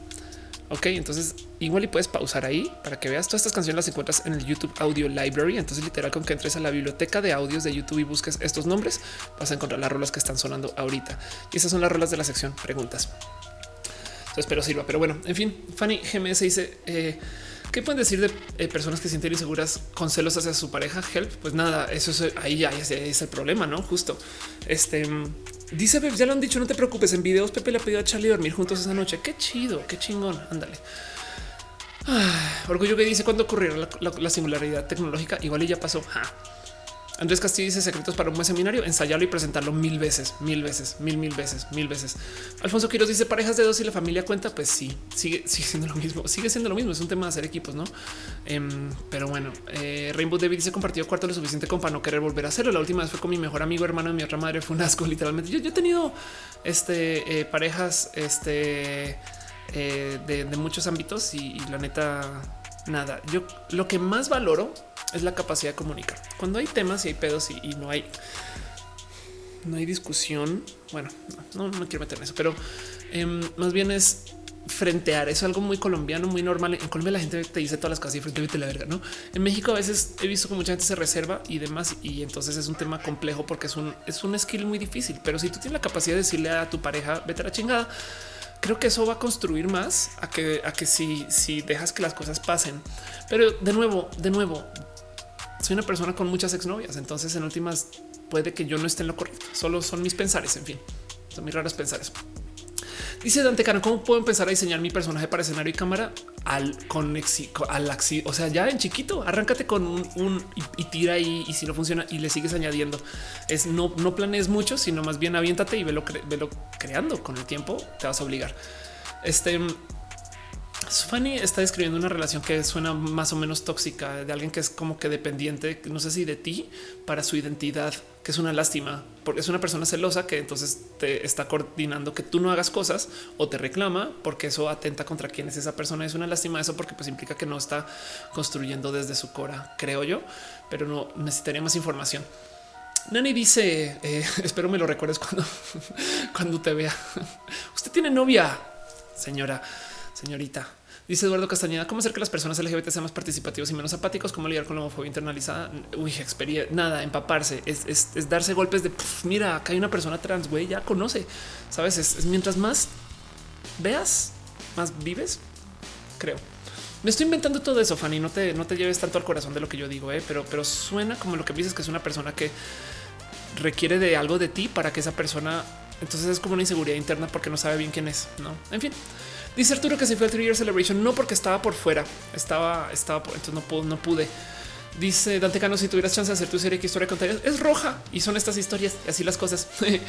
Em, dice Fanny que la relación a distancia, las relaciones a distancia son un problema, pero son situaciones especiales de las relaciones donde tienes que permitir que muchas cosas que usualmente en relaciones no a distancia no se permitirían, como por ejemplo, literal, no hablar dos días y que no pase nada, que sepa que tú estás hablando con otras personas. De hecho, las relaciones a distancia en mi corazón siento yo que funcionan mejor cuando son abiertas, porque no puedes, si no te comen los nervios, celos, te come tu cabeza, todo, todo está pasando en tu cabeza y realmente no está pasando nada.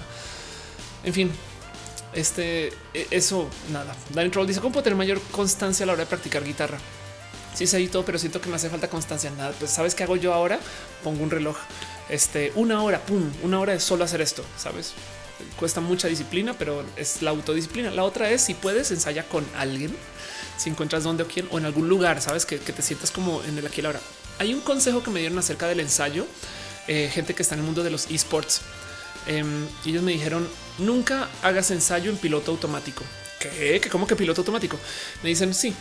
Asegúrate de tener ensayo donde tú estés constante de que voy a aprender a hacer escalas, voy a aprender a hacer acordes tal, voy a aprender a hacer rasgados, voy a aprender, sabes? Em, porque si estás solo andando en piloto automático, entonces técnicamente no estás ensayando. Igual desarrollas un poquito de memoria muscular, pero nada como el tener el hoy voy a enfocarme en esto y entonces estás aquí presente, te vas, a sentir nervioso, este, pero vas a estar ahí presente, sabes, va a funcionar. En fin, hice caro 10 minutos diarios. De acuerdo. Arturo te me dice conocí a un médico colombiano y ya solo queríamos, lo quería comentar. Chido, diviértete. Em, y así las cosas. Este dice Isel, ¿te gustaría tocar el ukelele o sabes tocarlo? Hoy te voy a mostrar algo. Ya no puedo con más instrumentos porque a ver, espero que no se desconecte esto, pero ahí están las guitarras. Mm, mm, mm. En medio se ve. Entonces ve esto nomás. Es un bajo, una guitarra. Estas son cuerdas de nylon. Es una guitarra eléctrica que recuperé de paso, que era un amigo. Y esta es mi guitarra que tengo desde hace mil años. Y aquí ahí se alcanza a ver. Hay otra guitarra. Entonces contémosla: una, dos, tres, cuatro guitarras y el bajo. Y luego esta señora llegó a mí este fin de semana por culpa de René Ghost, a quien le tengo mucho cariño, pero pues pinche René está hablando con René y entonces me dice ¿y qué otros instrumentos? Y yo no, pues yo toqué el berimbau una vez ah, y acabé comprando uno. Entonces ahorita no quiero más instrumentos. ya, el ukulele llegará después.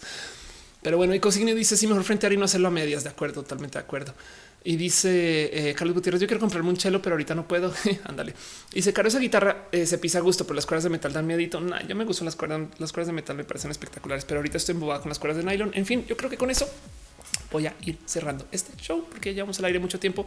Llevo acá 3 horas 41 y creo que esto es a ah, no 3 horas 41 total. Sí, perdón.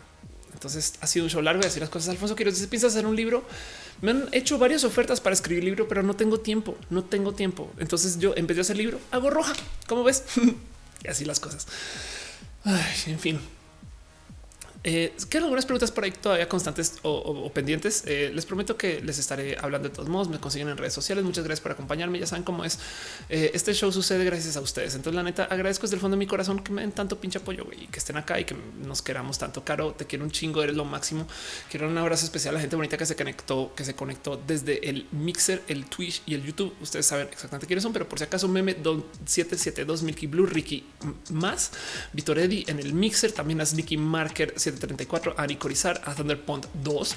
Este eh, Mickey ya te había leído. Yo creo que sí. Y hey, it's Pickle llegó a saludar también. Entonces, así las cosas. Pero bueno, muchas gracias también. Eh, de hecho, también Rojos Sacrilegios de Parks. Este y pues, evidentemente, la gente bonita de Channel One. Eh, gracias por apoyar. Bueno, también la gente que está en el Twitch.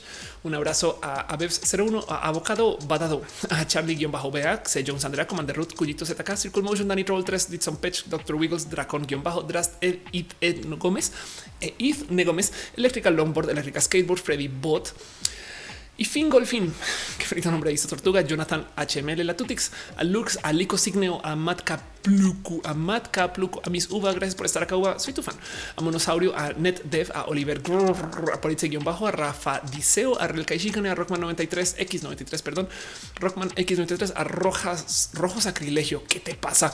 A Rubén Las, a S1 Faca, a Selva del Freno, a Vicky-3, a Womp09 y la gente bonita que está suscrita este, en el Twitch. Muchas gracias por apoyar, la neta, la neta, desde el fondo de mi corazón y la gente que está en YouTube. No todos van a estar acá, sobre todo porque tocó reiniciar el stream y eso mm, voy a darme mucha pelea con eso ahorita. Pero bueno, como sea, un abrazo especial Alfonso Quiros, Andrés Castillo, Ver Ángel Morales, Arturo TM, a Tim Yeka, a Samaria 1107, a Bitslibel y a Carlos Gutiérrez, Cristian Rendón Martel, a Claudia Alejandro Carranza Pérez, a Dante Cano, a Eduardo Castañeda, Ay, ay, ay, madre mía. Este también un abrazo especial a, eh, a Eduardo, ah, perdón, a Erendira Arana, a Fanny GMS. Fanny, no te preocupes por tu situación. Yo creo que es un tema de eh, comunicación, creería. Pero bueno, también a Felipe Romero, Francisco Javier Muñoz Betancura y chico Chami. Gracias. Qué bonito verte, chico. Qué chingón poder platicar contigo. A Excel, EH, a Joel Valle, a Carl Edward, a la Yolis, la Yolis, a la locomotora que me dicen que se transviste a los Bipo TV, a Nani González, que nos vamos a el 26, a Selenático y también a toda la gente que estuvo acá que no salió en la lista: Alejandra Estrada, Lidia López, eh, Ángel Martínez, Elisa. Yo no sé por qué no aparecen todos en YouTube. Ya me iba a preguntar a Kevin Franco, Diego Cordeca, Bit Silver, Sacramel, JFBA, Orgullo Gay, Orgullo Gay, así te llamas, Orgullo Gay. A Grisedela, Ángel Mares, a Eduardo Mares, Ángel y Eduardo Mares son familia ustedes. a Sol Simón Gregoire, Cristian Redondo Martel, a Junior Daza, a Wendy López Mesa, a Clau ACH07, a Ángel Morales, Brian Cooper, María Montijo, a Enzo Spa, eh, quien dejó un abrazo financiero, también a Erendira Arana, eh, Selenático, Ángel Morales, Yoli ya te había leído, Arturo también te había leído, este, a Felipe Romero, Alfonso Quiros, eh, a toda la gente también que se perdió en el salto de YouTube, que es una lástima, me da mucha rabia pero en fin, no me a quejar más. Daniel Córdoba, a Carlos Santana, Fanny, ya te había leído a Zoe N.O. Alfonso Quiros Isaac Yadez, que nunca apareces por algún motivo. A Paro, Parote. También muchas gracias. Eh, y si no los había leído, simplemente avísenme, avísenme, váyanme diciendo y así las cosas. Pero bueno, en fin, así es todo lo que es. Dice Ita Soul, yo no aparezco. Gracias a Sara de Noches. Dices mi cumpleaños y no salí. Sara, feliz cumpleaños. Happy birthday. De paso, también es el cumpleaños de Adri Paniagua, quien no sé si sigue por acá, pero Adri, te quiero mucho. Ahorita te escribo. En fin, Carly Hernández eh, también saludos desde León. Dice Ana Noriega, abrazos G. Patricia dice yo. Eh, Maluca Sama, Barrera dice yo. Insomna yo. Exacto. Piñas para ustedes, piñas para ustedes. Mario Hernández, Denis González. Dice Bitsibel no aparezco, pero en mi corazón sí están. Eduardo Mares, Gavikis, Maluca Sama, Lanzo otra vez no apareciste, pero pues ahí estás también. Jonathan Quirino, el happy ending y Chico Chami, Scarlet Cat, eh, Matú también. Exacto. Ah, pues aquí estás que lo dejé ahí en pantalla. Ya entendí todo. Y dice Darío Prado, cumpleaños en siete minutos. Salúdame, saludos. Un abrazo y feliz cumpleaños. Alejandro Escamilla dice hola, adiós, como siempre.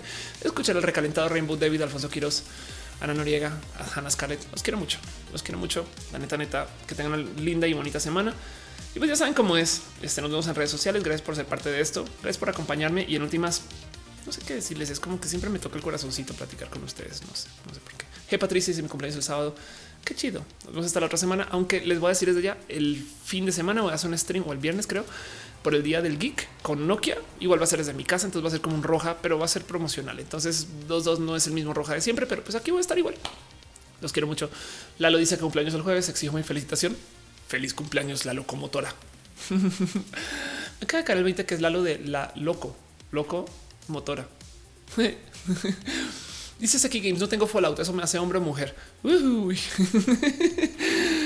Nos vemos después. Los quiero mucho, gente bonita, gente espectacular y del internet y estas cosas. Bye. Adiós.